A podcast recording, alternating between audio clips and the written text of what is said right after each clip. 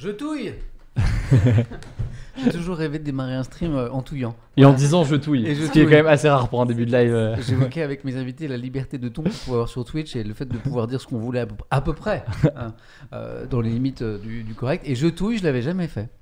C'est- On, On, est va voir dans si les... ça a marché. si les gens ont kiffé ce- cette intro de live, on va voir. Oui ça, oui, ça réagit. touille, touille, touille, touille, c'est parti. Joe me disait, parce qu'il y a l'ami de Joe qui est revenu du Japon, ce monsieur a une vie de fou. Combien de temps au Japon, Joe Parce que Joe, il a un micro maintenant, ça y est, il est équipé, il peut intervenir.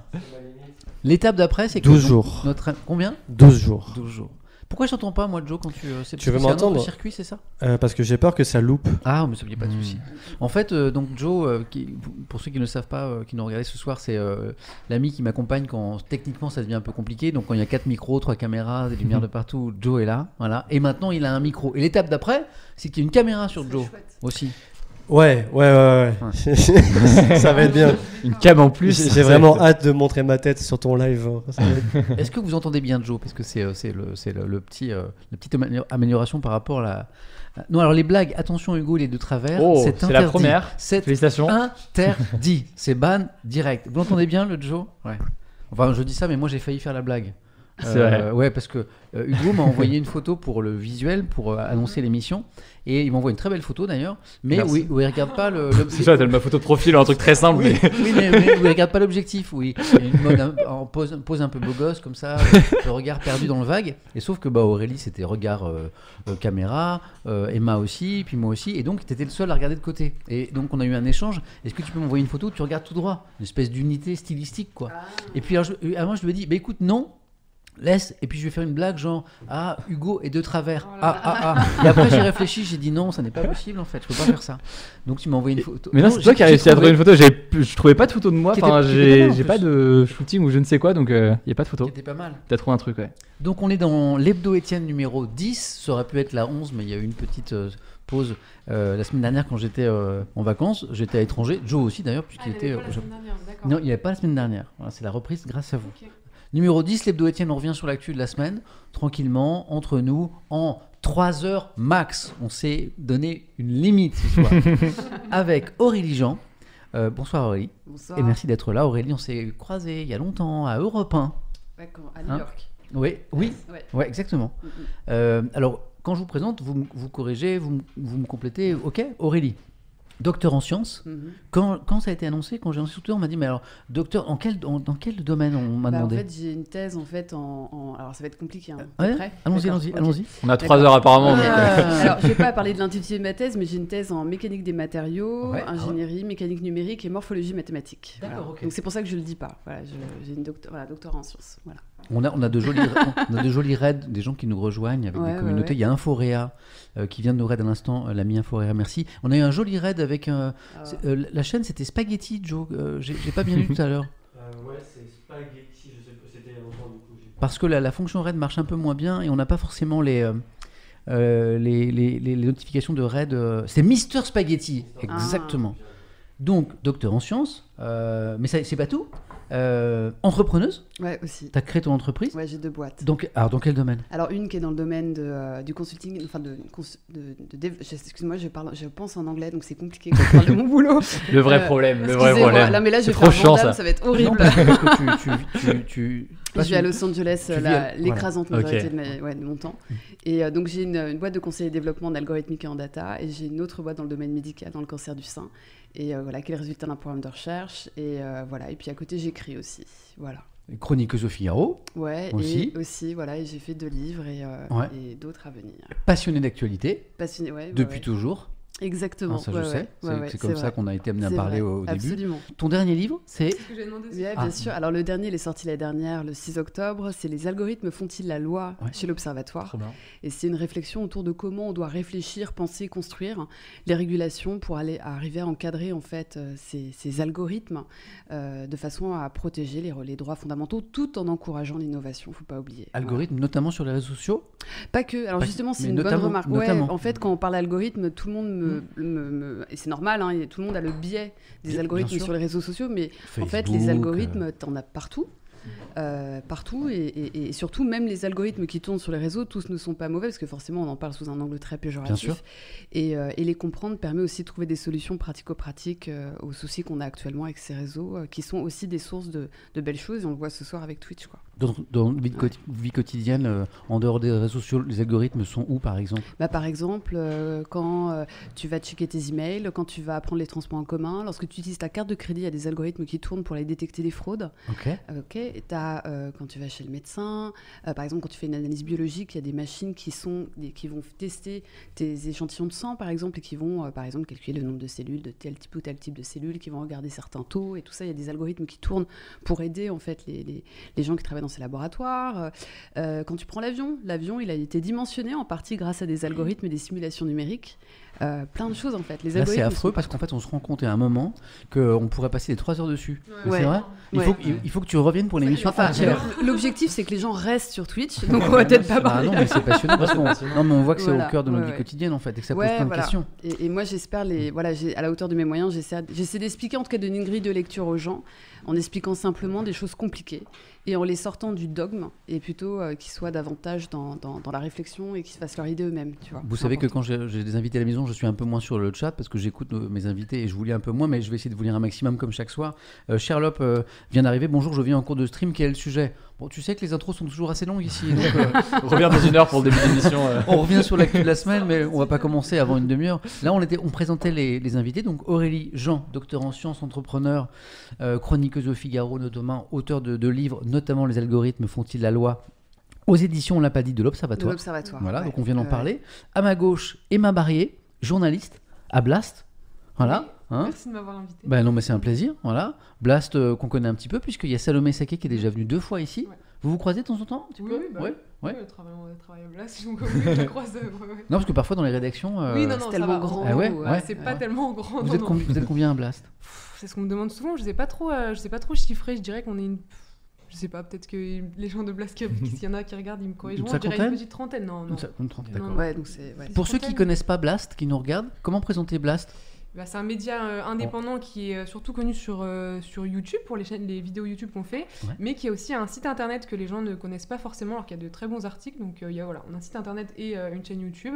Et voilà, c'est un média indépendant qui traite l'actualité, la politique, l'écologie, euh, l'économie, la santé. euh, voilà. Je vois le avec FC Blast est là. Merci d'inviter Blast, me dit Black V.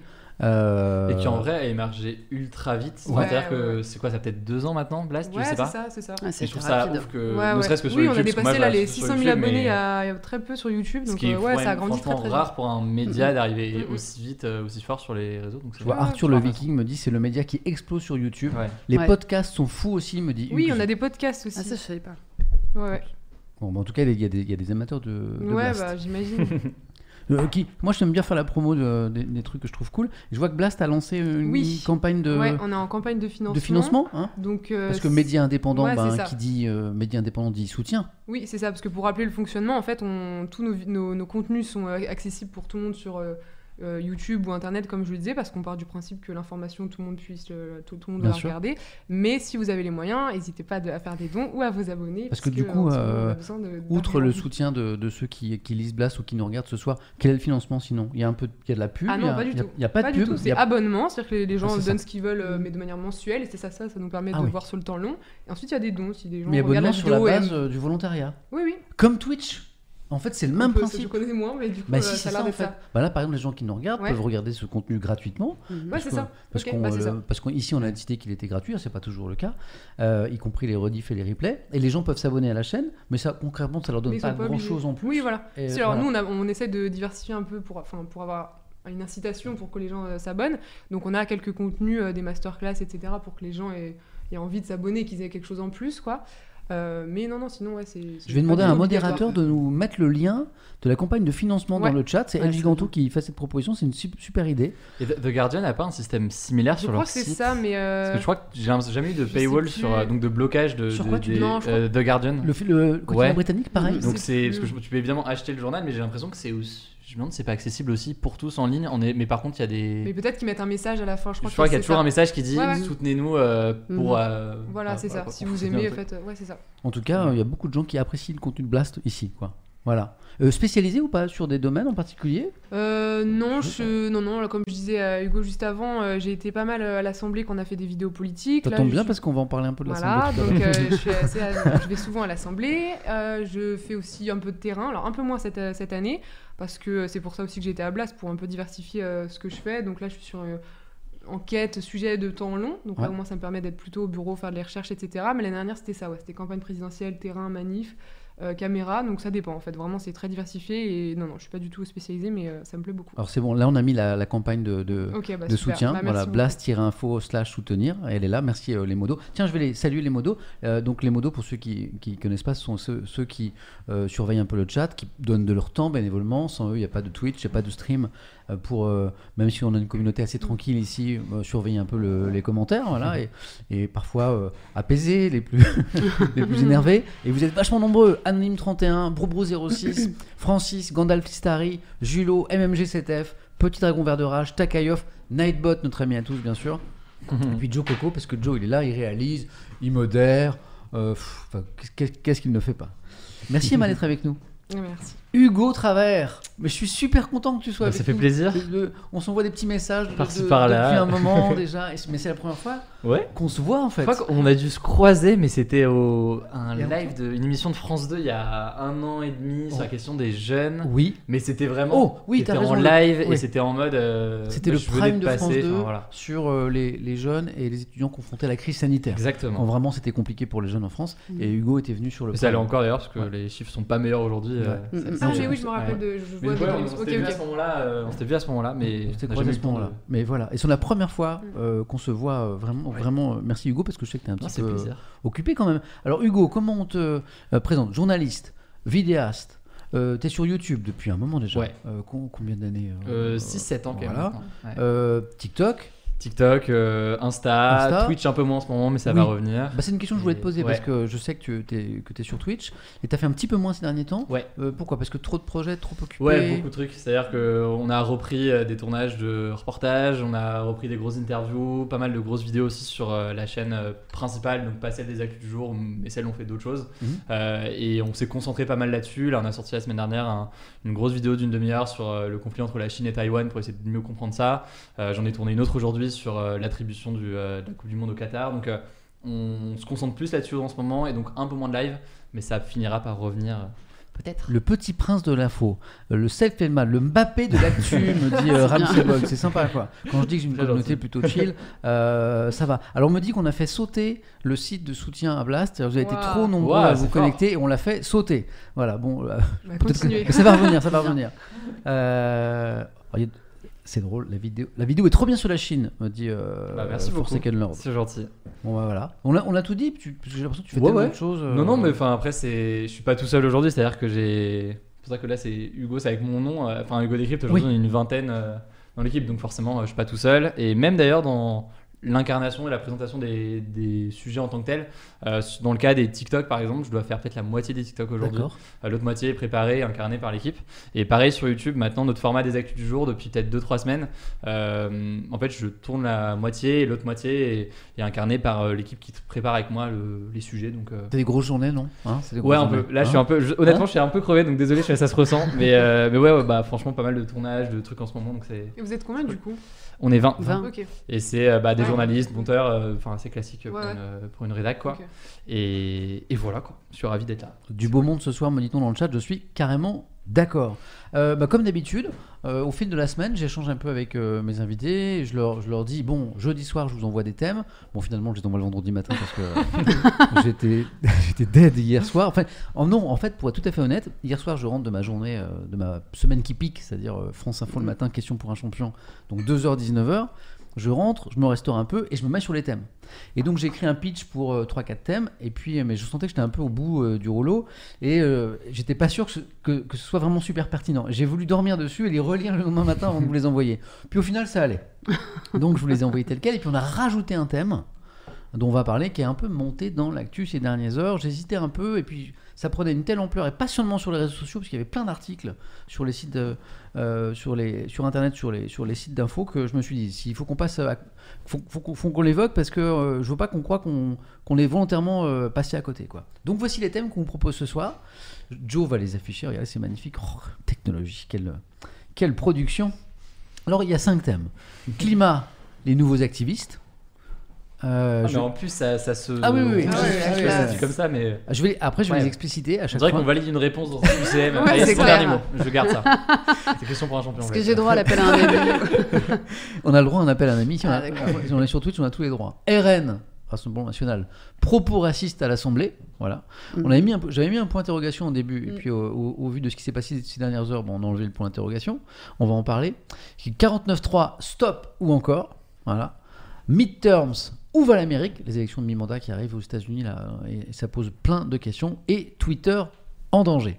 Euh, ça, c'est un, c'est un ordre qu'on a prévu comme ça. Mais moi, je laisse mes invités choisir un petit peu l'ordre. Alors, est-ce que vous voulez qu'on commence par. euh, c'est vous qui choisissez. C'est vraiment le 4 à la suite, on choisit le sujet ouais, qu'on ouais, veut. Exactement. Je vais c'est- partir sur euh, celui-ci. Question 1. Mais je, Euh, mais je vois que tu connais vachement question pour un Ah, mais moi j'ai révisé, écoutez. Il va euh, falloir que tu viennes je jouer. suis ce soir. Il va falloir que je- tu viennes jouer. Vous voulez commencer par quoi, les amis? Euh, Sinon, on demande au chat. Hein. Ah, c'est pas bête ça. On fait un sondage. Ça, c'est une bonne idée. Ouais, ouais. Alors, Ouais, d'ailleurs, que- euh, moi c'est un exercice que je. Allez, c'est parti. J'ai pas l'occasion de faire souvent, je sais pas vous, mais le côté euh, réaction à l'actu, donc euh, je pense qu'il y a des sujets que je maîtrise déjà plus que d'autres, et même Bah, c'est lesquels je clair, me sentirais ouais, plus légitime pas- à ouais. évoquer que d'autres. Mais je pense que c'est le cas pour vous aussi. Oui, euh, oui. Ouais, ouais. de toute façon, on verra les sujets qui, qui parlent le plus. J'ai essayé de faire Ah. un, un petit sondage dans ma tête avant de qu'ils nous envoient les, les sujets hier soir, enfin ce matin. Et, et en fait, j'en avais euh, zappé complètement un. quoi. J'avais pas du tout.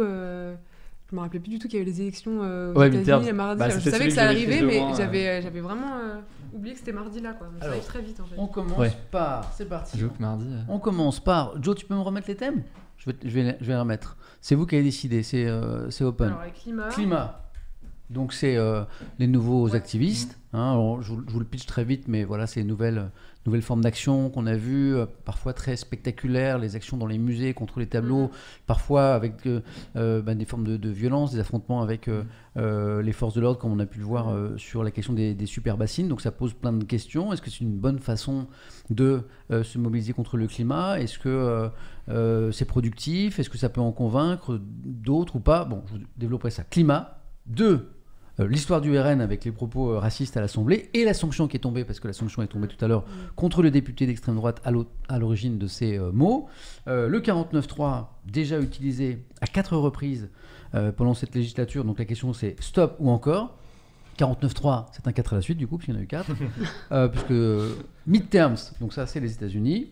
Hop, euh, on va parler de Biden et un petit peu de Trump aussi, dont l'ombre est toujours là. Et Mhm. puis Twitter. Alors Twitter, bien sûr, c'est le rachat par Elon Musk et toutes les questions, notamment autour de la modération, qui vont autour. On commence par climat, RN 49.3, midterms, Twitter. C'est vous qui décidez. Voilà. Comme ça, on fait une- finalement Ouais, une une émission à, à la carte C'est une de, bonne idée, de ceux qui nous Ouais. regardent. C'est les sujets cas, qui nous parlent le moins qui tombent en premier, on va être. euh, Non. En- en Ceux qui resteront qu'au début Ah, diront. Ah, c'est drôle, bah, je m'attendais pas à ça. C'est le, ben, pour l'instant, c'est le RN Bah qui est ouais, en hein. tête. Bah, parce que c'est la Ah, dernière actu. Parce que c'est l'actu Ah chaude. ouais. C'est la Non, mais comme quoi, on a bien fait de le rajouter. chaude. Ouais, ouais. On a bien fait de le rajouter. normal. Mais en tout cas, ils sont tous un peu liés. J'ai l'impression qu'on peut faire une transition à chaque fois entre. Il y avait un certain ordre à garder, donc j'espère que ça va pouvoir le faire quand même. Non, mais, mais écoutez, je pense que là, le, le RN a pris largement la tête. Ouais, ouais. 47% des, des votes. Euh, derrière, c'est Twitter, Mhm. 26%.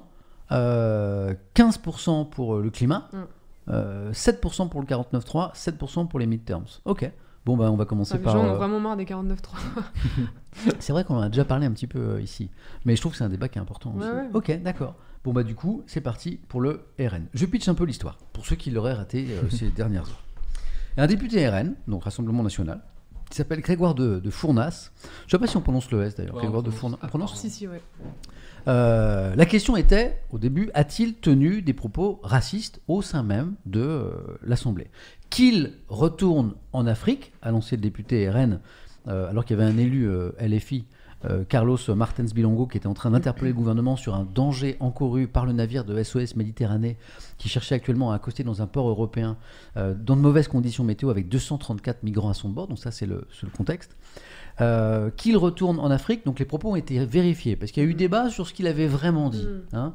Euh, et il a bien dit qu'il retourne en Afrique puisque ça a été euh, vérifié par le personnel de l'Assemblée nationale. Ces propos, question, visaient-ils le député LFI dont les parents sont d'origine congolaise et angolaise, ou c'est ça, ou le navire, comme ce député RN l'affirme? Parce que pour sa défense, un peu plus tard, ce député euh, RN, Grégoire de Founas, il a dit Mais je ne parlais pas du député en train de parler, Mm. je parlais du navire qu'il retourne en Afrique. Bon, ça n'a pas convaincu tout le monde sur les bancs de l'Assemblée, mais c'était sa ligne de défense. Quoi qu'il en soit, c'est la dernière info, le député RN a été sanctionné par l'Assemblée, lourdement, puisque c'est la sanction la plus lourde possible Mm, mm. qu'on puisse euh, prononcer euh, à l'Assemblée contre un député, euh, soit son exclusion pendant 15 jours de séance, et la privation de la moitié de son indemnité parlementaire pendant deux mois. Et sachez que c'est le second député seulement dans l'histoire de la Ve République depuis 1958 qui euh, est ainsi euh, suspendu aussi lourdement. Voilà le contexte. Euh, je vais lire un ou deux messages dans le chat et puis vous allez me dire ce que vous en pensez euh, de cette histoire dont on commence à voir un petit peu les tenants et, et les aboutisses maintenant. Donc les gens Alors- disent là 15 jours c'est tout, etc. dans le chat. C'était Oui. le maximum qui était Ouais. possible euh, dans le cadre d'une. Alors, je, alors je, savais que ça allait surprendre parce que c'est vrai que la sanction n'est pas très très lourde. Mm. 15 jours de C'est suspension. 15 jours plus euh, des- une sanction euh, financière Oui, c'est la mois, moi- la la- enlève la la, moitié de son indemnité parlementaire. Mais c'est vrai que c'est assez léger. Euh, mais en fait, c'était le maximum de ce qu'il pouvait encourir. Donc ça pose une autre euh, question c'est euh, est-ce que les Mhm. sanctions euh, sont assez lourdes dans le réglementaire de l'Assemblée, Hugo? Parce que je pense que c'est ça, c'est le réglementaire de, de l'Assemblée. Ouais. Euh, après, c'est aussi, je pense, que, que des sanctions euh, finalement assez légères soient possibles contre les députés. C'est sans doute une forme de protection aussi politique Tout à fait. pour Ouais, qu'à un ouais. moment, une majorité politique. Puis, c'est ex- et puis que aussi qu'on puisse entendre toutes les Exactement. voix. Ouais. Donc ça, ceci Je expliquant. me suis posé euh, la même question. Je dis pourquoi les, les peines sont si faibles. Enfin, les, Mm. les- Et en fait, c'est exactement ça. est-ce que- Ouais, c'est ce qui, explique. veut qui veut commencer sur ce sujet? Sur son sentiment sur cette affaire Bah moi, c'est vrai quand j'ai, en fait, moi, bah, du coup, j'ai appelé un ami à moi avocat pour lui poser plein de questions. Ah. Il m'a dit mais pourquoi tu me poses ces questions? Bah, j'ai une émission ce soir avec Sylvie, il faut absolument que tu m'aides. et, euh, et en fait, il a commencé à me raconter. Donc il m'a dit mais tu sais, les députés en fait ne sont pas soumis. Donc je le, il s'appelle Georgie Courtois. Je lui fais un bisou.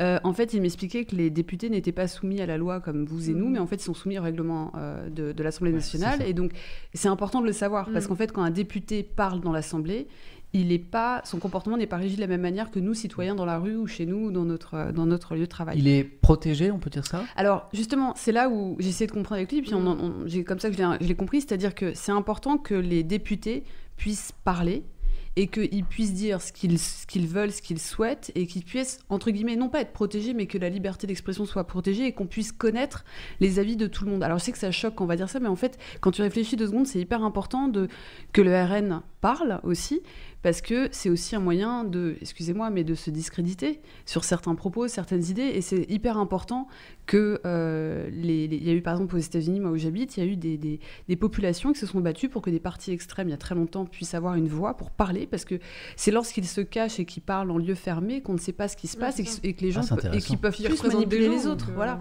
Donc en fait, c'est la liberté de parole qu'on protège, euh, Enfin, plus, plus que la personne. écoute, je, je... Hein. moi, c'est comme ça que je l'ai Ouais. compris. Je me suis dit, en fait, c'est important que les gens puissent parler. Cela étant dit, euh, tu es responsable de ce que tu dis. Ça veut dire quoi? Mhm. C'est-à-dire qu'il y a quand même des punitions en lien avec le règlement intérieur. Mais du coup, je me suis posé la question si deux semaines, c'est le plus long, Mm. euh, ça veut dire qu'on ne on ne peut pas. tu sais, Il y a quand même une. Enfin, dans la loi, il y a la hiérarchisation des peines. Donc, euh, tu as une peine en fonction de ce que tu fais. Donc là, dans le règlement intérieur, vu que le deux semaines c'est le maximum, donc on peut imaginer que tu as des peines, tu as des, la peine est deux semaines maximum, mais en même temps, tu peux avoir des actes qui sont bien pires que ce qu'a fait le monsieur, Oui, le, député hier. Et donc, qu'est-ce qui se passe? Et je me suis posé. C'est plus cette question que je me suis posée en fait. Oui, je pensais que l'exclusion définitive existait. Moi, je pensais que ça existait. d'apprendre que tu, tu Ouais. sortais 15 jours. Et donc c'est le seul truc que je me suis dit, mais qu'est-ce qui se passe? Il faut une hiérarchisation des peines, des punitions. Enfin, Et- qu'est-ce qui se passe? Et pour bien comprendre, juste sur l'exclusion, j'ai pas euh, checké la réponse tout à l'heure. Quand il est exclu, est-ce qu'il est remplacé par son suppléant? Est-ce que c'est une exclusion aussi Ah, du coup de son question. vote et de, la, enfin, de ce qu'il pourrait faire au sein de l'Assemblée? Mm, mm. euh, Je sais pas, je sais pas si vous avez la réponse dans le Du chat. coup, mais son parti de- perdrait le, le- Ouais. le- la place. ouais. Je pense que quelqu'un a sûrement l'info dans le ouais, chat. C'est une bonne question d'Hugo. Est-ce que- est-ce qu'il peut être remplacé par son suppléant? Est-ce Ouais, que c'est Ou une alors, exclusion, donc un député en moins c'est pour le RN, c'est le temps une, de perte- 15 jours. c'est- quoi. c'est une perte de voix Ce qui peut, euh, parce que si c'est le cas, ça peut-être que ça peut expliquer dans ce cas que la peine soit finalement assez euh, faible dans le sens où c'est 15 jours maximum. Parce que j'imagine qu'autrement le risque, c'est qu'une une assemblée, euh, enfin, qu'il y ait une majorité euh, à l'assemblée se retrouve à pouvoir exclure euh, pendant un long moment une partie des députés pour ensuite euh, potentiellement euh, favoriser certains votes. Ouais. Je- J'imagine. Je Je vous lis hein, si vous avez euh, Vas-y, l'info. vas-y. Ah oui.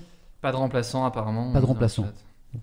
C'est ce qui me semblerait assez logique. Oui, bah, Je ça la- logique par parce que- ouais, c'est- ouais, ouais. relativement faible, euh, maximale. je, vois, ça... je vois beaucoup de réactions dans le chat, mais alors qui sont un peu choquées par la faiblesse de la, Ah de, oui, de oui. la sanction. En mode, mais alors, que ça, ça veut dire qu'on peut tenir des propos racistes à l'Assemblée. On va revenir dans un instant sur sa ligne de défense à lui, puisqu'il dit que il n'a pas insulté le député Mhm. pour lui, mais qu'il a demandé à ce navire de repartir en Afrique, Mhm. le navire de SOS Méditerranée. On verra ce qu'on peut penser de cette ligne de défense. Il y a autre chose aussi que j'ai découvert en, en creusant un peu cette euh, actu cet après-midi, c'est que dans le règlement intérieur de l'Assemblée, Mhm. bah, il n'y a rien qui condamne les propos racistes. ouais. Ah, c'est Mhm. ça Ouais, on a reçu tout à l'heure, euh, du Ah. coup, comme euh, il y a des groupes de, enfin les parlementaires qui ont euh, un groupe de presse aussi qui s'expriment à chaque fois pour parler aux journalistes. Et donc on a un groupe WhatsApp, nous les journalistes, où on a le, le responsable presse qui nous parle. Et donc au moment où la sanction est tombée, ils nous ont envoyé un message pour nous dire notez bien que la cause retenue est manifestation troublant l'ordre ou qui provoque une scène tumultueuse, et non une notion de racisme. Et ça, c'est quelqu'un du Rassemblement National qui vous a. Ouais. En fait, Donc le- on n'a pas du tout, euh, Aujourd'hui, sur les plateaux télé, vous avez en fin de journée des, des- des représentants du RN qui ont dit notez bien que ce député n'a pas été euh, d- Mhm. condamné, euh, sanctionné pour des propos racistes, donc il n'a pas tenu de propos racistes. C'est un peu plus compliqué que ça, parce que dans le règlement intérieur, manifestement de l'Assemblée, n'existe Mhm, rien mhm, mhm, pour condamner euh, des propos Voilà. racistes. Mais je pense- vraiment l'article en question. là. Mais, Voilà, mais- mais il je- a été sanctionné pour Voilà, autre chose. Qui Il a se été livre à des manifestations ouais. troublant l'ordre été- qui voilà. provoquent une scène Mais c'est intéressant parce que dans cette, je pense que derrière ça, tu peux avoir du racisme, qui est la cause sous-jacente de ce troublement. Mhm. Bien sûr. Et je pense que c'est vraiment, je crois que pour des questions euh, de débat dans l'Assemblée, il faut que tout le monde dise tout. Il faut que les gens disent ce qu'ils pensent parce que. Et puis tu vois, les gens sont choqués par ce qu'a dit ce monsieur. Ce qui est choquant, peu importe l'inter- l'interprétation que tu lui donnes, mais en fait, on a quand même traité Simone Veil de salope lorsqu'elle a fait son discours. Tu vois. Et sur, donc, sur sur l'IVG. Exactement. Ouais, c'est ça. Ouais. Et- et Donc tu vois, des- c'est intéressant. C'est-à-dire qu'il y a toujours eu à l'Assemblée nationale des propos qui étaient borderline, des choses qui étaient inadmissibles, qui auraient, qui auraient été ina- inadmissibles dans le débat public, dans, dans nos vies à nous, euh, tu vois, qui sont punis légalement de discrimination, de, de violence verbale, d'harcèlement, etc. Il y a eu plein de cas, plein de cas. Euh, Mais et- moi, ce qui me plaît bien dans ce ça que tu dis, c'est ouais. l'idée, j'y avais pas pensé. Bah moi, c'est comme ça que je l'ai interprété. Que, que- Ouais. que, en fait, bon, C'est comme ça que je l'ai Ces interprété. propos sont Ouais, ouais. choquants. C'est protéger au contraire euh, la démocratie pour que chacun puisse savoir exactement ce que tous les partis pensent. et Pense. Voilà. disent. Et ça, c'est important. Ouais, parce que bon, tout le monde est au courant de, de- de ce, cette euh, opération de, de dédiabolisation euh, hi- hier du FN, aujourd'hui du Rassemblement National, Ouais. pour présenter un Ouais. visage de plus en plus respectable et un discours de plus en plus accept- Mhm. acceptable. Aujourd'hui, il y a des gens qui disent, des analystes de la vie politique, qui disent ben, ce- cette entreprise de dédiabolisation, là, elle a pris un sacré coup dans l'aile Ouais. Mm. avec, euh, avec ses propos. Ouais. Mais moi, je pense que c'est plutôt une. Enfin, moi, hier, quand j'ai vu ça, j'ai dit, bah, c'est une bonne nouvelle. Ça veut dire que le système fonctionne. Le système démocratique à l'Assemblée fonctionne et les gens peuvent parler et dire des choses parfois atroces, mais au moins, ça révèle. Euh, parce que les élus sont quand même les représentants du parti à l'Assemblée. Donc, c'est l'un des premiers pas, en tout cas, de, de- lorsque une loi et, un projet de loi est proposé. Donc, je me dis, voilà, c'est c'est plutôt une bonne chose et il faut plutôt voir ça comme ça. Et d'autres dans le, le- chat, parce que je vous donne la parole parce que je vous vois aussi, je vois euh, Slipper et d'autres qui disent le racisme c'est c'est un délit, c'est Oui, pas voilà, une opinion. que Et je suis d'accord. Tout à fait, tout euh, à fait. La liberté de Euh, et le dire. et il y, a- y Majordil qui est oui, mais c'est aussi une banalisation des propos racistes. C'est vrai qu'on est, Ouais, on est à la crête. Elle a, elle entièrement raison, mais c'est pour ça que ce qui se passe à l'Assemblée est très différent de ce qui se passe ailleurs. Et, et je pense que Et donc Euh, les lois peuvent être différentes? Ouais, mais en fait, la loi ne s'applique pas comme elle s'applique. C'est-à-dire que. euh, euh, mais vraiment, toutes les choses qui ont été dites avant, avant qu'on ait ce cas-là hier, il y a eu plein de choses qui ont été dites avant. Enfin, du harcèlement, des critiques envers des, des femmes ministres sur leur tenue, enfin, des choses quand même assez atroces, comme euh, retourne chez toi t'occuper de tes enfants. Enfin, il y a eu des choses qui ont été dites comme ça. Et en fait, c'est. C'est euh, je crois que, et moi je l'ai découvert aujourd'hui, c'est que ce qui se passe dans l'hémicycle est très différent de ce qui se passe en dehors de l'hémicycle. Et, je pense que euh, c'est choquant et c'est inadmissible pour nous. Mais en fait, je me dis, quelque part, est-ce qu'il ne faut pas que ces gens parlent et qu'on voit ce qu'ils pensent réellement, quitte à se discréditer et à voir réellement ce que les partis, les Moi, élus je suis assez pensent séduit par cet argument. tu vois, mais parce que moi, je suis très, enfin, moi, je défends la liberté d'expression absolue à l'américaine, mais tu es Tu veux responsable. dire à Elon Non, mais Musk c'est intéressant. Non. On va en parler. une transition vers le sujet, c'est Non, parti. mais je l'avais dit. Non, non, mais si tu veux, c'est, c'est- par exemple, moi, j'ai envie, moi, je suis, euh, j'ai envie que des, des, des hommes Mhm. sexistes et misogynes parlent, parce pour qu'ils pouvoir, les, pour pouvoir les confondre. parce qu'ils m'aident en fait à les, à Tu veux les- dire que à- si, ça, si ce genre de scène ça existe à l'Assemblée, ça peut aussi pousser le gouvernement et à tous ceux qui sont euh, antiracistes de justement prendre encore plus le. le- Ouais, voilà. Mais en fait, même en dehors de de l'hémicycle, ce qui- moi, si tu veux, je défends, je défends que dans les gens qui ont, euh, qui ont de l'influence, que ce soit des hommes politiques ou autres, moi, je, je- n'attends que ça, Mhm. que les gens euh, misogynes, les élus misogynes puissent parler avec une certaine misogynie, parce qu'en fait, c'est révéler qui ils sont vraiment, tu vois. On est Et il y en a sûrement. Mm. Et, et- et donc, moi, je me dis, euh, je veux pas que les gens restent en, en- en- en- voilà, en, en- en système fermé. Et l'hémicycle, je pense que c'est c'est- c'est un très bon cas d'école pour. euh, moi, j'ai bon, j'ai eu des cours d'éducation civique comme tout le monde. Hein. Euh, ça m'a pas beaucoup marqué. J'ai pas trop compris. J'ai compris un petit peu bien après. Et, et je pense que c'est un cas d'école pour comprendre comment le- le- l'Assemblée nationale fonctionne, en fait. Mais pour Deux infos euh, pour vous dans le chat, parce qu'il y a ceux qui arrivent. Si vous tapez euh, point d'exclamation euh, guest euh, ou invité dans le chat, vous avez le, le nom de tous les invités qui, euh, qui défilent. Si vous tapez point d'exclamation thème, euh, vous avez aussi tous les thèmes qu'on aborde euh, ce soir. Mm. C'est pour ceux qui nous rejoignent. Hugo, Euh, non, mais juste sur la question de, de l'immunité aussi, euh, l'immunité des élus, que ce soit du Mm, président de la mm, République ou, même des élus en général, députés ou autres.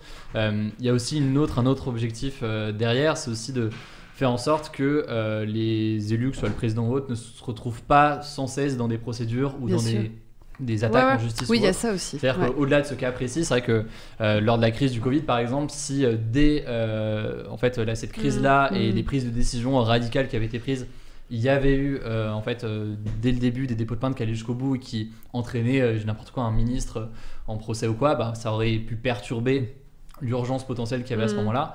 Et c'est ce qui fait que ces procédures, c'est le cas aujourd'hui, on sait que Edouard Philippe, euh, je sais pas où c'est exactement le... le- Ah, Agnès, Buzyn, c'est Agnès Buzyn, et ces ouais, procédures ouais. se qui- font qui- qui est après, une fois qu'ils sont Ouais. plus à leur poste, pour, euh, pour permettre justement Mhm. cette chose en deux temps qui, euh, je pense, peut permettre de, de, de protéger d'une certaine façon euh, tout ça. Quoi. En tout Ouais. cas, cet événement, c'est une bonne opportunité pour comprendre le fonctionnement de l'Assemblée nationale et s'il y, a- s'il y a un dysfonctionnement, de le souligner, de le fixer, et s'il n'y en a pas, de comprendre encore davantage comment Mm. ça fonctionne. D'autant que c'est intéressant parce que on est, euh, on est dans une réflexion sur notre euh, régime politique, la 5 Bien République, sûr. dont certains euh, estiment qu'elle a un peu vécu, qu'elle fonctionnait bien en Mm, 58, mm, mm, mais qu'aujourd'hui, euh, ce pouvoir euh, très très puissant donné à l'exécutif avec une assemblée euh, qui, est, qui est assez faible par Mm, rapport à un régime parlementaire. Bon, c'est un débat qu'on a beaucoup. Comment revivifier le débat politique démocratique en France? Comment retisser du lien entre politique et citoyen on, on- on sait que ça passe notamment par peut-être euh, un- une évolution de notre régime Mhm. politique, avec peut-être plus de pouvoir à l'Assemblée, mais justement, là on est en train de, de se pencher sur Ouais. euh, la vie Ah, de c'est l'Assemblée. intéressant. Ouais. Mais ça, Ouais, c'est un vrai vois. débat que je pensais pas du tout qu'on intéressant. aurait. Est-ce qu'on peut tout dire à l'Assemblée? C'est une vraie question. Mais Ah, c'est non, bien sûr. sauf que si on rentre là-dedans, ça voudrait dire que euh, donc nous, euh, on se soumettrait à la loi et donc il y a des choses qu'on pourrait pas dire. Et si eux le peuvent, c'est-à-dire qu'ils seraient au-dessus des lois. Non, non, c'est pas personne n'est au-dessus des lois. C'est que l'hémicycle est un lieu particulier. De la même manière, tu as des lieux en fait qui ont des, des applications de la loi différentes. Mais dans ce cas-là, je pense que je n'irais pas à dire, je ne sais pas s'ils peuvent tout dire, mais par exemple, si un jour un, un- un élu dans l'Assemblée disait, faisait un discours et disait euh, les femmes euh, et les personnes de couleur sont moins bien que les hommes blancs hétérosexuels euh, judéo-chrétiens Mhm. depuis 50 ans. Et ben si tu veux, je me dis, bah, good for me. C'est-à-dire qu'il l'a dit. Je sais, je sais Tout- où il est quoi. Voilà. Ouais. Et, et en fait, je pense que paradoxalement, les, débats à l'Assemblée nationale, pour moi, sont toujours des. Pour moi, c'est de la sauvagerie. J'ai du mal à les regarder. Pour autant. Je pense que voilà, c'est. Et, d'ailleurs, le président, le président est là pour assurer qu'il n'y a pas de trouble. Ouais, mais là où je te rejoins pas forcément. Ouais. le- Est-ce que ça En peut fait, pas- j'entends complètement ta. Et le reste, c'est intéressant parce Non, que non, mais pas trop je entendu pense, ce, je ce pense qu'il y a, il y a Ouais, les mais deux. le- Il y a les deux. hein. Le risque que je vois, c'est que si on se dit, euh, en fait, l'Assemblée nationale, c'est un espace où on peut tout dire, y compris tenir euh, tous les quatre matins des propos racistes, sexistes, ce qu'on veut, Ouais. sans avoir de sanctions particulières. Le risque, c'est qu'on se retrouve dans un débat où, euh, en fait, tous les quatre matins, on a une polémique à juste titre sur des propos comme ça, Mhm. qu'on se retrouve au lieu de- d'avancer sur des, euh, en fait, sur, sur les Mhm. sujets qui sont débattus à l'Assemblée, à avoir, y compris dans les médias, des, des discussions pas tant sur la question du racisme, mais plus même sur le détail de oui, mais est-ce qu'il a dit ça, ou est-ce qu'il visait euh, le Mhm. député, ou est-ce qu'il visait le bateau ou quoi, ce qui en vrai amène pas grand-chose sur le fond, je trouve. Euh, et le risque aussi, je trouve, c'est que euh, ça donne en fait un espace où on a euh, des propos euh, Mhm. sexistes, racistes tous les quatre matins. Alors, c'est déjà le cas. Pas de, ce C'est horrible. Ce qui est déjà le Si cas. je puis me permettre, c'est ouais. déjà le cas depuis très longtemps. C'est horrible. Mais, hein, mais c'est aussi le risque de cette liberté d'expression qui, certes, Mhm. peut permettre d'alerter euh, sur des Est-ce que, pour aller dans le sens euh, est-ce que ça risque pas ces propos, cette Bien liberté sûr. de propos à l'Assemblée, de, euh, de, de, de- de- par rapport à, à ceux qui ne sont pas élus, aux citoyens, Mhm. qui justement parfois peuvent être tentés par ces idées, se dire, bah, vous voyez, Non, mais c'est vrai. si au plus Oui, haut ça, de l'État et de la représentation nationale, ils ont le droit de le dire, c'est donc euh, ces, ces choses que moi je pense. Oui, voilà, ça Tout à fait, tout à fait, euh, tout à fait. Alors, ça- ça- l'irrépro- ça peut alors, les- encourager, Ouais, ouais. quoi. Ouais, alors l'irréprochabilité de nos élus et de nos Non, politiques ouais. est quand même. euh, si on c'est sûr qu'on en parle, c'est une autre émission, mais tu vois ce que je veux dire. Mm. Donc c'est encore plus compliqué. Voilà, enfin c'est. Mais, mais j'entends complètement et je ne peux qu'être d'accord avec cette sensibilité émotionnelle intellectuelle Mm. qui est de dire qu'on ne peut pas accepter quelqu'un qui dit que bah, euh, tel individu est inférieur à un autre, etc., ou des propos racistes, misogynes et autres. Euh, mais il faut quand même arriver à trouver un moyen que ces gens puissent parler et dire ça pour arriver justement. Et je pense que le, le je connais pas bien le rôle du président de l'Assemblée, mais le président normalement il doit être là pour pour interrompre, pour euh, écarter. C'est ce qu'il a fait. ce qu'elle a fait. Et, et- Parce que et- c'est et une, le euh, trouble, je pense femme. que le trouble, le trouble, lorsque c'est le fait de perturber en fait le débat, pour ne pas menacer le débat et de se recentrer sur les vrais po- propos et pas faire de la forme idiote et sauvage, c'est justement le président, en l'occurrence la présidente ici, qui est qui a le- ce pouvoir et qui doit juger. euh, en- Et c'est pour ça que moi j'ai réalisé par contre que j'ai compris pourquoi le président était important. Mhm. Moi je pensais que c'était un coordinateur, un chef d'orchestre. Non non non, c'est un évaluateur Ouais. à tout moment. Et, il doit, et c'est pour ça que son rôle est hyper important. Et tout je pense que ce cas est un, est un super cas d'école pour comprendre Mhm. comment fonctionne notre système. Dans le chat, il y, a un- il y a un concept qui est beaucoup évoqué, c'est la fenêtre d'Overton. Ouais. À, à ta place, euh, il y a 15 jours, il y avait Clément Ouais. Viktorovitch, hein, Mhm. le docteur en Ouais, politique, ouais, qui justement nous a défini la fenêtre d'Overton.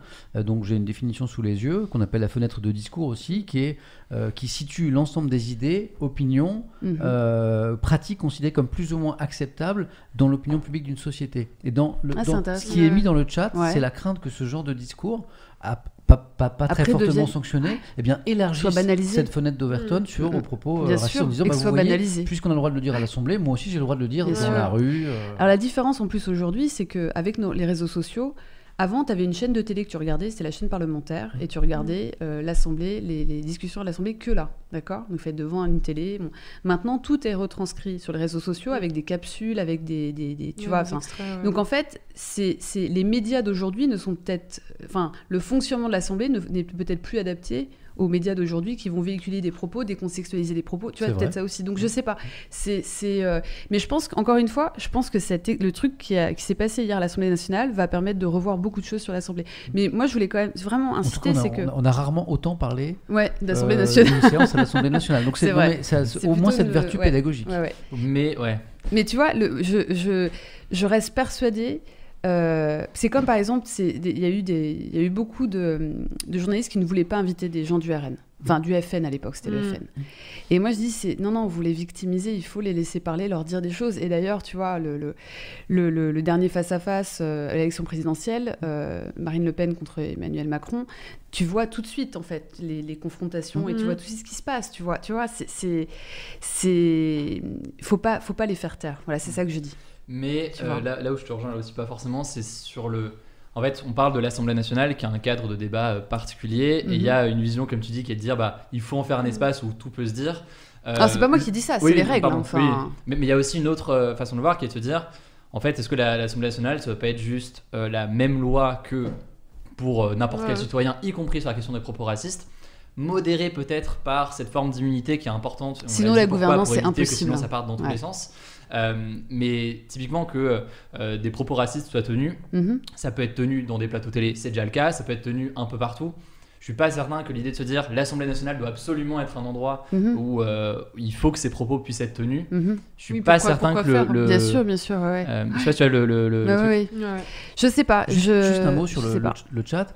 Euh, moi, je définis ici le- la liberté d'expression, le cadre d'expression ici, en Mhm. disant moi, j'accepte toutes les opinions ici. Je discute beaucoup avec des gens qui ne sont pas du tout d'accord Bien avec moi, sûr. y compris des gens important. qui votent RN, par exemple.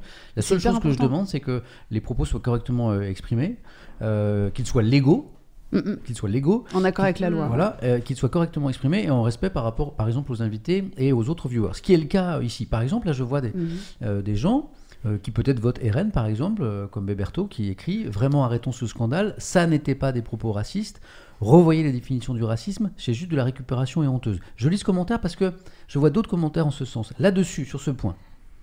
Là, en fait, ça, ça reflète la ligne de défense de ce député qui dit Mhm. quand Mhm. je dis qu'il retourne en Afrique, puisque ces mots, il les a prononcés, ça a été vérifié par le personnel de l'Assemblée, lui dit Je ne parlais pas Mhm, du député, euh, LFI, euh, je parlais du bateau. C'est sa ligne de défense. Sauf que quand on va dans l'historique des déclarations de ce monsieur, sur Twitter Ouais. Ah, c'est pas une première. ou ailleurs, ben non, c'est pas une première, euh, il est un peu coutumier euh, du fait. Évidemment, il flirte toujours avec la légalité. Le racisme, euh, évidemment, c'est un délit, donc. euh, Il y, a- il y a une- il y a une prudence par rapport à ça.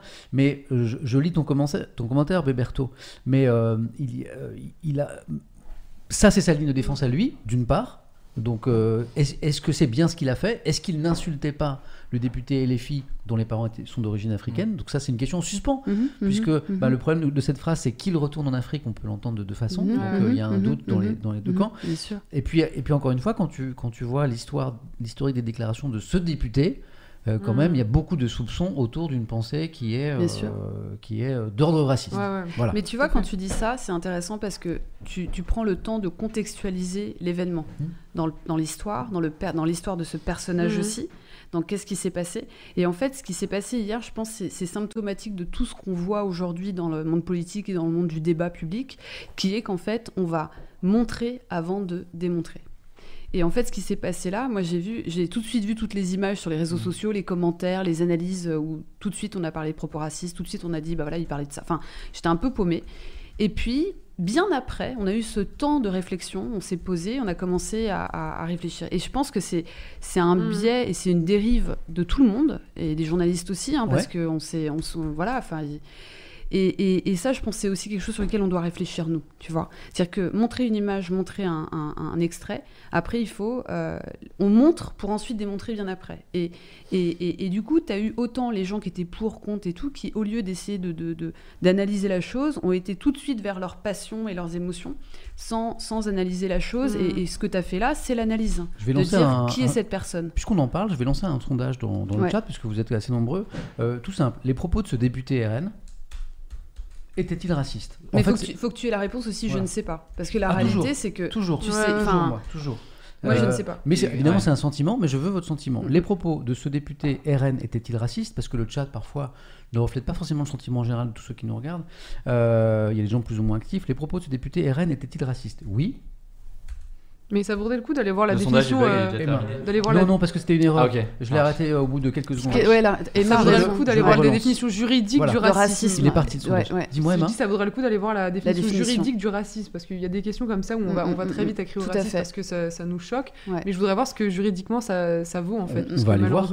En droit, français, puisque euh, évidemment, dans chaque pays, la bien sûr. définition Ouais, va ouais. varier un petit peu. Donc le, sondage est en train de Parce parti. que On- peut-être que ça peut être considéré comme xénophobe aussi. Faut... Mhm, mhm. On va, Faut on voir. va ch- on va chercher une définition euh, légale du racisme en Ouais. France. hein. Mais c'est là où Ouais. justement sur la, la question du débat que ça a Mhm. provoqué, euh, je trouve que justement une sortie comme ça a pas euh, permis positivement un débat sur le sujet. Le sujet de base à l'Assemblée Ouais, ouais. nationale, c'est la question de la question migratoire, qui est un Oui, vrai sujet où il y a en plus des, bah, des vraies divergences d'opinion euh, Mhm, mhm. entre les, députés et un vrai débat euh, intéressant par ailleurs à avoir. alors que là, tout a été suspendu. pour Alors que là, jours, tout a été, y compris sur les réseaux, y compris dans les médias, visait-il le bateau Complètement, ou le, député? Est-ce que du coup tel propos est raciste ou pas? Ce qui est par ailleurs intéressant, mais peut-être pas le cœur du Oui, sujet là tel qu'il était à l'Assemblée nationale euh, à ce moment-là. Et c'est, je pense, aussi un truc où, euh, euh, bah, si on revient à cette question de Mm, mm, mm. la teneur des propos comme ça, le, le risque c'est que on a un enchaînement, et c'est aussi une responsabilité, je pense, des médias hein, qu'on a Mhm. sur la façon de traiter ces sujets-là, mais un enchaînement de petites euh, séquences ou polémiques sur des phrases, quelles qu'elles soient d'ailleurs, c'est ça, mais demain ce sera autre chose, Bien sûr. plutôt que les autres sujets Mhm. sous-jacents derrière qui euh, sont plus intéressants et sur le, sur le long terme vont être peut-être plus importants pour. Pour, euh, pour tout le monde. Quoi. Mais... Je vous donne le sondage là qui est en cours. Alors Les propos de ce député RN étaient-ils racistes Selon ceux qui nous regardent ce soir, 56% oui, 20% non, je ne sais pas, Ah ouais. 24%. Tu vois, le je ne sais pas est important. est important, et Ouais. plus important que d'habitude. J'ai. euh, Ça, ça va être le manger de, mon- de mon amoureuse qui, qui arrive. Le- J'ai une définition légale du racisme en Vas-y, France. vas-y. L'injure raciste, par exemple, Mhm. puisqu'on est dans C'est ce, ça, on c'est est dans ce exactement cas. ça, c'est l'injure raciste. La loi définit l'injure raciste en France comme toute expression outrageante, tout terme de mépris ou toute invective envers une personne ou un groupe de personnes en raison de leur origine Mhm. ou de leur appartenance ou de leur non-appartenance à une ethnie, une nation, une race ou une religion déterminée. L'injure constitue une attaque personnelle et directe. Voilà. Bon, bah, en fait, on revient sur notre débat, c'est-à-dire que si les propos du député sais pas RN le vise. Bah voilà. visaient le Ouais. député LFI, c'est clairement une Oui, injure oui, c'est raciste. Bien sûr bien sûr. donc la loi est très très claire. Évidemment, lui, le député, il dit Oui, je oui. parlais du navire. Ouais, Après, le là- député LFI, il dit autre chose. Il dit Ouais. même si l'injure visait le Mm. navire, Oui, c'est reste- quand même une injure raciste. Ah oui, d'accord. Mais tu vois, c'est c'est intéressant parce que du coup, contextualiser euh, cet, cet événement, en regardant ce que ce monsieur a dit avant dans l'histoire et tous les propos qu'il a tenus, permet Oui, aussi d'orienter ton interprétation de ce qu'il a dit hier. Voilà, Mhm. c'est- c'est. Oui. Tu Et vois. c'est là où je pense qu'on a aussi en tant que média, enfin même nous sur euh, Mhm. Hugo Décrypte, mais je pense que tous les médias se sont posés la question, une responsabilité à voir la façon dont on met les propos, c'est-à-dire typiquement mettre le contexte quand il y a un contexte, dire qu'on sait pas quand on sait pas. Exactement. Typiquement, est-ce qu'il visait le, le- le bateau Oui, oui, J'en ai aucune idée. Ai et- aucune et idée. voilà. Ça de Euh, et ça veut pas dire cautionner euh, tel propos plutôt qu'un autre ou légitimer Bien sûr. quelque chose, c'est juste donner les éléments tels qu'ils sont, Mm. Euh, y compris avec les, les zones d'ombre euh, qu'il y a dessus, et, et après, chacun est en mesure de. de- de- Je, surveille- est. je le timing parce que j'ai toujours tendance à charger la barque sur les thèmes. On a Et, beaucoup euh, de thèmes. Et là, je vois qu'on est ensemble depuis 48 minutes déjà et j'ai promis ce soir que l'émission Ah oui. s'arrêtera à 23h. Non, mais tu peux le dire, c'est de ma faute. Non, pas du tout. Pas du tout. Non, c'est parce que c'est pas parce que tu as une hygiène de vie Et moi, que, je, dois euh, dormir avant minuit. qu'on doit te. te- Bah, Bah, depuis que j'ai passé la quarantaine, c'est fini, c'est fini. ça, euh, Donc, euh, est-ce que est-ce que est-ce qu'on peut peut-être à passer l'Assemblée hein, On peut peut-être passer un. Ouais. Alors, alors, on peut rester à l'Assemblée et partir sur le 49.3. Ouais, Emma a raison, ce serait une bonne Ouais, on transition. peut faire ça Ouais, c'est Ah une bah, bonne ok, transition. Et une transition toute faite si vous voulez. Ah, mais- alors, alors, on va mettre le deuxième thème. Euh, c'était le manger, c'était le manger d'Hélène qui, est arrivé, euh, Joe, c'est ça? Joe, il est formidable. Il réalise. il fait tout en Il fait. parle dans le micro, il prend des photos parce que c'est un passionné de photos. Il, euh, il ouvre la. il Mais qu'est-ce que je ferais sans toi? Le, le- alors, le- le thème qu'on va aborder maintenant, euh, c'est la question du 49.3, effectivement. Emma va nous faire la transition. Euh, 49.3, stop ou encore? Je donne juste le cadre. Euh, 1, 2, 3, 4. Depuis le début de la législature, euh, Elisabeth Borne, la Première ministre, a utilisé à quatre reprises le 49.3, donc l'article de la Constitution qui permet de faire adopter un texte, une réforme, sans le vote du, du Parlement. Euh, la question c'est, est-ce que le gouvernement peut faire autrement alors qu'il n'a pas de majorité absolue à l'Assemblée? Euh, mais dans ce cas-là, quid de la promesse du président Macron pendant la campagne euh, d'une présidence moins jupitérienne, c'est-à-dire de davantage d'écoute, de concertation. Mm. 49.3, c'est pas euh, le top du top en matière d'écoute, de concertation, de débat. Et plus largement, alors que l'abstention aux élections progresse dans notre pays, qu'il y a ce fossé grandissant entre citoyens et, et politiques, est-ce qu'on peut continuer à utiliser cet outil euh, dans les mains de l'exécutif extrêmement puissant, très efficace, mais qui pose quand même un- une question au niveau de, de- de la démocratie Euh, Emma. Oui, j'allais dire que ce qui s'est passé à l'Assemblée hier a beaucoup servi au gouvernement, puisqu'on a euh, hier ou avant-hier, je sais plus euh, sur quelle matinale, Gérald Darmanin qui a utilisé cet événement Ouais. pour mettre, pas dos à dos, mais voilà, accuser LFI de, de garder une motion de censure signée par le RN. Donc ça a aussi servi au gouvernement pour encore plus diviser, puisque Ah oui. en ce moment c'était plutôt euh, RN, sans être d'accord, mais RN et LFI qui signaient des motions de censure ensemble contre le gouvernement. Alors que là, grâce à ce qui s'est passé, Gérald Darmanin a, dire- a pu dire oui, bon, bah, LFI accepte leur vote dans leur motion de censure, je propose qu'ils la retirent. Donc ça, ça sert aussi au gouvernement de, de rappeler qu'en fait c'est un trio et qu'à chaque fois, euh, à chaque fois qu'il se passe quelque chose, il y en a un qui se retourne contre les deux. Quoi. Bien sûr. Voilà. Donc Mm. pendant quelques temps, c'était euh, RN et LFI qui étaient alliés entre guillemets euh, au gouvernement avec les motions de censure contre le gouvernement, alors que là, euh, ça se retourne contre LFI euh, qui, voilà, qui accuse. Alors, et euh, après, il y a un débat au sein de la NUP, puisque effectivement, Mhm. il y a eu cette surprise, cette mauvaise surprise plutôt dans les rangs de la NUP, quand l'une de leurs motions de censure a été votée par les députés RN. Ah oui, ça, c'était un peu voilà, inattendu. un peu inattendu.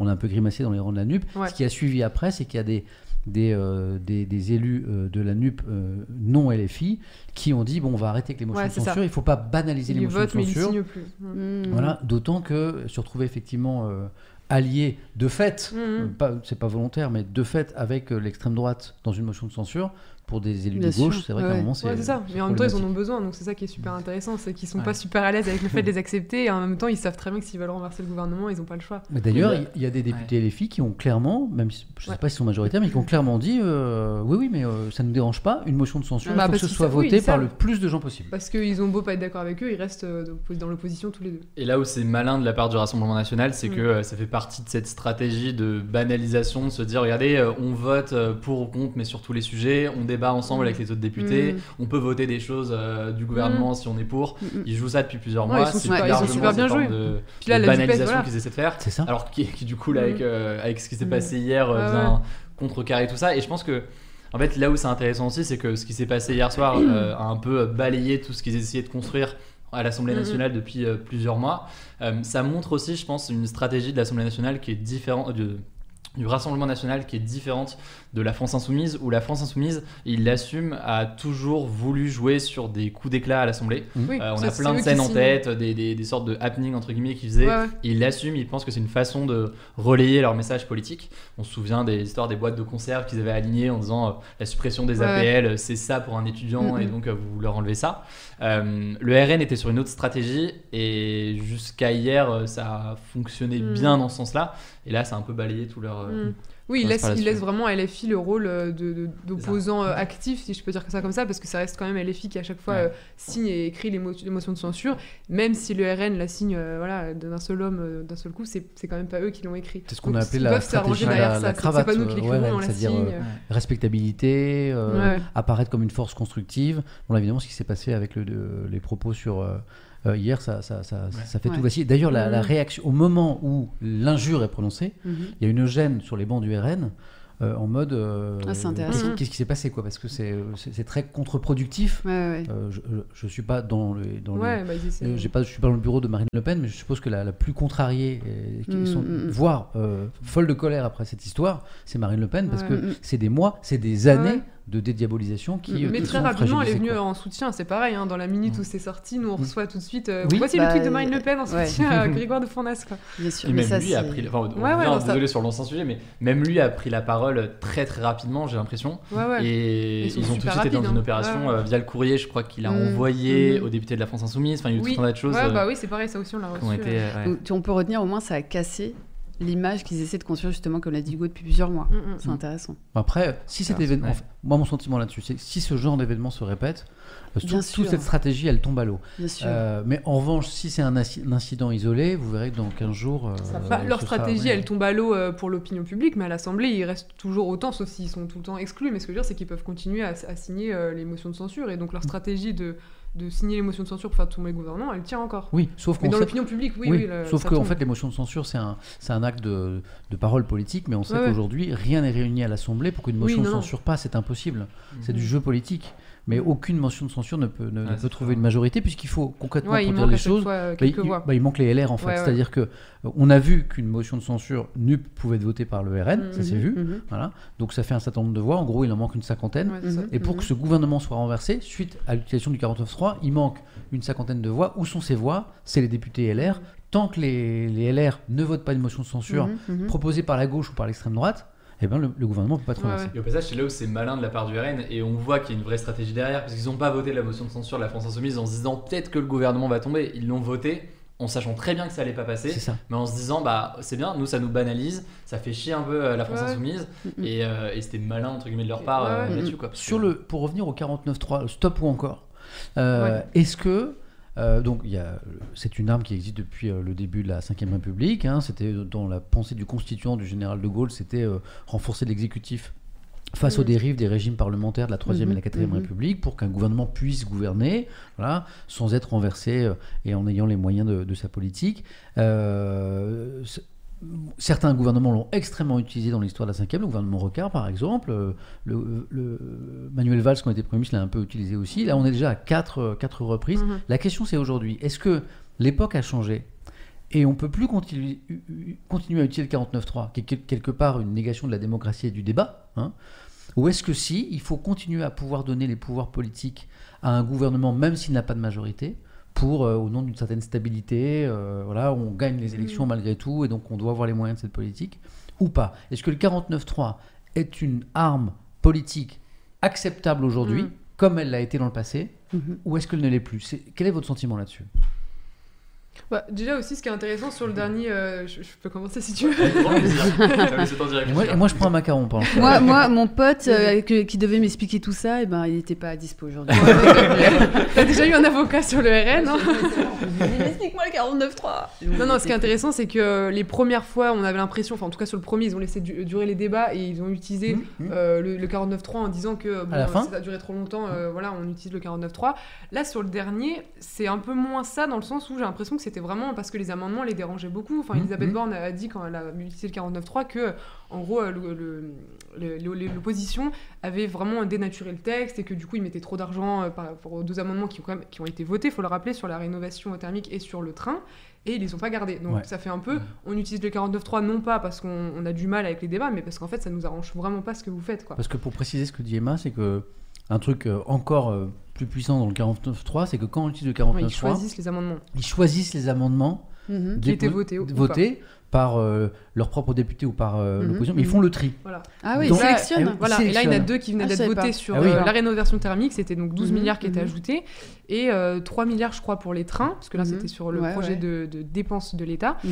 et ça ils l'ont pas gardé, alors que ça a été voté par, euh, des, bah, par le groupe NUPES et par le Rassemblement National. Et ils Donc doivent ça, l'ont pas s'expliquer, gardé. ils doivent, ils doivent expliquer. Ah non, ils choisissent. Non, non. Ils choisissent. Il y a, ils doivent pas. Voilà. Non, c'est Donc, ils ont gardé par contre la Discrétionnel, défense, la justice, la culture. Emma a raison, en fait, euh, c'est Ce d'accord. 49.3, le dernier 49.3 Bon, en utilisé, tout cas, il la- est plus en ce sens. C'est ce un peu ce que ça, ce que ça laisse penser, la, la Mm. façon dont Elisabeth Borne l'a pr- euh, l'a présenté. Elle a dit que voilà, l'opposition avait dé- dénaturé, que cet amendement avait été adopté euh, contre l'avis du gouvernement, et donc elle utilise le 49.3 sans le garder. Alors c'est intéressant parce que dans le chat, je vois des, bon, des, des gens qui s'opposent sur cette notion-là. Par exemple, il y a SMK qui a écrit le 49.3 est une forme de dictature. Euh, et puis il y a El Giganto qui répond si c'était une forme de dictature, l'Assemblée n'aurait pas la peu fort, possibilité de faire une motion de censure pour faire tomber le gouvernement. Alors oui et non. C'est-à-dire, Mm. Le 49.3 est une forme de dictature, c'est un peu excessif. C'est un peu Mais en tout cas, c'est un On peut pas dire Ça Tu peux pas dire ça. C'est un pouvoir discrétionnaire qui est livré euh, à l'exécutif. Mm. Moi, je pense qu'aujourd'hui, alors que de plus en plus de gens se disent je vais pas voter parce que mon vote sert à rien. Parce que je vais lire un député qui ne sert à rien, bah, le fait, 49.3, ça va ça dans donne ce encore moins sens. envie, c'est Mm. vrai. Ça donne encore moins envie. Après, Donc, Surtout qu'en que plus, c'est un c'est peu tout qui a été embêtant. voté, donc les représentants sont élus, ils votent quelque chose, et en fait, c'est pas écouté. Et quand, et quant au contrepoids qui est la motion de censure, la motion de censure, il y en a une qui est passée dans l'histoire de la cinquième. Une Mm. seule. Hein, C'était Pompidou en 62, Ah je oui. crois. Une seule. Donc c'est une, arme très relative. Mm. Et encore, le général de Gaulle, le lendemain de cette motion de censure, a nommé le même Premier ministre. Mm. Et Donc c'est ce qui se passerait là, si ça fonctionnait. euh, Sans doute. euh, Maintenant, bon, je suis pas certain que ça ait un réel, en tout cas là, tel qu'on le voit en ce moment et ces derniers jours, je suis pas certain que ça ait un réel impact sur euh, l'opinion publique Ouais, euh, et Tu sur l'image que les gens peuvent avoir du gouvernement, en tout cas en ce moment. J'ai pas de vue de sondage là-dessus, donc ça se trouve, euh, on a des sondages qui disent qu'une majorité des Français sont contre, mais même Mm. si une un majorité des sondage. Français sont contre dans un sondage comme ça, est-ce que réellement ça a un impact sur la popularité du gouvernement, sur la popularité même de ses mesures ou quoi? Ouais. J'ai un petit doute parce que là, c'est aussi c'est voté sur le budget, ce qui est un sujet quand même assez complexe. C'est différent. Euh, je pense notamment en 2014-2015, on a eu la loi travail, la loi El Khomri, euh, du coup sous le gouvernement de Valls. Il y avait euh, une loi qui était davantage connue, je pense, de la population, avec des mesures, pareil, Oui, là, qui le été beaucoup budget. débattues. C'est le budget. Voilà, là c'est le budget, c'est un peu plus. Je pense que, les- en tout cas, euh, j'ai pas l'impression que ça a autant imprimé ce débat sur le 49.3 qu'il y a quelques années sur des. Et je pense que sur la réforme des retraites, Ouais, ouais. Là, s'il y a un Oui, passage en force avec le gens, ouais, c'est 49.3, vrai. le débat sera beaucoup plus gros Ouais. parce que Mmh, c'est un- une grosse mesure qui parle à Et beaucoup gens. pourtant, c'est enfin c'est un peu un cercle vicieux parce qu'à la fois ça intéresse moins les gens parce que c'est des questions de budget et en même temps c'est parce que c'est des questions de budget qu'ils ont recours illimité au 49.3. C'est vrai. Donc en fait ça vaut le coup de vraiment de s'y intéresser quand même Et, c'est- et le budget est important, donc c'est pas comme si c'était un sujet. une question euh, cash dans le chat, parfois j'aime bien. Le 49.3 doit-il être supprimé? Voilà. Euh, puisque le 49.3 c'est une invention de la cinquième, donc il n'a pas Mhm. toujours existé. Oui. Ah oui, on part sur des questions vraiment. Ah ouais. Est-ce oui, que oui. c'était Alors, moi, j'ai aucun- Non, je sais pas, on y va. Franchement, j'ai aucun avis, je préfère le dire parce que j'ai pas. euh, moi, j'aime pas parler de trucs que je comprends pas Bien vraiment. Et j'ai besoin de connaître l'histoire du 49.3, pourquoi elle a été créée, donc tu l'as un peu dit au début. Euh, parce qu'il y a des mesures qui ont été créées avant qui n'ont plus raison d'être, et, ou, ou d'autres au contraire qui doivent être renforcées, etc. Oui, un régime politique, ça peut évoluer. Voilà. Bah, Après, la bonne nouvelle, c'est comment les Français connaissent au moins un article de la Constitution. Mhm. C'est plutôt bien. Moi, j'essaie de voir d'être positif, Je, tu vois. je pense que c'est celui qu'ils connaissent le plus Ouais, c'est un peu dommage d'ailleurs, mais bon, c'est c'est une autre histoire. Mais mais euh, mais non, mais c'est vrai en plus c'est peut-être le seul que. Mais bon, Ouais. bref. Mais, Mais tu voilà. n'es- tu n'es pas tout seul parce qu'à la question euh, doit-il être supprimé, j'ai 25% des gens qui disent je ne sais pas. Donc tu n'es pas, Ouais. tu n'es pas la Mais seule. non, mais parce que ce qui est c'est mais intéressant, c'est c'est bien que de dire je ne sais pas. les Ah oui, deux, les ces deux camps sont à euh, 50-50. Il y a 38% des gens qui nous regardent qui disent le 49 tours doit être supprimé Mhm. euh, et 38% euh, qui disent non. Et puis quasiment un autre tiers Mhm. euh, qui disent je ne sais pas. Moi, je, je- la question, c'est vraiment de connaître en fait les tenants et les aboutissants du 49.3, l'histoire, et surtout, Oui, est-ce que le 49.3 contexte. peut quand même, est-ce qu'il pourrait quand même être appliqué, parce qu'on sait qu'il y a aussi l'intérêt national. Si par exemple on a un, un sujet de, de défense nationale, euh, Gérald Darmanin a essayé de lancer ça il y a, il y deux ans. J'avais fait un papier là-dessus où il, il- il parlait de sécurité nationale lorsqu'il parlait d'aller vérifier par exemple les contenus des messageries. Il y a pas, faut- il y, a- il y a une limite aussi à la sécurité nationale. Il y a, voilà, donc il faut, c'est tous, tous ces, toutes ces armes. Tu utilises le mot arme, Ouais. moi j'appelle ça des outils pour essayer, essayer de sortir de la Ouais. métaphore de la guerre. oui, tu t'as vois, raison, des outils, tous raison. ces outils. Oui. C'est comme le référendum. hein. Le référendum est un. Les gens pensent que plus il y a de référendums, mieux c'est. Ouais, c'est comme tout ça. Et c'est très dangereux, voilà, ça, ça a peut aussi affaiblir la euh, démocratie, tu vois. Donc c'est Oui. C'est vrai. faut- parce que souvent les gens quand ils font, quand tu fais un référendum, tu le Mm. fais à un moment de ta de ta vie politique où il y a le plus de tensions et d'émotions. Oui, Du coup, les ça a gens- une autre valeur que la juste la Les gens question ne, vo- ne votent jamais pour la Mm. question posée. On l'a vu avec le Brexit, Ouais. tu vois. Mm. Donc Oui. c'est toutes ces questions-là, voilà, c'est c'est- moi, moi, j'ai besoin vraiment, euh, pour le coup, je peux pas m'exprimer parce que j'aurais besoin de comprendre davantage. Mais les débats Ouais. institutionnels sur euh, qu'est-ce que Ouais, doit être le, bon régime politique à un temps oui, donné voilà. pour un pays, c'est d'une complexité la énorme. Constitution, Et- franchement. et je sais pas parce qu'en fait, on va au fond des choses, c'est-à-dire oui, quel pouvoir on veut, ouais. euh, de quelle manière, est-ce que euh, c'est vraiment. C'est compliqué, moi je trouve ça. Moi je sais pas si vous vous souvenez, alors vous êtes peut-être trop jeune, Hugo et Emma, mais nous on est, on est assez vieux. Euh, tu sais, quand on a voté pour le, le quinquennat, Ouais. tu te souviens, on est passé du, du septennat, ou du Mm. septennat oui, au quinquennat. au quinquennat, Donc, ouais. ça, voilà. C'est Chirac qui a voulu se. Ça a été sous ouais. référendum, je sais Mm. pas si tu te souviens.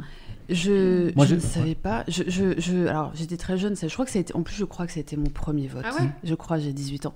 Et, et en fait, j'ai trouvé que c'était. Enfin, la question pour moi était. euh, il y avait un flou artistique, mais de malade. Je comprenais pas. euh, à part les la, enjeux, euh, à part le Ouais. fait de dire bah, je vais voter plus souvent, tu vois. Non mais Ouais, ouais. et- alors je suis sûre qu'il y a des enjeux en termes de, de timing, de, de synchronisation Ouais, avec le- l'élection à l'Assemblée nationale, mais ça législative, mais tu vois. Et, et- et en fait c'est posé, enfin voilà, c'est- ça te montre un outil et, et- et moi j'avais pas tout compris, tu vois. En même temps, que ce soit- c'est bien que ce soit le citoyen qui décide ce genre de choses. Après, Ouais, encore mais faut-il tu vois, mais, les faut-il- mais tu vois, mais encore faut-il Mm. fournir les informations. C'est comme le Brexit. Encore faut-il fournir l'information. Et alors, l'avantage du quinquennat septennat, c'est qu'il y avait pas, c'était pas rattaché à une émotion dans l'instant. Mais un truc comme le Brexit, c'est rattaché à une émotion Ouais. dans l'instant. C'est pour ça qu'il faut de des bons médias, comme Blast, comme Hugo Décrypte. Voilà, voilà, je retombe sur mes pattes. Toi, je suis pas certaine si on avait fait un référendum pour l'IVG que l'IVG serait passé. Tu vois, je sais pas. Mm. C'est c'est des questions comme ça. Enfin, c'est. Je pense que c'est une question plus large aussi sur est-ce que Mm. le, le politique doit anti- pas anticiper, mais être de l'avant sur certains Mm. sujets, Mm, mm. y compris euh, par rapport à l'opinion. Et Absolument, c'est des ouais, questions ouais. plus larges, un peu Ah philosophiques. ouais, euh, absolument. Et la politique ça, doit toujours avoir, je pense, un, un- un- un niveau, un, un degré d'avance par rapport à la loi, parce que la loi, elle est plutôt conservatrice de, par définition, parce qu'elle est toujours en retard des pratiques sociales. La politique, justement, le politique, il doit être là pour, enfin, Mhm. c'est ma vision, Mm. hein, mais après, hein, il doit être là pour aller, être- pour être visionnaire, Mm. pour essayer de voir ce qui va se passer et de préparer la société et de faire en sorte que la société puisse l'accompagner, puisse, tu vois, de protéger les droits fondamentaux, protéger pas mal de choses. Et et- et il y a toujours un décalage, tu vois. Mm. Et, et, euh, mais bon, tout ça, moi je, moi, je pense que rien n'est compliqué à expliquer. Il faut juste trouver les bons mots, il faut les bonnes personnes pour l'expliquer. Et, et en cela, comme je dis toujours, le journaliste, c'est un métier d'avenir. hein, parce que pff, le monde est de plus en plus complexe, donc on a besoin de vous voir. de me donner de Ah non, mais moi je vous le dis, on a besoin de vous les mecs. hein. je veux dire. C'est intéressant ce que tu dis sur la, la question de la temporalité du politique, euh, Ouais. d'une assemblée nationale par exemple, par rapport à la, au sujet quel qu'il soit, parce que euh, je te rejoins sur le fait que la, les politiques peuvent être en avant et, et en avance sur certains bah, sujets. ce serait bien. Euh, mais comme ils peuvent être aussi en retard sur d'autres, euh, typiquement sur des sujets bah, que tu connais, maîtrises mieux que moi, mais euh, de numérique ou autre, la régulation de l'ubérisation de l'économie, avec tout ce qu'il y a derrière, elle vient en réaction forcément Mhm. à des entreprises qui Mhm. ont pris des initiatives Mhm. sur des choses, Bien sûr. parfois d'ailleurs au détriment de la loi, avant une régulation. Donc euh, il y a un peu les deux finalement selon les, Ouais, selon les ouais, sujets. non, c'est vrai, c'est vrai. Alors, je, je, je- ça va vous amuser, mais euh, parfois le chat s'intéresse à d'autres choses euh, que. Mhm. que Bah, Nous-mêmes on est partis sur nous, on est parti hein. sur plein d'autres sujets. Mais vous hein. avez vu, par exemple, régulièrement dans le chat, j'ai des remarques sur les macarons. Alors, au fil des émissions, j'ai Ah, les macarons n'intéressent pas beaucoup ce soir. Ou il y a un moment crucial dans l'émission, c'est qu'à un moment, il va rester un macaron. Qui va le prendre Et en fait, le chat ne va parler que de ça. 49, ne va parler que de ça. macarons, C'est drôle. Donc là, par exemple, le constat, c'est que le salé a plus de succès que le Bah, moi, je suis plus alors. Mais c'est dans l'ordre. Moi c'est juste, euh, je vais Ah, attaquer ceux-là tout à l'heure. Vous Et moi, ce que je fais remarquer, c'est qu'on a, on a un plateau très sage ce soir, parce que vous savez que euh, là, ça fait une heure que le stream a été lancé. Souvent, à cette heure-là, les bouteilles de rosé sont, sont débouchées, les bières sont euh, ouvertes. Et là, j'ai des invités qui tournent à l'eau. Voilà. Le stream pourrait être sponsorisé par Evian, il ne l'est pas. À l'eau, Au jus d'abricot. euh, au jus d'abricot, Attends, j'ai pris un café, c'est quoi. au déca. C'est hyper dirty un café. au dé- au déca, c'est hyper suis hyper c'est c'est très sage pour l'instant. Euh, tout à l'heure, quand on a lancé un sondage dans le chat sur euh, l'ordre des thèmes voulus par euh, le chat, vous avez vu que Twitter est arrivé très tôt, Mm, mm. Euh, très haut plutôt. Vous voulez qu'on passe Ouais. à notre affaire Attendez, de Twitter une transition. Emma, à toi. non, mais si, en plus, j'y ai pensé. Moi, Bah, Hugo oublié. avait une transition euh, numérique. Ah oui. Mais non, mais avec le 49.3, je sais pas si je l'avais. Euh, non, on avait j'ai une transition avec un autre sujet tout à l'heure. Mais t'en avais une Non, non, là j'ai Mais oublié. c'est quoi mais cette obsession des transitions? Bah, je sais pas. c'est- on, est, on est sur Twitch, Bah, surtout, tu nous as pas dit qu'il fallait préparer des transitions. hein. Non, Moi, bah j'ai franchement, j'étais pas prête. Quoi. On est à l'arrache, Non, on est à l'arrache. c'est moi qui vois justement. des transitions on va, partout, ouais. On va aller, on n'est pas en train de faire des voilà des choses cosmétiques, c'est boum, on y va. Euh, Donc moi, on je- a fini sur le 49.3 Oui, Ok. oui, oui, parce que de toute façon on en reparle chaque semaine. C'est clair. Comme La semaine prochaine sera cinquième stop ou encore? comme, le gouvernement est condamné à l'utiliser parce qu'il n'a pas de majorité. Ouais. euh, Mais puis surtout, va y avoir encore une bonne dizaine là, je pense. Oui, hein. et puis il y a des textes fois, très importants qui arrivent sur la ça réforme de l'assurance chômage, la réforme de l'assurance retraite. Vous en parlez tout à l'heure. Hmm. On file la patate chaude aux prochains invités la semaine Ouais. prochaine. Je et sais plus, je sais combien de chose. 49.3 le gouvernement Rocard a utilisé, je sais plus d'une vingtaine de fois. Non, c'est vrai Euh. Dites-le moi dans le chat, vous- je vais je vais avoir l'info. Pour moi, dans ma tête, c'est 25, 26. Mais ça concernait le budget ou pas? Bah, à l'époque, à l'époque, c'était pas encadré, donc c'était un peu Ah euh, oui, comme, on voulait. Euh, 28. Ok, parce que là, il risque d'en avoir vraiment beaucoup Ouais, avec le j'ai le budget, chiffre avec le 28. budget, hein. On est à 4 seulement. Mhm. Je crois que c'est 6 pour le gouvernement Petit Valls. joueur, euh, non, le mais il, en va y en avoir vraiment beaucoup à venir encore. hein. Parce Ouais, que c'est chaque, budget est en deux parties. Là, il y a eu 4 49.3, mais juste pour deux budgets. C'est première partie PLFSS, Mm, à chaque fois c'est ça. Et puis en plus, ça va revenir après le Sénat à l'Assemblée. C'est marrant que les budgets n'intéressent pas. C'est marrant. Alors, alors que c'est Ah, le- c'est ça qui va alors- déterminer le texte va le plus important Voilà, aux. États-Unis, les budgets Ouais. sont extrêmement suivis Ouais, ouais. parce Alors que ça, ça, détermine les, tout. les- les députés le savent. oui, bah, en mais France, ça, qu'en euh, France, en euh. Je pense que c'est dur aussi. Je reviens à la question du discours des médias et comment ils le traitent, mais c'est pas évident à aborder comme sujet parce que c'est tout con, mais il n'y a pas une question. Hmm. Euh, en fait, c'est un, une grosse, des questions d'argent qui sont déjà très complexes. Mm. T'as plein de sous-questions en dessous. Mm. Oui, voilà. Euh, il faut l'aborder et je pense que c'est important de l'aborder. de Mais montant, euh, là, 12 milliards. euh, c'est ça. Toi, Hugo, fait par exemple, t'as fait quelque chose sur le budget Nous, on en a parlé dans les actus du jour et, et dans tout ça, mais typiquement, je pense qu'en vrai, avec le recul, pour un peu d'autocritique, on aurait pu en parler davantage. Mm. Et c'est le genre de sujet qui peut être assez nébuleux. euh, Plus expliqué, plus, ouais. de pédagogie, c'est ça. Parce qu'en fait, d'accord. je suis complètement d'accord. C'est c'est un sujet qui le budget, c'est hyper important. Ça définit tout le reste. Mm. Donc, Bah euh, oui, c'est la- c'est c'est les dépenses et les Mm. recettes de l'État, donc Ouais. c'est vraiment tout. Bah, c'est comme ça qu'on voit comment ça Je dis un dernier mot, je réponds à quelqu'un dans le chat sur le 49.3 et on passe euh, à Twitter. C'est quelqu'un qui me disait, je retrouve, voilà, c'est euh, Team JBZ qui dit c'est faux, il n'est pas condamné le gouvernement à l'utiliser, il pourrait juste respecter le vote des élus. Non, il peut pas, je t'explique pourquoi. Ce gouvernement n'a pas de majorité. Quand il propose un texte, il ne peut pas être voté, il n'a pas de majorité. Sauf s'il passe des alliances, par exemple, avec les Absolument, députés de droite et l'air, ce qu'ils ont déjà fait. Bon. L'opposition n'a pas les moyens non plus de faire passer un texte, puisqu'ils n'ont pas non plus de majorité. Non, ils sont même, ils- voilà. Donc, le groupe RN ne peut pas faire voter des lois, euh, la NUP ne peut pas faire voter des lois. Mm. On peut imaginer assez difficilement que la NUP et le RN votent des textes ensemble. Bah, ils en censure. ont voté une sur la réseau- rénovation thermique, du coup. Là, ils Oui, c'est se vrai. mettre d'accord. Donc, comme quoi c'est possible. Et sur les trains. Mais, mais en gros, dans cette situation, il n'y a, Un aucun texte qui- plaise. il y a aucun texte qui passe. Donc Mm. l'idée du constituant de la cinquième, c'est dans une situation politique un peu euh, bloquée, mhm. on donne les moyens à l'exécutif, malgré tout, de faire euh, passer ces Ouais. réformes. Après, je dis pas que c'est bien, je dis que c'est le- l'esprit de la cinquième. Leur argument, c'est de dire sinon ça dure trop trop longtemps, les Français ont besoin de. Ou on vote zéro loi. faut- Voilà, c'est ça. Mais alors, si on vote zéro loi pendant 5 ans, alors que le pays évolue Mm, voilà. et a- doit faire face à des crises coup, sanitaires, économiques, euh, Ouais. je pense que Mm. les mêmes personnes dans le chat diront Ah ben on vote plus de loi. Bah non, on vote plus de Bah loi. ouais, Mm, mm. Parce qu'on est coincé. vite. Mm, mm. Il y a des pays où c'est comme ça. hein. En Allemagne, Euh, par exemple, c'est beaucoup plus dans le. Enfin, en tout cas, en Allemagne, il y a plus une, une volonté générale d'être c'est un dans une État stratégie hein. d'alliance. Exactement. C'est pas le même pareil, attention. fonctionnement. hein. Ouais, ça veut dire qu'il y a des lois fédérales, il y a des lois locales. c'est très puis il y, a différent. une, il y a culture, est du, très il y a une centraliste, culture enfin. du Ouais. compromis et de la coalition en Allemagne.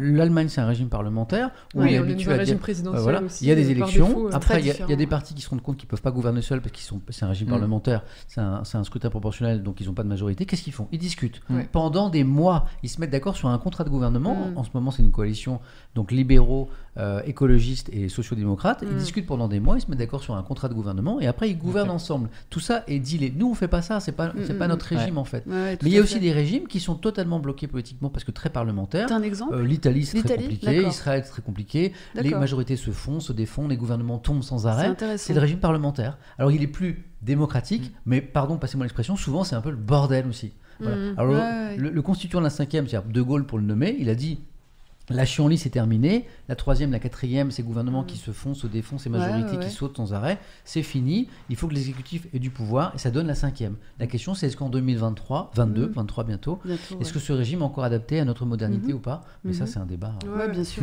Je pense que c'est complexe. On, on pourrait Ah faire une thèse là-dessus. Ah, mais on pourrait en parler. D'ailleurs, je je suis- je persuadée-. Euh, voilà, il y a des gens qui ont fait des thèses sur les 49.3, sur la Constitution, sur, c'est sûr. C'est Enfin, évident. Enfin, l'ami qui, qui aurait dû m'aider aujourd'hui, il a fait sa thèse sur la Constitution. Donc euh, je et citerai pas son nom, mais je l'embrasse. J'allais si dire, on va balancer son nom, mais c'est non. Non. Euh, vous savez que je remercie pas beaucoup les subs et les abonnements, les bits quand on est dans une émission comme ça, parce que bon, j'écoute mes invités, je vous lis un petit peu. Mais merci à tous ceux qui soutiennent, merci pour vos abonnements. Euh, merci vraiment de soutenir, c'est grâce à vous si on peut être là. 49.3, Attends, j'aime bien mettre les pieds dans le plat. il y a deux choses. Bonjour. J'ai une intervention. euh. Ah. Allez, hop, Alors. Team JBZ, c'est Team Jibs. Du Oh, coup. pardon, pardon. C'est qui Et- tu connais? C'est un ami? Oui, bah, ouais. Enfin, Salut Team Gibbs. Et euh, enfin, c'est. Jibs du coup. Pardon Et, pour euh, la première- Ouais. et je sais pas si tu l'as dit, mais on a eu un raid de Ramène ta fraise. Non, j'ai pas vu. Voilà. Pardon, moi j'avais raté le, le raid. Ramène ta fraise. Ramène ta fraise. Merci pour le raid, c'est adorable. On se, on se, on se raid mutuellement avec Ramène euh, ta fraise. Ramène ta fraise qui m'a offert un très joli dessin de- il n'y a pas très très longtemps, mais qui est dans mon autre studio, puisque toute, toute pièce de cette maison est susceptible d'être un studio. Alors je le disais, j'aime bien mettre les pieds dans le plat, je vais le mettre sur le thème Twitter. La question que je pose, c'est est-ce que Twitter est en danger? Voilà. Euh, mon constat, mais peut-être que j'ai faux, c'est Twitter, c'est pas juste un réseau social propriété de capitaux privés, parce que certains dans le chat le Mm. pensent peut-être. Euh, c'est pas, la- ça appartient pas euh, à des actionnaires, aujourd'hui à Elon Musk, hier à quelqu'un d'autre, peut-être que demain à quelqu'un d'autre encore. C'est un instrument essentiel du débat public Mhm, aujourd'hui, hein, mhm. comme tout réseau social. Voilà, Mhm. permettant à chacun de s'exprimer dans le cadre d'une modération euh, et où doit être mis en place aussi une lutte contre les fake news, contre la Mhm. désinformation. Or, le rachat de Twitter par le milliardaire Elon Musk semble changer un petit peu la donne. Musk, il est ouvertement euh, libertarien. hein. Euh, il a une, une- une- une- une conception, une vision de la, de la liberté d'expression qui est, euh, qui est, qui est- qui est forte. hein. C'est une vision débridée de la liberté d'expression, estiment certains. Il vient d'entamer un plan de licenciement massif euh, de, des salariés, peut-être jusqu'à 50% des effectifs, dit le Par Washington mail. Post. Par ailleurs. Oui, ah oui, bah, c'est à la Ouais, Ouais, par ouais, courrier ouais. en par, mode. euh, par Ouais. mail ou par, par DM. Voilà. Par DM. Oui. C'est énorme. Oui, oui, parce que que, en oui. plus, j'allais faire blague. Oui, parce que, parce certains ont vu leur mail. euh, Alors certains l'ont appris parce qu'ils ont vu qu'ils n'avaient plus accès à leur mail. Oh, l'horreur. Voilà, il y a des témoignages aujourd'hui sur, sur- de salariés de Twitter aux États-Unis. Là, il y avait une photo qui circule sur Internet d'une femme qui est, qui est enceinte de 8 mois, qui pose avec son bébé qui a, euh, qui a, qui a- qui a- qui a un- qui Ouais. an, qui, Ouais. vient, qui vient de se rendre compte qu'elle avait plus accès. euh, Alors, pas, cette- faut quand même là. dire, c'est Mhm. pas la première fois que Elon Musk fait ça. Faut revenir en arrière Oui. à ce qu'il a fait avec SpaceX et, euh, et Tesla, qui sont deux super entreprises, mais faut, faut pas, faut pas oublier Oui, comment il a il un système de management. Ah ouais, puis en est plus, on est aux États-Unis. Bon, euh, le Mm. salarié euh, américain n'est pas protégé Ouais, comme l'est le Alors, il est en. Californie. hein. Ah, Je tiens à ça dépend des États. J'habite en Ça Californie. dépend des États. Mais au-delà de la, bon, de la question sociale, il y a le fait qu'il vient d'entamer un plan de licenciement a priori massif, on parle de 50% des effectifs, ce qui peut augurer ou pas d'une Mhm. modération affaiblie. Parce que la modération sur les réseaux sociaux, c'est important. S'il y a moins de salariés, on Mhm. peut supposer peut-être qu'il y aura une modération qui est affaiblie. Par ailleurs, dernière info, il a annoncé, vous le savez, un nouveau modèle de certification. Mhm. Demain, cette certification pourrait être accessible à toute personne acceptant de payer 8 dollars par mois, on parle de ça. Ouais. Mhm. Euh, Twitter, question, question, va-t-il être envahi demain de comptes certifiés complotistes, extrémistes, qui viendraient enflammer un petit peu plus le, le Mhm. débat public? Twitter, qui est déjà pas aujourd'hui vraiment un havre de paix, hein, je sais pas comment, si vous fréquentez un peu Twitter, c'est pas toujours euh, très chill, va-t-il devenir encore plus violent, encore plus toxique? C'est la question que je pose ce soir. Et je crois que c'est la question que pose la prise de contrôle de Twitter Mhm. par Elon Musk. Voilà. Mhm. Bon, je, je- je dévoile un peu mon sentiment. Ouais, moi, c'est un Twitter, sujet, mais, c'est euh, sujet que j'ai pas dû préparer, donc ça va. J'ai pas, j'ai pas été. Enfin, Ouais, pour le coup, c'est le seul que je maîtrise. Qui tu veut commencer? Aurélie, tu veux commencer? Ouais, Vas-y. ouais, si tu veux. Allez. Alors déjà, il y a plusieurs choses dans le sujet de ce rachat et de, des dernières actions d'Elon Musk dans les 48 heures. Euh, il y a plein de choses qui sont corrélées, plein de choses qui ne le sont pas. Et euh, vu qu'Elon Musk n'a pas défini ses intentions, on ne sait rien. C'est ça. Non mais C'est faut le pour ça dire. Je mets plein de Faut le dire, dans voilà. faut le dire parce qu'en fait, euh, même dans le passé, parce qu'il a quand même, euh, il a, par exemple, il, a, il s'est séparé de 50% de l'équipe de recrutement de Tesla, en, je crois que c'était en, deux- en 2019, je crois. Euh, on n'a toujours pas compris pourquoi. Euh, il s'est, SpaceX, il, a, il, s'est, il, s'est, bah, il s'est séparé de beaucoup de gens. Et, euh, et- en 2019 et en 2020, il a été bénéficiaire, ce qui n'était pas en 2019 avec SpaceX. Et donc tout le monde, enfin, ça a été un argument pour dire, Mm. bah regardez, alors qu'en fait, pas forcément. C'est plein d'autres choses. En fait, une entreprise, c'est très compliqué pour en gérer deux, je sais. Et je n'ai pas le chiffre d'affaires de SpaceX et Tesla, mais peut-être Pas un jour. encore. Pas encore, pas encore, voilà, pas encore. Mais, euh, mais en fait, il y a plein de choses corrélées. Et si on, on parle que, que Twitter, et, mais il y a plein de choses corrélées. C'est ça que c'est, il y a plein de couches en fait. Ouais. Et des couches en plus qui, de- qui demandent des connaissances techniques pour comprendre les, ce qui peut arriver. Alors. Plusieurs choses. Euh, lorsque- donc, Elon Musk, c'est un libertarien, tu l'as très bien dit. Il, défend la, il défend la liberté d'expression, mais jusqu'à euh, nos limites. Ce qui n'est pas la liberté d'expression aux États-Unis. Il faut quand même, c'est-à-dire qu'aux. États-Unis, la liberté d'expression, elle est, c'est un droit absolu. En France, c'est un droit relatif. Mhm. Mais ça ne veut pas dire que c'est free lunch et que tu peux dire ce que tu veux sans en, sans en, en avoir les conséquences. La différence, c'est que en effet, aux États-Unis, tu peux dire ce que tu penses à tout moment, n'importe où, mais tu peux être puni au regard de ce que tu as fait, des conséquences de tes, de tes mots. Tu vois, donc c'est pas. Donc premièrement, deuxièmement, euh, le fait qu'ils rendent les comptes euh, payants. Ouais, vérifier. ouais. Alors, c'est marrant parce que j'ai sorti un article hier là-dessus où moi, ça fait, enfin, ça fait super longtemps où je dis. Dans le euh, Figaro, du coup Ouais, ouais, ouais C'est ça où je dis il y a super longtemps, où je dis bah il faut euh, ce- le problème de ces réseaux sociaux, on parle de Twitter, mais c'est le cas de pas mal de réseaux. hein. Euh, le problème de Twitter, c'est comme tu l'as très bien dit, la haine, la, la- la propagation des fake news, les théories du complot, etc. Et, il y a une raison technologiquement à ça, c'est qu'en fait les algorithmes qui vous suggèrent des contenus à regarder et à aimer, à partager, à commenter, s'appuient en fait sur une connaissance de vos comportements sur la plateforme, de savoir ce que vous aimez, c'est-à-dire qu'on va vous redonner des choses que vous avez tendance à aimer, mais plus subtil que ça, on va vous catégoriser dans des classes d'utilisateurs et en fonction de vos similarités dans vos comportements, ce qui fait que vous allez retrouver dans une classe où vous êtes avec des, des Twitteriens, enfin des, des- des utilisateurs du Twitter qui sont comme vous, qui pensent comme vous, qui ont les mêmes sensibilités intellectuelles, émotionnelles, politiques. Et ce qui va se passer, c'est qu'on va vous suggérer du coup du contenu que d'autres personnes de votre classe ont aimé. Ça, c'est déjà le cas, non? Ça, c'est le cas aujourd'hui. Ça, Ouais. c'est le cas aujourd'hui.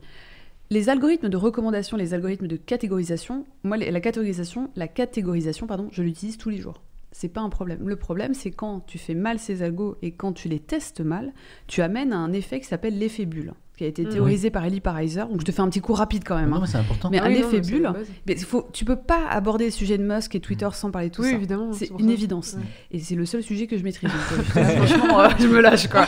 Je vais faire des dessins, j'ai ramené des maquettes et tout, hein, tu vas voir. Et en fait, le truc c'est que euh, quand tu... pourquoi, pourquoi il y a ce, ce phénomène sur un réseau comme Twitter? Parce que Twitter fonctionne comme énormément de réseaux sur l'économie de l'attention. Et là, je rappelle aux gens d'aller voir le livre de Bruno Patino, qui est excellent. Mhm. Euh, un très bon copain, je l'embrasse. Et en fait, euh, il, il s'appuie sur l'économie de l'attention. Ça veut dire quoi? C'est-à-dire que plus ils vont attirer et surtout retenir les gens sur la plateforme et qu'ils consomment un maximum de choses, plus les revenus de Twitter vont être élevés. Pourquoi? Parce qu'en fait, les revenus s'appuient sur des publicités ciblées qu'on peut orienter et personnaliser en fonction de ta, la connaissance de qui tu es. Et on te connaît davantage, plus, enfin, plus tu utilises la plateforme, plus on te connaît. Mm.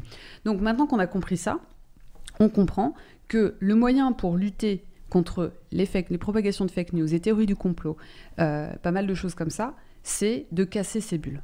Ah Parce oui, que, voilà, d'accord Pourquoi? Parce que quand tu es dans une bulle complotiste, et que dans ce, tout le monde, 80% des gens disent que la Terre est plate, par le biais de confirmation, tu vas penser que la Terre est la plate. preuve, tout le monde pense comme moi.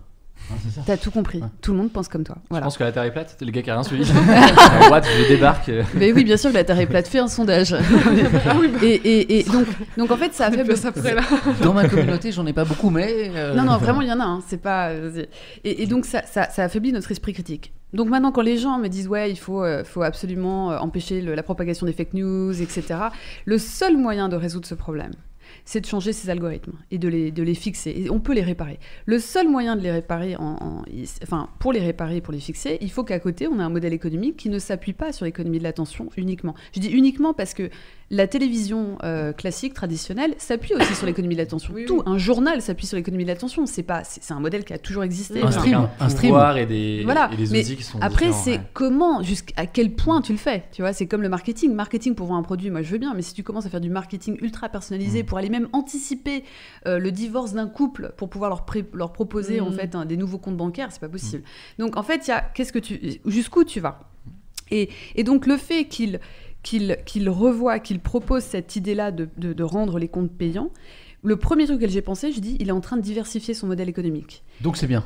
Bah, moi, je, je ne sais pas si c'est son oui, intention, mais moi, ce que je dis, c'est Mm. qu'il faut absolument revoir le modèle économique de, de Twitter.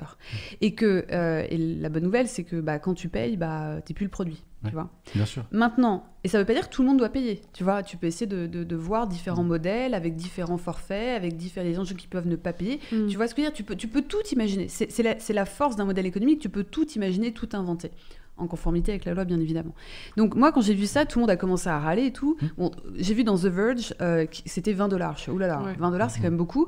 Moi, ma référence, c'est Netflix, tu vois. Donc, c'est, je, je vais, tu vois, j'ai mon petit. euh, Et, et- et après, j'ai vu que c'était 8 dollars. Et je me suis dit, bon, bah, c'est déjà plus raisonnable. Après, certains disent que Musk a laissé euh, sortir l'info du 20 dollars, Vas-y. justement pour que tout le monde euh, crie un coup, et que quand il sort son vrai chiffre, la- c'est Ah, 8, accepté. Stratégie des politiques aussi parfois sur beaucoup de. de- Ouais, non. alors ça, ça c'est vraiment Manette malsain. d'Overton des prix, du coup. Voilà un exemple de marketing euh, mauvais, tu vois. ce qui- serait plutôt malin d'ailleurs. mais donc moi j'ai pensé ça. Après maintenant il y a des gens qui disent mais comment comment de faire vérifier un compte va pouvoir lutter contre les. Alors déjà on a compris, hein, on, on va Oui. empêcher les bulles, les machins. En- a priori moi je pense qu'il faut absolument changer le modèle économique pour que ces plateformes puissent euh, faire autrement. Maintenant deuxièmement et d'ailleurs ce serait peut-être le premier à le faire. J'ai pas dit qu'il le ferait. Mais juste, c'est quoi le problème avec le modèle économique aujourd'hui? Alors vu que ton modèle, le modèle économique de Twitter ne s'appuie que sur ton attention, plus tu vas consommer du Ah oui, contenu sur Twitter, plus c'est intéressant pour eux. Le, le- le il y a deux payer- moyens. En fait, il y a deux moyens pour te faire consommer du contenu à outrance. Le premier, c'est que tu sois entouré de gens qui pensent comme toi. Ouais. Et le deuxième, c'est d'avoir des, des- des contenus polémiques transgressifs. Parce qu'on a tendance aussi à réagir lorsqu'on voit des choses violentes Mhm. qui nous Mhm. choquent.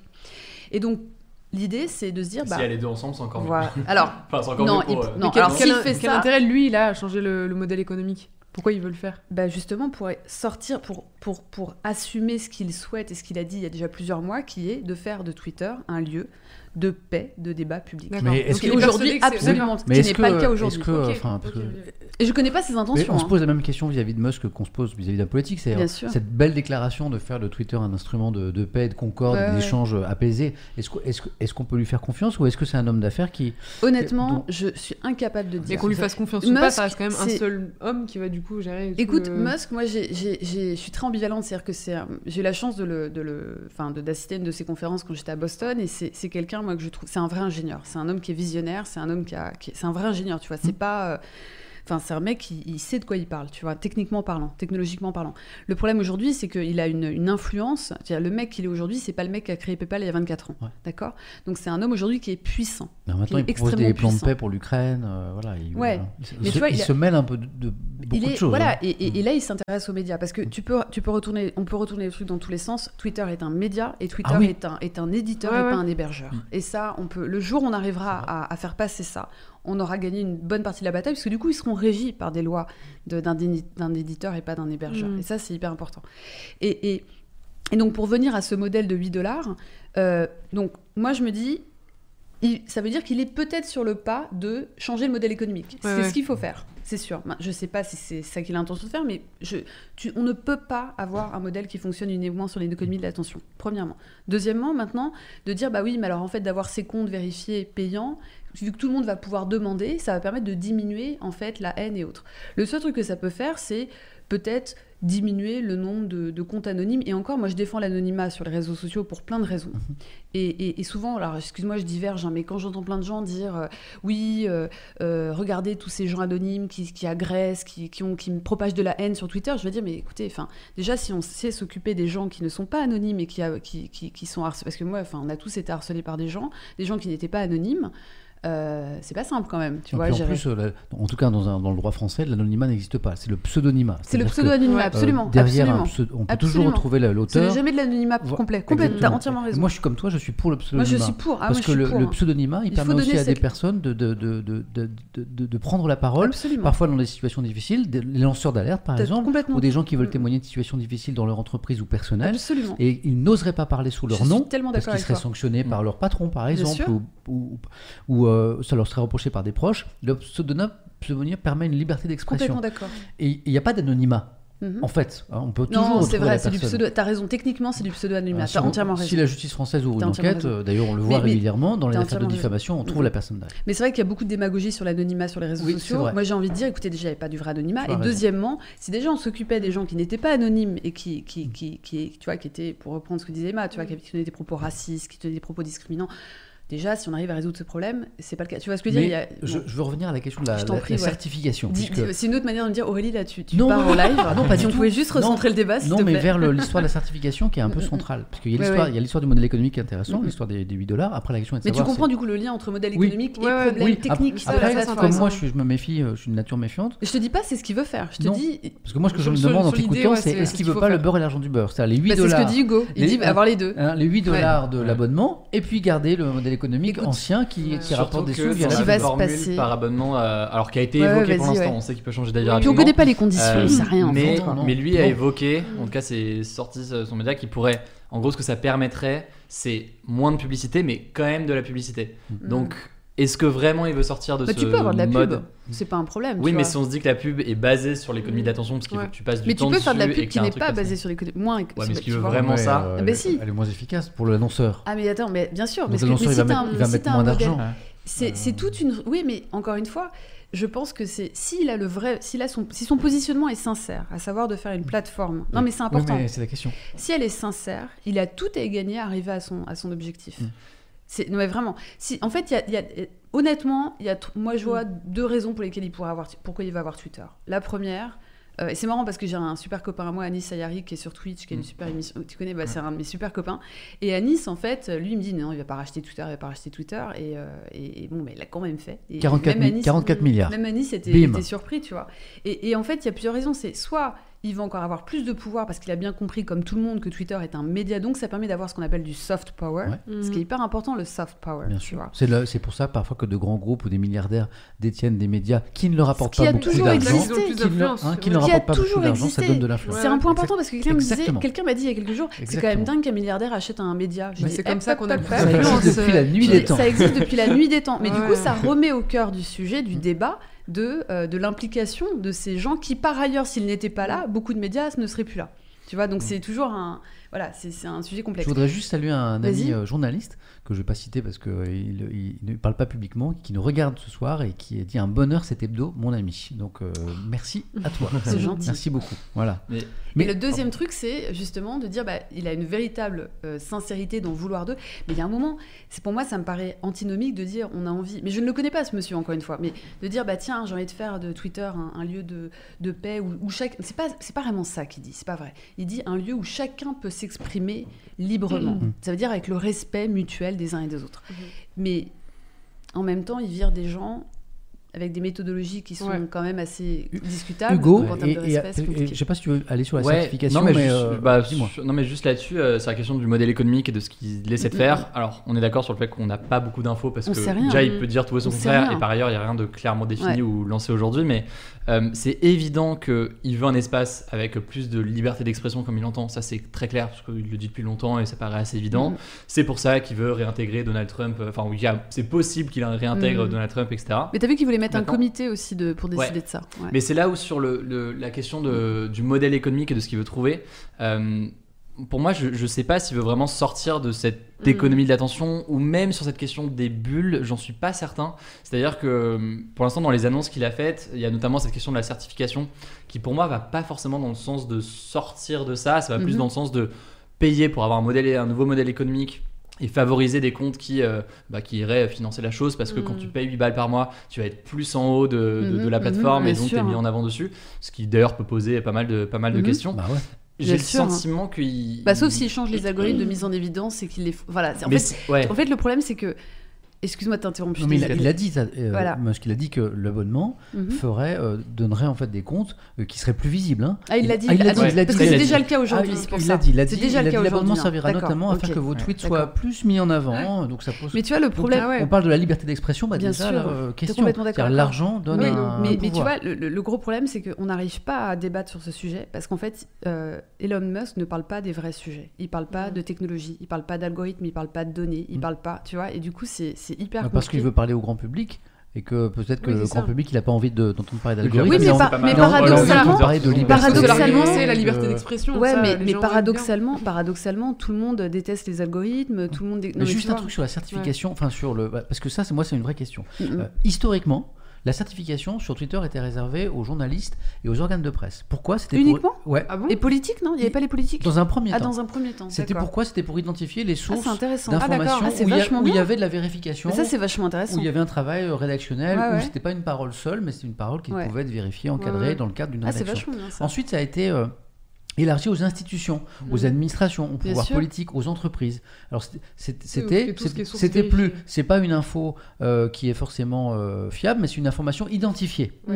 Mm. Et là, c'est une nouvelle étape qui apparaît, c'est-à-dire qu'en gros, on n'est plus journaliste, Oui. médias, grosses entreprises, institutions, on est sur quiconque Bien sûr. peut, euh, avec 8 dollars par mois, devenir euh, certifié. Mm, mm, mm, mm. Identifié à vérifier, Bien on verra quel- dans quelles conditions c'est, euh, identifié.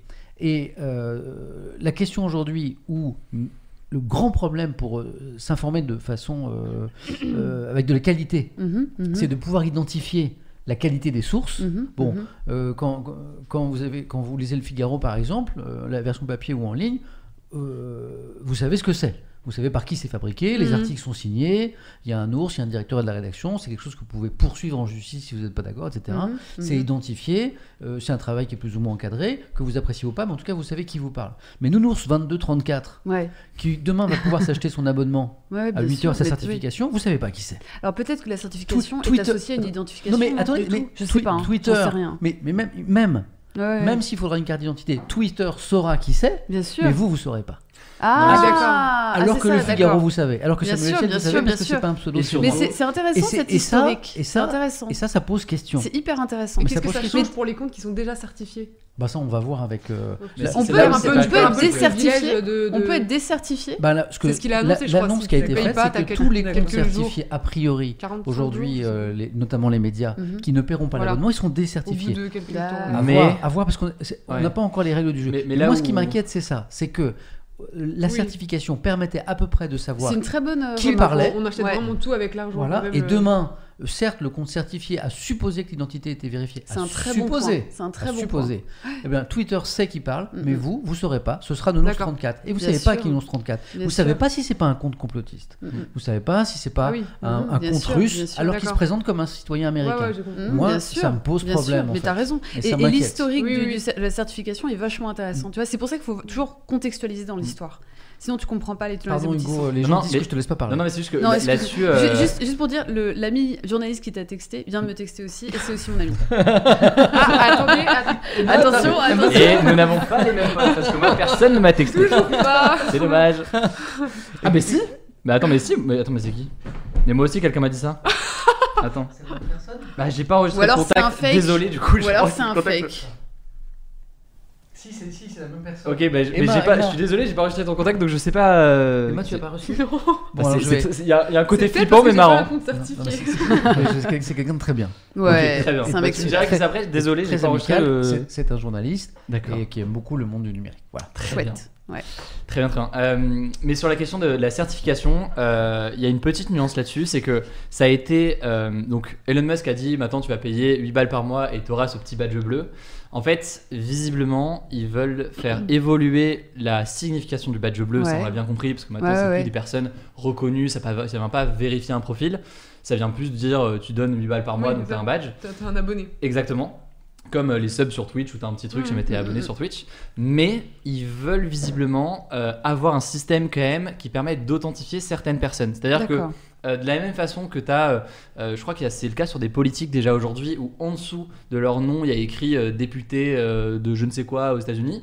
Euh, là, a priori, en tout cas, il y a un monde possible où Twitter va dire bah Maintenant, le badge, tout le monde peut l'avoir. Ah. Mais si jamais vous êtes euh, le euh, Samuel Etienne officiel et le vrai Samuel Etienne et pas quelqu'un qui paye 8 balles par mois pour avoir un badge, il y aura écrit en dessous Donc il y aurait ce que deux, vous il y aurait faites. deux Donc- niveaux. Donc le concept ça de certification Donc, continue aurait deux niveaux de d'exister. Ah ouais. Il y certification. aura abonnement. D'accord, j'ai compris. En fait, ça va être un Exactement. J'ai abonnement. compris. C'est ça, c'est le côté abonnement. Et là où je pense que c'est malin de la part d'Elon Musk, c'est que certes, il y a une confusion aujourd'hui, mais du coup, ça donne Ouais. aussi de la valeur à Ouais. ce truc bleu parce que tout le monde rêve d'avoir ce petit badge bleu. Mm. Et si Elon Musk dit, regardez, maintenant pour 8 balles par mois, vous pouvez l'avoir, les gens Mm. risquent, enfin, J'entends- de se j'entends ruer ce que dessus tu un dis, peu, ouais, alors qu'en réalité, ouais. ça n'aura plus la Moi, même valeur. Mais si le concept de que- certification continue, du coup, ça pose moins de problèmes. En fait, il y aura la différence entre abonnement et certification qui sera Voilà. vraiment bien Ouais, c'est ça. C'est ça en fait la différence. Moi j'ai une question. euh, Attends, alors, attends, une tu sais question- sur la Terre plate parce que tu, tout à l'heure tu as lancé. Tu Oui, sais- j'ai vu le résultat. Ah, du évidemment. Donc, on lance le débat euh, Ça y est, sais j'ai pas lancé, j'ai Ah, fait un sondage pendant qu'on parlait. hein. La Terre est-elle plate? Alors, il faut savoir qu'on est d'humeur joueuse sur Twitch. Mhm. On aime parler de je pense choses sérieuses. hein, Non, Samuel, pas du euh. tout. Mais on aime aussi euh, déconner. La preuve, la Terre est-elle plate? Donc là, on est, euh, il y a à peu près 8500 personnes qui regardent. Joe, c'est ça, qui sont avec nous?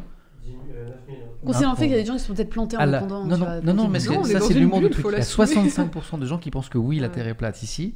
Non, 24%, je ne sais pas, 11%. J'adore. C'est évidemment une blague, mais, ça, oui, j'adore cet oui, humour. Merci sûr. à vous pour le sondage. Et à la fin, on fera un sondage d'ailleurs sur, euh, sur Twitter. On essaiera de poser D'ailleurs, vous m'aiderez à définir cette question, la question qu'on se pose sur euh, Twitter, Elon Musk. Ouais, à la c'est fin. une bonne. Moi, j'avais une question. Alors, c'est une question hyper naïve et je m'en excuse. hein, mais est-ce que Elon Musk, en rachetant Twitter, d'ailleurs, il ne... faut le redire, mais il l'a pas racheté seul. hein, euh, L'argent, il l'a pas sorti tout seul. Non, il y, a son- y des- y y a banques, il y a Voilà. des investisseurs. Mais c'est important à comprendre parce que du coup, Le gars de Binance d'ailleurs, euh, Mhm. donc euh, grosse plateforme d'échange de crypto-monnaies, a aussi participé à l'investissement. Ce qui montre aussi potentiellement ce que va faire Elon Musk derrière Ouais, avec les cryptos. Et tu as eu mais- beaucoup aussi des pays, euh, tu as l'Arabie Saoudite, tu as eu des. Oui. des- voilà, t'as des- donc le, tu as aussi, enfin, on n'en parle pas trop en France, mais, le, le- Non, mais- la, la sécurité américaine regarde aussi ça de près, Mhm. Parce que la sécurité nationale passe avant tout, et donc il pourrait aussi, même si aujourd'hui, il y a, il a- enfin, je sais pas, juste, je connais pas bien les process de rachat, mais ça peut être arrêté à tout moment si, euh, si la, la sécurité nationale américaine décide que ça, ça met en danger la. la- voilà. un intérêt Moi, national. j'avais une question toute bête. Euh, Elon Musk rachète Twitter, il peut décider de ce qu'il veut. Enfin, il n'y a pas de gouvernance dans une entreprise. Je veux dire, tu peux pas. je- C'est une question bête. hein. Je veux dire, moi, j'ai mes entreprises, je suis à des bords Bah, il a, d'entreprise, il je a- vois bien comment il ça a marche. commencé par virer tout le monde. Je parle pas des salariés, il a viré tout le board en arrivant. Ouais. Alors, il a viré le, Le board de conseil d'administration. Oui, financier, oui, c'est ça. Conseil d'administration. C'est quand même un signe. Ouais, ouais. euh, C'est un signe fort, hein. Il n'a pas tellement envie de, pouvoir alors justement, et, et c'est là j'essaie de comprendre la gouvernance, tu vois, comment... euh, alors, du coup, il y a des places au conseil d'administration de Twitter, si quelqu'un veut y aller, tu vois, mais, mais j'essaie de comprendre, en fait, est-ce qu'il a le droit... Enfin, c'est peut-être idiot comme question, mais est-ce qu'un patron d'entreprise, il peut, il. Tu vois, je... C'est pas du tout des magots, hein, je me la pose vraiment. Mais, ouais. Je, Mais voilà. toi, en tant que- qu'entrepreneur et qui connaît bien les États-Unis, tu n'as pas la, la Bah, réponse? non, non, parce que, euh, bah, parce que déjà, c'est pas ma gouvernance à moi, donc c'est vrai que... Enfin, nous, par exemple, on est... euh, alors, on est trois associés, lui, il est seul, mais encore une... Je, je ne sais pas, voilà. Je... Et sur l'ambition euh, d'Elon Musk, euh, au-delà de la question de la liberté d'expression euh, ou quoi, sur le modèle économique, il y a une Mhm. autre perspective qui a été avancée par pas mal de médias ces derniers jours. Euh, c'est l'idée que euh, Elon Musk euh, veut faire de Twitter non plus seulement un réseau social, mais véritablement une plateforme au sens beaucoup plus large. Mhm. Et en France, on n'a pas trop ça aujourd'hui, ou même en Europe, ou même Mhm. aux États-Unis. Mais euh, en Chine, par exemple, il y a, je crois que c'est WeChat qui est sur ce modèle-là, Mhm. où c'est certes une plateforme de messagerie, mais c'est aussi Oui, pour une plateforme de paiement, par sûr. exemple. Il y a plein de services qui sont intégrés. Mhm. Et aujourd'hui, on n'a pas trop ça, et c'est un peu une tendance, je pense, qu'on va beaucoup voir dans les années qui viennent. Donc là, Twitter, typiquement, euh, ça a déjà été évoqué, l'idée d'aller intégrer un système de paiement pour que Mhm. tu aies une sorte de Lydia intégrée à ton Twitter et que tu puisses faire un Mhm. virement à un pote dessus. De Mhm. la même façon, on peut imaginer, on, on a compris que Elon Musk était vraiment sur euh, tous les sujets de crypto ou quoi, euh, bah lui va vouloir pousser ça et faire en sorte que Twitter soit Mhm. aussi un espace pour ça d'une façon ou d'une autre. Et c'est marrant de voir que Twitter le fait là, mais Mhm. TikTok par exemple a des réflexions similaires. Euh, TikTok, y a, ça fait maintenant quelques mois qu'on le sait parce qu'il y a des articles qui sont sortis dessus. Ils ont une, volonté typiquement d'aller concurrencer euh, Google et le moteur de recherche euh, Google en se disant on a plein de vidéos, plein de contenus, on a un très bon algorithme, on veut que le- la barre de recherche de TikTok soit un- une barre de recherche comme une barre de recherche de Google, Ah mais oui. pour la vidéo. Ah ouais. Et eux-mêmes, avec leur réseau qui est très différent, veut devenir un réseau social plus large, une plateforme plus large qui permet de faire plein de choses. Et je pense que c'est une première étape aussi pour, euh, pour euh, Elon Musk ici. On verra ce que ça, ce que ça donne. Quoi. Emma, qui est utilisatrice de Twitter, je voudrais d'abord ton avis sur euh, tout ça. Est-ce que tu es inquiète par rapport à cette évolution euh, ou pas? Est-ce que tu te poses des questions? Mais je voudrais faire une autre expérience aussi, une expérience un petit peu sociale en direct. Je suis sur le compte euh, euh, Twitter d'Emma. D'accord? Et Emma, avec euh, ton autorisation, euh, ta permission, je voudrais te faire un peu de pub. Je vois 949 abonnés et je vois qu'on est 9000. T'as Elon Musk qui nous regarde Non, non, mais je vois qu'on est Parce que 9000 tu es certifié. sur ce stream. hein? Euh, on est 9000 sur ce stream et tu as 949 abonnés. Bah, Moi, faut que tout le monde suive. et moi, je voudrais faire une expérience sociale. Je vous colle là maintenant dans le chat le compte Twitter d'Emma. Et, et je vous assure que c'est une, une journaliste extrêmement intéressante, pertinente. Et je voudrais que vous me fassiez exploser son, son nombre d'abonnés, s'il vous plaît. Voilà. Et comme en plus, il n'y a que des gens sympas euh, dans cette communauté, tu verras. Oh là là, je- attendez, je- mon téléphone voilà. s'est éteint. Voilà. Je vais- on va faire chauffer ton Mais, iPhone. mais en fait, c'est pas ça que je veux, c'est le message de votre ami Oh, le- journaliste, oh, les moi. notifs sur le. c'est- Oh, c'est. oh Non, mais il faut enlever Oh vos non, déjà, mais- on enlève tout. Il faut enlever moi, vos notifications. Ah ouais. mais, mais Emma, elle les a encore. Mais Faut bientôt, Ah C'est pour ça que je vous laisse parler, vous parlez de compte certifié, En, moi en je sais quelques pas ce que secondes, tu as pris 300 abonnés déjà. Oh là là. En quelques secondes, tu es déjà à près de 1000 Non, mais, euh, je regarde le téléphone qui bug. Il va que ce refresh. J'ai fait encore plus attention du coup. ce Je que vous le recolle, je vous le recolle. Emma, C'est ton sentiment, toi, maintenant que tu vas, es en train de devenir un des gros comptes de Twitter France, J'espère juste que t'as pas euh, activé la notification par email pour chaque Non, follower non, parce que non, sinon c'est non, genre le non, non, spam. Et quel est ton sentiment là-dessus Bah, Emma Ça c'est- t'inquiète ou pas Je sais pas, justement, c'était la question et je, je pensais euh, vous demander est-ce que vous, ça vous. Non, toi. Je fais une question. attends, ok. Euh, non, Ça, je, c'est je sais pas. C'est la Parce que... journaliste et la journaliste pure, c'est-à-dire qu'elle veut demander à nous. Ah oui. Je ne parle pas ce de que moi. tu penses, toi. Non, euh, bah franchement, je- j'utilise très peu Twitter quand même. Donc je sais pas trop quelles conséquences ça peut avoir euh, le fait que Elon Musk arrive. Je sais qu'il y a ces problèmes d'algorithme mais qui existaient déjà sur les réseaux euh, de manière générale. Euh, donc j'ai assez conscience des enjeux des réseaux, voilà, l'anonymat ou non. Euh, la certification, j'arrive pas trop à savoir ce que. Bon, voilà, c'est intéressant de savoir qu'en fait à la base c'était pour les journalistes, ça, ça, ça valait quelque Ça, c'est chose. hyper Et intéressant. les Mais, médias, mais qu'est-ce qu'on risque maintenant euh, que Elon Musk soit là vraiment concrètement sur, le, sur la plateforme Twitter je, je sais pas trop. En fait, surtout, je on va. Là, on parle un petit peu dans le vide parce Mhm. qu'on a. On sait rien. On, on a des Mais infos. dans les faits, Par exemple, les licenciements, ils ont commencé. Tout à fait. Euh, le, le conseil d'administration, ils ont été virés. La directrice euh, juridique, par exemple, de Twitter, qui avait euh, suspendu le compte de Trump, elle a été virée. Tout Ouais, ça, c'est des infos. ça, Donc, il y a des choses, il y a des motifs d'inquiétude, il y a l'histoire de l'abonnement, la double certification dont Hugo nous a parlé, qui est vachement intéressante, le, le double niveau. Euh, et puis, on n'est pas dans la tête de Musk. Mm, mm. Voilà. Ouais. Euh, Mais ce qui est inquiétant, c'est ce Qu'est-ce qu'on qu'il veut faire? Est-ce qu'il sait lui-même ce qu'il veut faire de Twitter oui, voilà, c'est plutôt ça. Dans les faits, moi, euh, en tant qu'utilisatrice de Mm, Twitter, mm. j'en sais rien. Ce euh, que je sais, moi, juste, c'est que le compte de, euh, Twitter de d'Emma Il est à combien est, maintenant est passé de 900 à 1600 abonnés. Wow. en, euh, quelques, en que- en quelques minutes. Ça, je trouve ça super. Ah, Mais, ah, par contre, tu verras comme euh, les gens sont cool Merci, ici. du coup, je partage encore plus Non, les que- trucs, tous les trucs que je fais à Blas. Et puis, il y a euh. des- et puis, il y a des abonnés sympas parce que les gens ici sont plutôt cool. quoi. Mais c'est vrai que Bon, bah, regardez les sujets que je vous partage. le constat qu'on peut faire là, Mhm. on peut peut-être faire un sondage auprès de ceux qui nous regardent, c'est qu'aujourd'hui on, on ne sait pas On sait encore. rien. je te Mais en revanche, sait rien. pourquoi ça nous préoccupe? Parce que comme le disait, euh, Le mec est puissant. comme, puis comme tu le disais Oui, tout à l'heure, c'est un média. C'est Et un aujourd'hui, média, les personne réseaux ne le dit, sociaux, euh. c'est un outil Mm. de débat démocratique en fait. Ça permet à tout le Mm, monde. mm. C'est c'est C'est un- formidable c'est une très belle idée. C'est une très belle c'est une magnifique ouais. idée. Il y a plein d'intellectuels euh, qui, ont, bien app- sûr. qui ont, qui ont, dans les années 70, parlaient déjà de médias alternatifs. Bien sûr. Tu vois, donc, et petit détail, il y a des outils qui marchent quand même. Wikipédia marche. Tu vois Donc il y a des choses qui fonctionnent. Wikipédia, c'est une merveilleuse histoire. C'est Mais une magnifique Wikipédia a histoire. moins la logique de besoin de financement. Enfin, ils l'ont via des dons. C'est que des les- dons. C'est que des dons. Mais du coup, ça les met dans une logique où ils n'ont pas cette question d'économie de l'attention, par exemple. Absolument, absolument. des- Mais, Ah, leur objectif n'est pas de faire des masses d'argent. C'est-à-dire Ouais. que Ils veulent juste. Euh, faut pas oublier, en termes de puissance, euh, des, sociétés comme Twitter, euh, Meta, whatever, c'est des sociétés qui ont quand même des, chiffres d'affaires qui sont de l'ordre de budget étatique, quoi. Mm.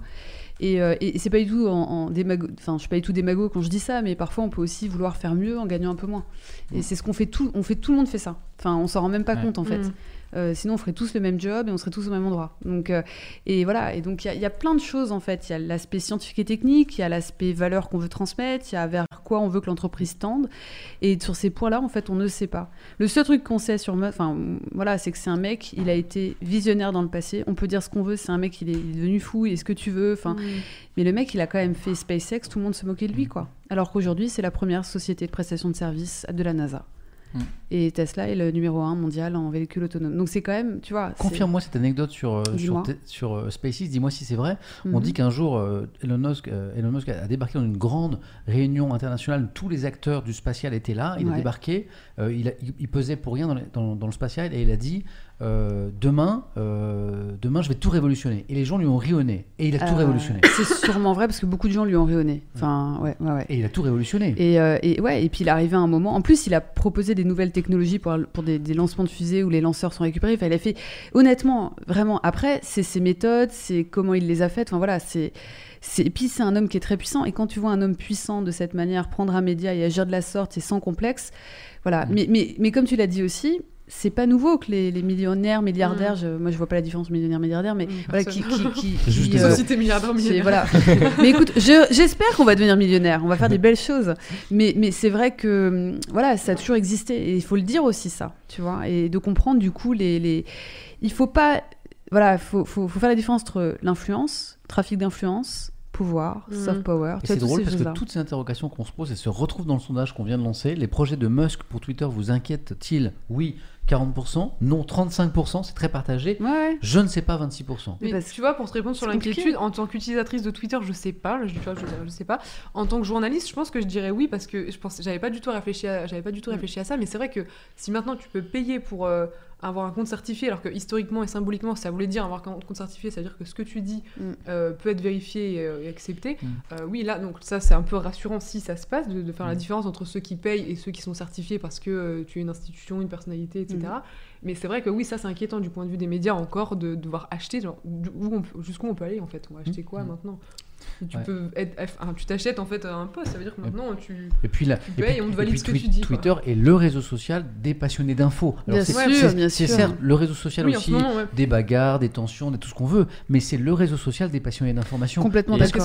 parce qu'on qu'on y trouve des infos qu'on ne trouve pas ailleurs et des infos qu'on qu'on a euh, ici d'abord Ouais, avant ouais. d'autres endroits. Et tu as même tous les signaux faibles de Oui. l'état politique d'un Mm, pays, oui. de l'état de la Mm. société. Souvenons-nous le printemps arabe. Le printemps Mm. arabe a pu, a pu... Non mais c'est vrai, il faut le dire. toutes les infos qu'on a sur l'Iran actuellement. Absolument. euh, moi, le, le- Absolument. pour moi, le, le meilleur endroit pour s'informer sur ce qui se passe réellement en Iran euh, Mm, aujourd'hui, c'est- je le vois sur. Twitter. C'est Ouais. intéressant. C'est pour ça que c'est super c'est- clivant, c'est parce pour ça qu'on en le parle autant, euh, sur que, moi ça me passionne autant parce que cet outil, Je suis entièrement d'accord je, l'aime, je l'utilise beaucoup et j'aimerais que bah, voilà, il soit pas. Euh. En même temps, Mais, tu vois, encore une fois, c'est vraiment, voilà, c'est Twitter doit-il devenir un éditeur? C'est la vraie Mm, question. mm. Et le jour où Et il aux passe yeux de la loi en France, c'est- pas déjà le cas? Dis- dis- Alors- Est-ce qu'aux yeux de la loi en France, c'est pas les plateformes sont pas déjà vues maintenant Ah comme des Je des crois, éditeurs. je crois que non. Je crois que c'est l'envie, le désir de tous, mais je crois que Sans non. que Et en fait, ils disent qu'ils ne sont pas éditeurs. Alors éditeurs, pour que les Ah. gens comprennent, en Oui. fait. hein, euh, moi, j'ai découvert ça euh, il y a quelques années seulement. hein. Oui. Mais l'éditeur, si, si je me permets de réexpliquer, hein, Samuel, mais c'est de dire en fait que le contenu que tu vas proposer, tu vas l'éditer, tu vas avoir une ligne éditoriale, donc tu vas définir un ordre, euh, tu vas mettre en avant certains contenus plutôt que d'autres. C'est ce que font tous les journaux lorsqu'ils définissent leur ligne éditoriale ou leur une, ou comment ils vont mettre en place leur, leur rail d'infos. Et donc en fait, Twitter dit, mais attendez, nous, on décide pas de... de- de- Mhm. voilà. C'est ça. Sauf qu'en fait, si, Ouais, ouais. via les algorithmes de recommandation, de Mm. suggestions qui vont mettre en avant certains contenus plutôt que d'autres, et qui en l'occurrence, dû à l'économie de l'attention, vont mettre en, en avant aussi des contenus Et les polémiques et, nouvelles transgressifs. directives européennes, euh, justement, elles, elles- sur les elles- droits voisins je- ouais, ouais. elles disent rien Ah là-dessus. ça c'est encore autre chose, c'est ouais. encore c'est autre encore chose, autre chose mais- des droits voisins. Mais après, ce qu'il faut quand même garder en tête, c'est qu'il y a une, euh, des lois en France ou à l'échelle européenne qui doivent en théorie être respectées par euh, les plateformes. Mhm. Et même si demain Elon Musk dit, bah en fait, maintenant c'est une twi- c'est euh, Twitter, c'est une plateforme où il y a une liberté d'expression comme aux États-Unis dans le sens beaucoup plus large que ce Ah, que peut appliquer. c'est pas, comme aux. États-Unis, c'est selon les, règles libertariennes de Musk. C'est ce que tu ouais, vois, mais le, premier amendement et même en général la Constitution américaine et, et offre plus de liberté d'expression comme on l'entend là. Mais que tu es responsable de ce tu es responsable strictement de ce que tu dis et de ce que c'est hyper important parce Ouais. que parce que Oui, c'est la a- différence entre les libertariens où pour eux en fait nos conséquences. Enfin, Mm. tu vois, tu devrais être Mm. libre de tout et euh, l'État, la loi ne devrait pas intervenir. C'est vraiment. Enfin, ouais, je mais pense par qu'il exemple, faut sur faire la attention. question hein. de, de, euh, l'antisémitisme ou du racisme, puisqu'on en Mhm, parlait au début de l'émission, euh, dans le cas de, de, euh, de Kanye West qui a eu des propos antisémites il y a, il y a Mhm. quelques jours sur Twitter, il s'est fait bannir de Twitter parce que euh, Twitter, avec la modération il y a quelques jours, estimait que ça n'avait pas sa place sur la plateforme. Mhm. Alors qu'aux yeux de la loi aux États-Unis, c'est possible qu'il ait aucune condamnation ou quoi que ce soit. Parce que c'est des propos, euh, en fait, il me semble que le, je crois c'est le premier amendement sur la liberté d'expression, euh, estime que euh, la- la- il n'y a pas de. En France, on a une, des, des Alors, la condamnations condamnation, pour incitation à la haine Alors, raciale, par exemple. condamnation, non, c'est pas vrai. Quand aux États-Unis, euh, tu, moi, je, je connais, je suis pas juriste, hein, mais, mais je pense que c'est pas si simple que ça. Tu peux être condamné pour. euh, Si tu pour, peux, euh, mais justement, sur le, nous on, s'était renseigné sur le sujet de Mhm. Kanye West justement ouais. pour savoir s'il pouvait être condamné aux États-Unis. Et visiblement, ce qui est condamné ou plus facilement condamné, c'est dès qu'il y a une menace ou une atteinte directe à une personne. à la sécurité d'une personne ou à autre chose. Ah oui, d'accord. C'est ce qui fait mais que pas dans la débat- sécurité publique, par exemple. ou à la sécurité. Mais Ah c'est oui. là où c'est, j'imagine qu'il y a une zone de Ok. flou et, et- et des éléments. Mais c'est ce qui fait, par exemple, que sur euh, Donald Trump, euh, quand il y a eu euh, l'assaut sur le Mhm, Capitole, mhm, mhm. le 6 janvier, il me semble, Mm. euh, quand Donald Trump dit euh, marcher vers le Capitole, marcher Mhm. là-bas, là où, où ce serait intéressant de voir au niveau de la justice, c'est est-ce que il y a eu une volonté directe de porter atteinte Mhm. euh, aux gens qui étaient euh, dans, dans le Capitole Mhm. et donc, est-ce qu'il doit être condamné tout ça pour ça parce qu'il y a eu une incitation à la haine ou à la violence? Mhm. ou est-ce que non, c'est des propos qui rentrent pas dans ce cadre-là? Et tout ça pour dire que au-delà de la, de, la, de la question de la loi aux États-Unis, il y a des lois qui restent en France et en théorie, même si Elon Musk dit bah, en fait tel ou tel propos antisémite, il a sa place sur la plateforme, en tout cas on l'autorise. Mhm, mhm. en fait, a priori, il sera pas autorisé en France et Mhm. parce que la loi française doit s'appliquer C'est en euh, c'est le commissaire européen euh, breton, Thierry euh, Breton. Thierry Breton, Ouais. qui a déclaré euh, après euh, le rachat de Twitter par Musk, il a dit attention, euh, le, en France, Oui, en France. en, Europe, En Europe, Bien sûr. euh, il faudra respecter les lois Ouais. européennes. Bien sûr, et en particulier les lois de protection. Alors il y a les- la loi de protection des données à caractère personnel, parce que n'oublions pas que c'est quand même le carburant de Ouais. tous les modèles économiques aujourd'hui, et que vu qu'on ne sait pas ce que veut faire Musk, mais on lui dit attention, les données à caractère personnel collectées sur le territoire européen, même si elles sont to- stockées aux États-Unis, sont régis par la loi européenne. Ouais. Et puis, on a quand même deux textes qui sont passés des MADSA qui régissent en fait la, la, la, la compétition, euh, qui assure une compétition entre des, des outils, puis qui aussi protège le service, protège le- l'utilisateur via une régulation du service. Donc, il y a plein de choses. Et euh, et il faut. En fait, tu sais, paradoxalement, quand tu es un patron d'entreprise d'une d'une telle taille, tu dois être un sacré diplomatique. Diplomate, pardon. Tu dois être vraiment diplomatique. Et c'est quelque chose que peut-être Monsieur Elon Musk va aussi devoir apprendre parce qu'il a, il a, enfin, il est. Moi, je, je me suis dit, je suis fascinée par l'ingénieur, mais l'homme est quand même très paradoxal. Mhm.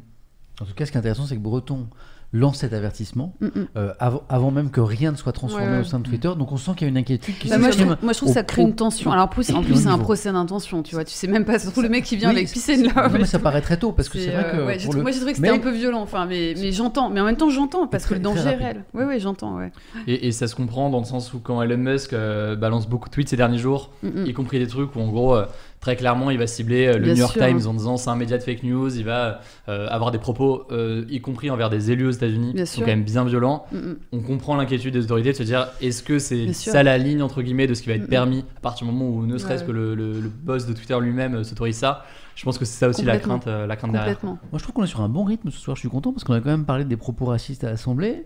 On a parlé euh, du 49.3 stop, stop ou encore. On, on a, on vient de parler euh, des inquiétudes par rapport euh, à la prise de contrôle de Twitter par Mais t'as remarqué, on, on, on répond vraiment jamais, enfin jamais vraiment aux questions par contre. Mais, Mais on ouvre le débat.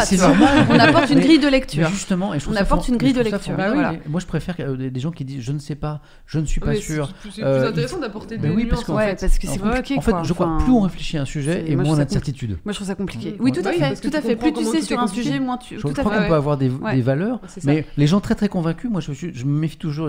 euh, c'est-à-dire plus tu réfléchis à un sujet, Je suis plus tu poses des questions Plus tu te finalement. poses des questions. Et moi j'ai quelques valeurs, mais j'ai- pas beaucoup de convictions. Et, et- et puis on- et même malgré mon âge avancé, je- je- j'évolue sur certaines, certaines, euh, certains points. Mm, mm. Mon, mon commerce co- quotidien sur Twitch m'a fait évoluer sur des points, par C'est exemple intéressant. ouais. euh, la question des rapports hommes-femmes, la question de l'écologie. Mhm, euh, mhm. la question- mon, mon regard sur les institutions. Ouais, Moi, j'étais très sûr. pro 5ème République, par exemple. Et Mhm. donc, j'ai été amené à discuter avec des gens qui pensaient pas comme moi.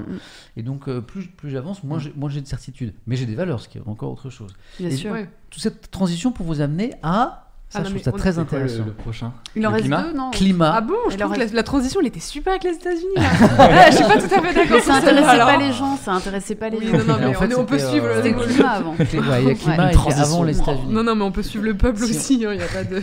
Le peuple. 49.3 Le sur. Ouais. Et les tu vas perdre des abonnés sur Twitter. Là, t'es à combien d'ailleurs? Attends, on va regarder. On a lancé une grande campagne pour euh, que Emma euh, gagne Ah oui, oui, euh, plein d'abonnés. Alors Emma, maintenant tu es officiellement, tu, tu es parti de, de 900 et quelques tout à l'heure, c'est Ça été- ouais. Et tu es désormais à, certifié maintenant. tu es à 1000 1662. Elon Musk me suit. Tu as presque doublé ton nombre de, de, Eh de- ben, de dis, aux gens de. Voilà, allez, un peu de solidarité. euh. Bon. Alors le, le thème que je voudrais vous proposer maintenant, on est sur un bon rythme en tout cas, euh, c'est euh, climat, Ouais. les nouveaux activistes. Euh, depuis peu, on a beaucoup parlé dans la presse ces derniers jours, euh, il y a un nouveau type de militants écologistes. Peut-être qu'ils existaient d'ailleurs avant, mais en tout cas qui attirent la lumière. Mhm. Ils barbouillent des tableaux euh, célèbres dans de grands musées, euh, de soupe, de purée, sans les, sans les abîmer, rappelons-le, parce que ces tableaux, ces chefs-d'œuvre sont protégés par euh, des vitres. Donc c'est des actes symboliques. Ils bloquent la circulation sur les autoroutes. Bon, ils n'ont pas peur déjà. Euh, parce que parfois c'est un peu risqué, parfois ils, ils se font dégager manu militari par les conducteurs excédés, hein, c'est des images qu'on a vues. Ils s'opposent avec force aux agriculteurs qui veulent, qui veulent créer des méga bassines. Mhm. Pour le coup, il y a eu des blessés de part et d'autre, côté euh, force de l'ordre comme du côté des manifestants. Euh, le combat politique ne suffit plus. Il faut du spectaculaire, il faut bloquer, il faut empêcher. Certains les accusent, le ministre de l'Intérieur l'a dit, d'éco-terrorisme. Le mot est assez fort, on pourra en parler. Mais eux, ils estiment quoi Quelle est leur réponse? Qu'il y a urgence, que le militantisme classique a échoué à convaincre l'opinion publique, euh, que ça fait euh, des années ou des décennies qu'ils se battent, mais sans résultat suffisant.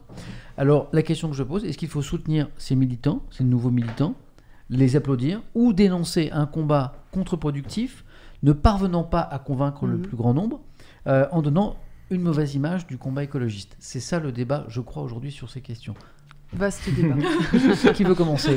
Qui veut se lancer? Moi, j'ai trop parlé sur Twitter, donc. Parce euh, que c'est je- des images qui interpellent. hein. Bien sûr. Euh, les, les Ouais. musées, les autoroutes, les méga-bassines. euh, on sent que euh, ce, ce- ce débat se crispe, Ouais. se Ouais, tend. ouais. Quoi, hein. Il y a plusieurs Et encore débats une dans fois, le débat. en ce- exactement, il y a Ouais, c'est plusieurs questions sous-jacentes. Ah et, oui. On va pas Et- répondre à la question. hein. et Non, mais votre, Non, tu vois, chacun m'intéresse. recontextualiser dans l'histoire, c'est aussi important. Tu vois, quand tu as dit est-ce que ça existait avant? Oui. Tu vois, c'est toutes ces questions-là, il faut Moi, je se les pense que poser, ça en existe. fait. C'est Ça sûr existait que ça déjà un peu avant. avant et qu'on en parle plus euh, Bah, aujourd'hui. Parce qu'on n'a pas les mêmes médias aussi pour et euh, qu'on a communiquer, peut-être plus enfin. conscience collectivement de l'urgence Mhm. et qu'on se sent peut-être un peu coupable et un peu impuissant et qu'on voit des gens qui agissent. Alors on ne sait pas si c'est bien, c'est pas bien, mais du coup on en parle plus. Exactement, mais du Mm. coup, ouais, c'est ça, c'est Oui. qu'en fait on en parle. Mm. Ouais.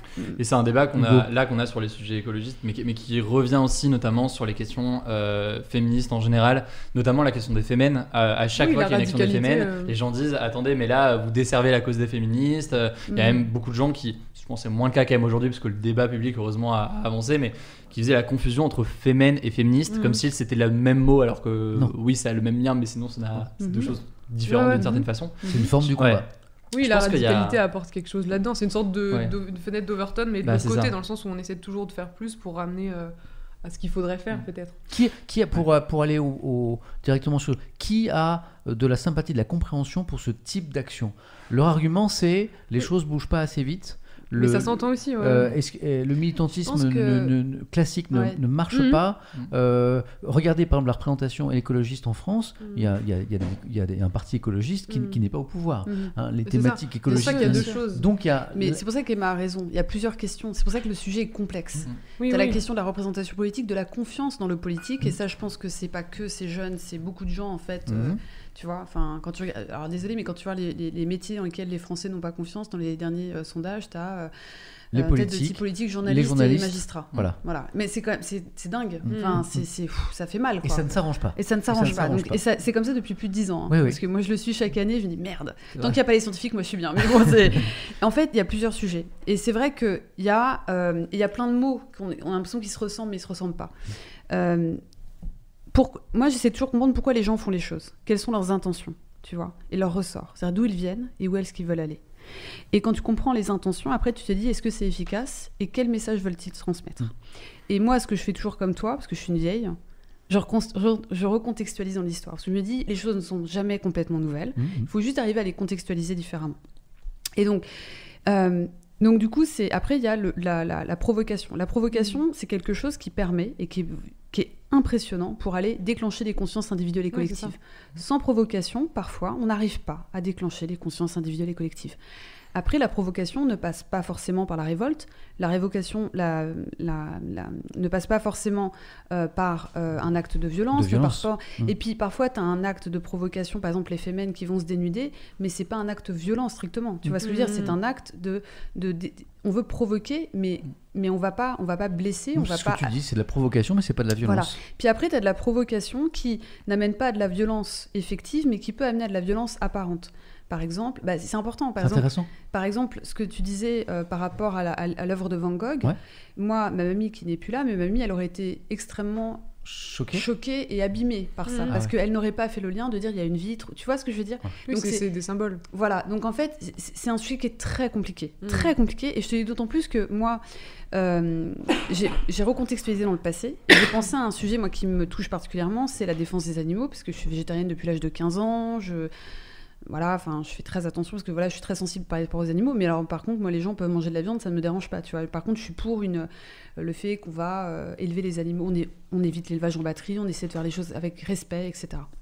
Et en fait, quand j'étais plus jeune, quand j'étais ado, j'étais contre la fourrure et j'avais un, un- un discours très radical, pour le coup, pour reprendre le mot d'Emma, très radical sur le port de la fourrure. Et pourtant, j'étais très mal à l'aise par rapport à ces gens qui, même dans Paris, allaient euh, jeter en fait de la peinture, Peinture, rouge. oui. Tu te souviens de ça Ah Sur les, gens, des femmes en qui particulier, portaient de des la manteaux fourrure. de fourrure. Tu te souviens de ça Moi. Et moi, je m'étais dit, Oh, putain, c'est, on va pas, on va pas convaincre ceux qui portent de la fourrure de ne plus en porter. Mm. Et on va ne faire que créer davantage de violence dans les pros, tu vois. Et Mm. non, je dis pas, mais c'est intéressant parce que du coup, moi, euh, il y a plein d'autres manières de démontrer que la fourrure c'est mal, si je peux utiliser ce mot-là. Alors après, on va dire oui, mais il y a des endroits dans le monde où il fait tellement froid, certes, mais c'est quelques endroits dans le monde et maintenant on a aussi d'autres maté- matériaux. Enfin bon, c'est un sujet qui est très complexe.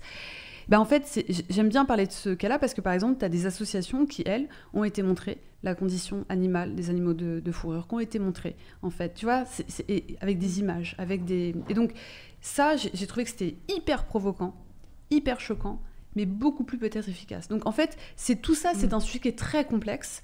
Et, Mais- je, vais, mais- et je vais finir une Mais phrase tu que... poses quand même une question intéressante. Non, mais c'est complexe, tu tu dis que c'est complexe, mais tu dis quand même qu'il peut y avoir des manières de s'exprimer ou de se battre qui sont contre-productives. C'est ce que tu nous dis. Mais dans- comme Hein partout. Oui, Comme mais, partout. mais- mais notamment sur ce sujet-là. Mais Mais comme ça dépend, tout- ça comme dépend tous les sujets. la T'as- non, mais t'as pris productivité. l'exemple du tableau de Van Gogh pour ta exactement. grand-mère. Non, parce que Donc- ma grand-mère, je sais que ça Non, mais je le trouve intéressant. Mais je suis sûr qu'il y a plein de gens été- qui ont réagi Mais comme ça. parce que, parce qu'en fait, Ouais, les, c'est les- les réactions sur les réseaux sociaux, sur, les tableaux, c'est ça. C'est mais quel, Oui, oui. quel intérêt alors qu'il y a une vitre. À quoi bon Oui, mais c'est le symbole, tu vois. Donc, je dis pas que c'est bien, c'est pas bien. Ce que je dis, c'est que le sujet est complexe et qu'encore une fois, Mhm. on veut essayer de le, de le, de le rendre simple, alors qu'en fait, c'est un sujet qui est hyper complexe. Non, on essaie de le comprendre. de le comprendre. non, mais pas nous ici, mais Ouais, les gens, c'est oui, non, Mhm. et tu dois être dans un camp. bien sûr. Et, et- Oui, et oui. en fait, c'est c'est hyper complexe. Et, et- et c'est vrai que, voilà, c'est un- et, et je vais finir par une phrase que m'a dit une amie, parce que moi, dès que ça touche à des sujets qui me touchent, tu vois, personnellement, comme le féminisme ou les droits des animaux, je peux être très révoltée dans la manière dont je me... Alors, je me calme, j'essaie de, tu vois. Et en fait, j'ai une amie qui m'a dit, Aurélie, à, à- à force d'être révoltée, tu en deviens révoltante. Et ça m'a marqué, en fait. Oui, mais je Et- pense que c'est peut-être. En fait, ça dépend euh, ce qu'ils cherchent eux. Est-ce que vraiment ils cherchent à convaincre En fait, c'est pour ça qu'il y a deux débats. Bien J'ai l'impression oui. que Ouais, ouais, d'un côté, euh, Et ça veut pas dire qu'il faut pas être révolté. certains pensent que en fait ils n'y arrivent pas ça. du tout parce que euh, personne va les soutenir et en fait il faut l'emporter euh, par la Mhm. masse et, et, voilà la majorité. D'autres pensent que nous en fait là on n'a pas le temps d'attendre la Mhm. majorité et eux pensent que leur combat est légitime. C'est pour ça qu'il y a, Mhm. il y a deux façons de calculer euh, leur, leur réussite. Mais c'est que- complexe. Est-ce qu'ils ont réussi parce qu'on en parle ou est-ce qu'ils ont perdu parce qu'en fait ne connaît on en connaît pas bien leurs intentions. oui, voilà. Est-ce que le but c'est de faire de l'emporter par, par la masse et donc de, de, de- de convaincre pour Mhm. qu'ensuite aux prochaines élections, voilà, et que ça Mhm. passe par la politique Ou est-ce qu'en fait ils veulent pas du tout con- convaincre et ils veulent qu'on agisse de manière euh, assez urgente, vu l'urgence aussi Surtout quand on voit que c'est parfois des, des chercheurs, des scientifiques qui justement Oui. travaillent sur ces sujets-là et qui se retrouvent à faire des actions qu'ils n'avaient pas prévu, je pense, de faire au début de leur carrière parce que je pense qu'ils estiment, et c'est ce qu'ils disent eux-mêmes dans les interviews, Ouais, ouais. qu'ils font ça parce qu'ils ont le sentiment que les autres moyens d'action, et notamment en gros euh, de, euh, d'être calme et faire son travail de recherche en espérant que ça change quelque chose, ils ont le sentiment que ça ne pousse pas les politiques à Mhm. agir Mhm. Oui, et je ça. te rejoins, euh, Bien sûr. complètement euh, là-dessus. Maintenant, sur la question de la, de la fenêtre d'Overton, parce que je pense qu'il y, a- il y a clairement de ça là-dessus, c'est Oui. l'idée de faire quelque chose de choquant pour ouvrir un peu le débat sur quelque chose et redéplacer le curseur de, euh, du débat politique sur certains sujets ou sur certaines choses.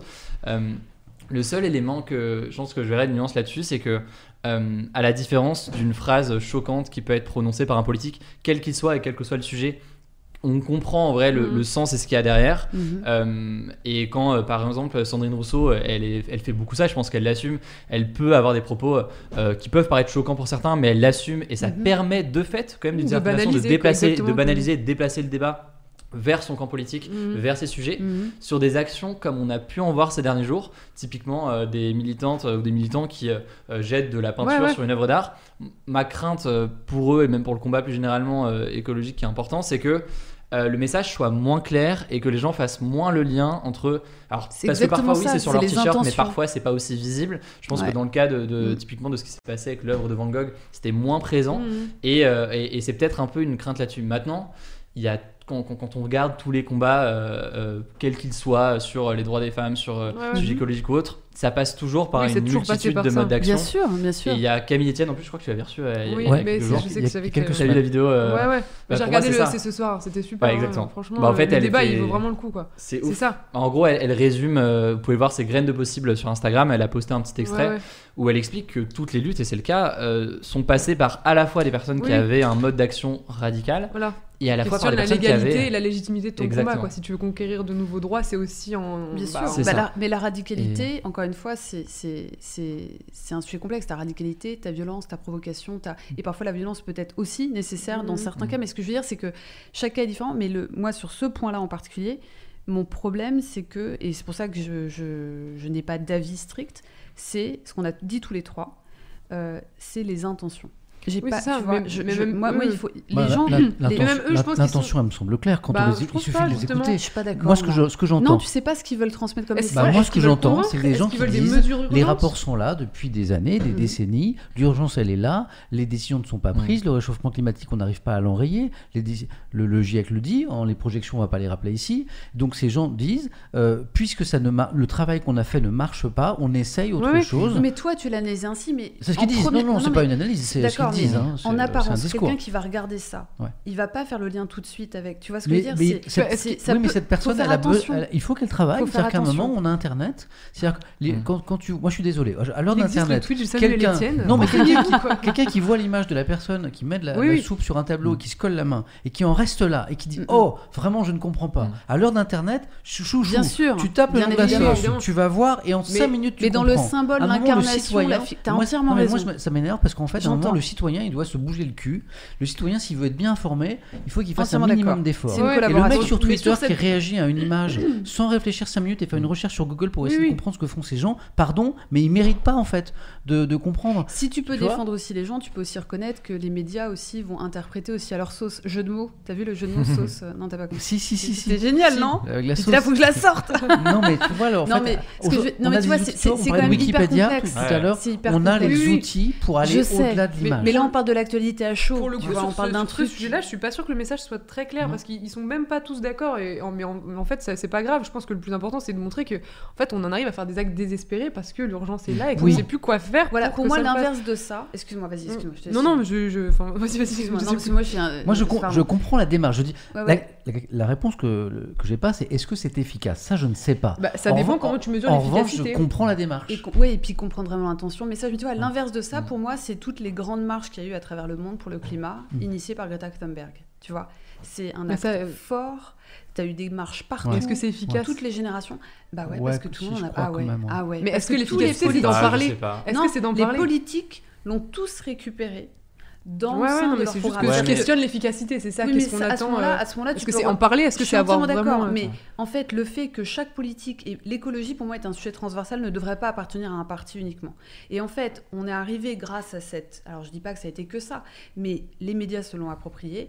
On a mis en avant des documentaires sur le sujet. Les politiques se sont tous appropriés le sujet d'écologie. Je dis pas qu'ils l'ont bien fait, mais en fait, mais à ce moment-là, on peut remettre l'effic- l'efficacité de tout. Hein. C'est dès qu'on parle Mais- d'école, les, les- tu vois, on va, on va faire la récupération politique d'un sujet. Oui, c'est ça. Il y a à en parler, il y a agir. et Mais je trouve bon, que c'est là, quand même un truc où euh, il y a eu un, un- un- un- un grand mouvement avec des phrases fortes, avec des phrases choquantes, avec des chiffres choquants. Mais ça s'est fait avec. On connaît les intentions, on savait, tu vois. Après, peut-être tout n'était pas ouais, parfait. mais hein. Mais c'est- le débat plus large, je pense, sur la mobilisation euh, sur des sujets par des militants euh, en tout genre, quel que soit le sujet.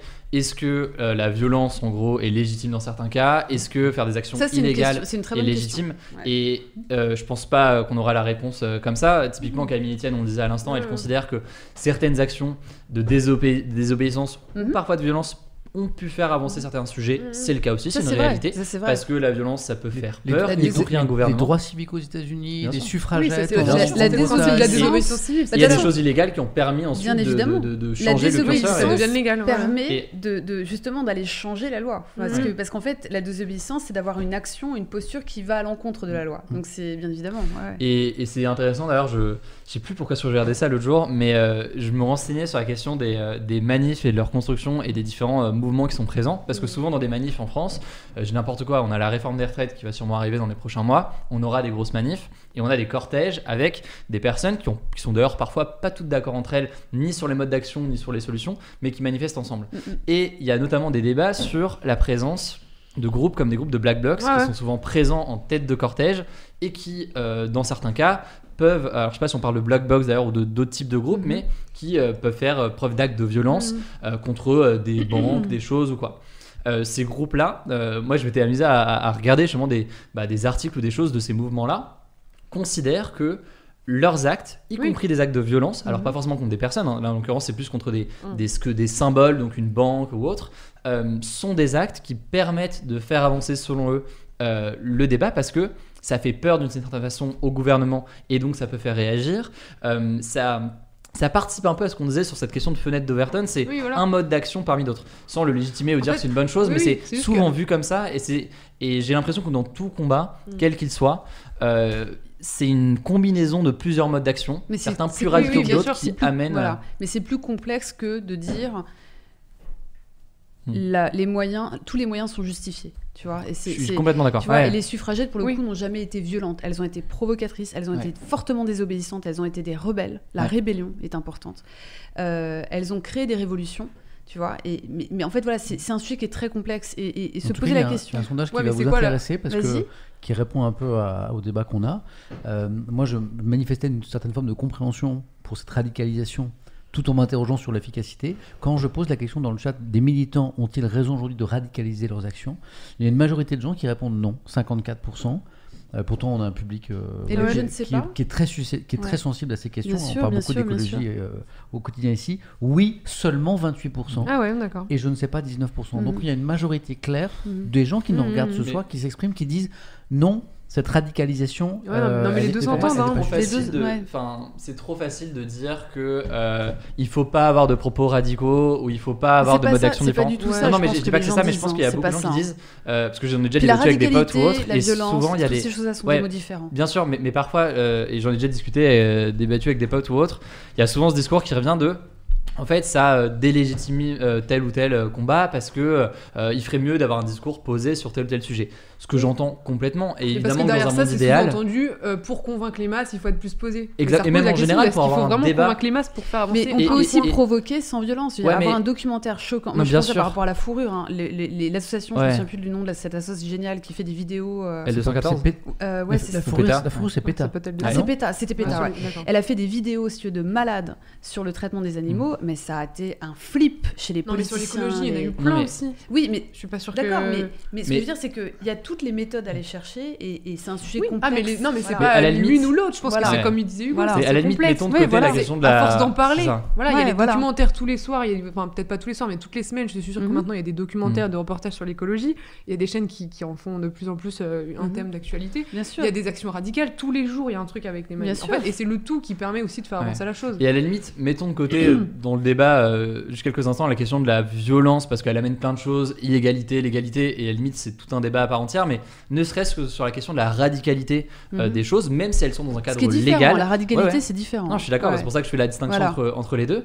Euh, sur la question de, la, de cette radicalité, je trouve ça trop facile de dire ah ouais mais là euh, tel euh, politique quel qu'il soit euh, bah, il a tenu des propos un peu chocs il ferait mieux de modérer son discours et le dire Oui, de oui. façon Ah, mais plus ça, je calme. suis complètement parce qu'en fait La on est dans un cadre est- et on est dans le cadre d'un débat public qui est ce qu'il est. On peut le condamner on peut dire que c'est nul c'est une catastrophe mais où la radicalité elle prime. Mhm. et donc, euh, utiliser ce mode d'action, finalement, c'est quelque chose qui, selon moi, est efficace, Mhm. euh, quel que soit le politique qu'il utilise Oui, oui, et euh, Bien le sûr, sujet. bien sûr. Et, et... Ça reste une façon de s'exprimer qui est encore en- autorisée C'est euh, ça. quand tu Et, manifestes. et c'est facile de dire, euh, bah, faudrait qu'elle s'exprime ou il s'exprime euh, plus calmement ou quoi, mais en Mhm, réalité, tant que le Ça système et le choix, y compris des médias, sur la façon de traiter ces sujets ne change pas, en fait, ce discours radical, il sera Mm. pertinent pour faire porter un, un sujet d'une Puis façon. dans la radicalité, qui est aussi un mot, pour le coup, la radicalité, c'est un mot qui est galvaudé parce qu'on l'entend partout et il est jamais expliqué.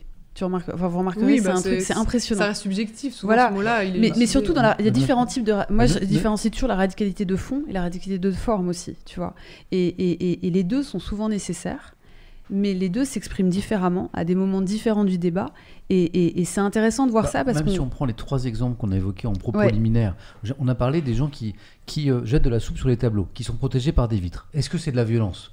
C'est pas de la ça, ce violence contre la personne. Ils font, de mal à C'est personne. pas de la violence. On entend. Euh, Mais la après, j'ai parlé des gens qui s'assoient sur les autoroutes. Est-ce que c'est de la violence Hmm Mais je- j'entends. C'est pas de la violence. Bon, Mais ils, c'est- vont mettre des, non, mais j'entends, c'est ça j'entends, de la ça colère. se discute Bon, aussi. alors après, le- les, les- les manifestations contre les, citernes, euh, les grands réservoirs, Oui, bon, bah, là il y a ça, eu, des, là, eu dizaines de blessés. Ouais. des deux côtés. Et certains des manifestants étaient, avaient- étaient bien équipés, Mhm, avec des ouais. outils de jardin. Ça, c'est pas euh, normal, bon, tu vois. Ça, c'est de la violence. Ouais. Bon, il s'agit aussi de, de parler de choses. euh. Là, là, j'ai tout mis dans Puis le la violence n'est pas que physique, tu vois. Quand j'ai Mhm. pris l'exemple de la, du tableau de Van Gogh et de ma mamie, Oui. c'est parce que ma mamie, elle aurait été violente dans le symbole, le- parce qu'elle ne savait pas qu'il y avait une vitre. Tu comprends ce que je veux dire? Alors après, tu peux dire oui, mais euh, après, on peut le savoir, machin Oui, et mais ces militants Oui. disent, et moi ça me touche, on s'in- on s'inquiète de la représentation d'un tournesol et on s'inquiète pas pour le tournesol. Mais parce que, mais parce qu'en fait, mais j'entends, j'entends tout ça et, et, et en fait, on est dans un monde de passion Même et si de symboles hein. et de tabous et de. Mhm. Non, mais on est dans, dans un monde de symboles, de tabous et de totems. Donc, si tu veux, quand t'as compris ça, Oui. et, et dans beaucoup de passion. Ouais, et, mais l'urgence climatique est telle. Mais Oui, je suis d'accord. Euh, Ah non, mais je pense que le- non, mais moi, alors, alors je je t'arrête tout de suite. Hein je pense que la question, est-ce que on est d'accord ou pas sur l'urgence climatique Je pense que ça, c'est même plus une question. Mm. En tout cas, dans nos générations, dans nos Oui, cercles. mais d'amis. face à l'incapacité de la communauté Maintenant, c'est C'est ça mondiale qu'il faut faire en de fait. réagir. entièrement Parce qu'on est d'accord. obligé d'attendre les Euh, prochaines moi, moi, je pense que- que c'est Je Jean sais, panique en je suis fait. entièrement Oui, d'accord c'est avec ça, toi. c'est ça qui est intéressant à regarder. et c'est plus ça dont il faut faut parler parce que Emma quoi de faire. tous les sujets sous-jacents. Mais c'est la même chose. Il y a un sujet qui est Ces hyper gens important. réagissent par la Mais oui, radicalisation parce que c'est je qu'en crois fait- qu'ils paniquent. Bah oui, parce qu'ils ont, parce qu'ils paniquent parce que la société est anxiogène. Non, non, mais ils Et- ont... non, parce qu'ils paniquent parce qu'il a parce qu'ils ont Mais parce raison qu'il de se passe paniquer. rien. Parce Mais parce que c'est anxiogène, parce qu'il se passe rien. Oui, mais c'est pas expliqué dire- qu'anxiogène, c'est euh, c'est son incapacité c'est ce que, c'est ce que, ce je dis, c'est qu'en fait, c'est, il ne se passe rien. C'est-à-dire que même pour la science, pour le coup, euh, on n'en parle peut-être pas assez, mais scientifiquement, bon, les scientifiques, ça fait très longtemps hein, qu'ils parlent de ça. Oui, oui. Euh, moi, je- depuis que je suis toute petite, euh, j'entends parler de ça, donc C'est pas nouveau, sauf que maintenant, tu vois, ça devient, enfin, c'est- il y a tout un sujet à parler. Et, et- et en fait, même d'un point de vue scientifique, si tu veux, les scientifiques, on les écoute pas forcément. euh, Il y, a, il y a des détournements. on- on- il faut une réhabilitation du fait scientifique, une réhabilitation. Tu vois, par exemple, le nombre de gens qui parlent encore de croyances lorsqu'ils Mm. parlement du réchauffement climatique, Mm. ce n'est pas une Bien croyance. sûr, ouais, c'est un fait. La réhabilitation C'est du c'est fait scientifique, euh, la Ouais. réhabilitation de la. Non, mais c'est un truc de malade, tu vois, de Mm. la vérité Et scientifique. c'est pour ça qu'il y en a de plus en plus qui rejoignent aussi les mouvements radicaux. Donc ça, Ouais. c'est de dire à Bon, quel je vous rappelle point. que euh, les deux tiers du chat pensent que la Terre est plate. Donc, euh, on a du boulot, quoi. Mais est-ce que ce sont les mêmes qui pensent que. Tu vois, attention, corrélation en plus ne veut pas dire causalité. Mais, mais en fait, moi, je suis toujours. Je veux toujours comprendre pourquoi les gens font les choses et que eux me l'expriment avec leurs mots.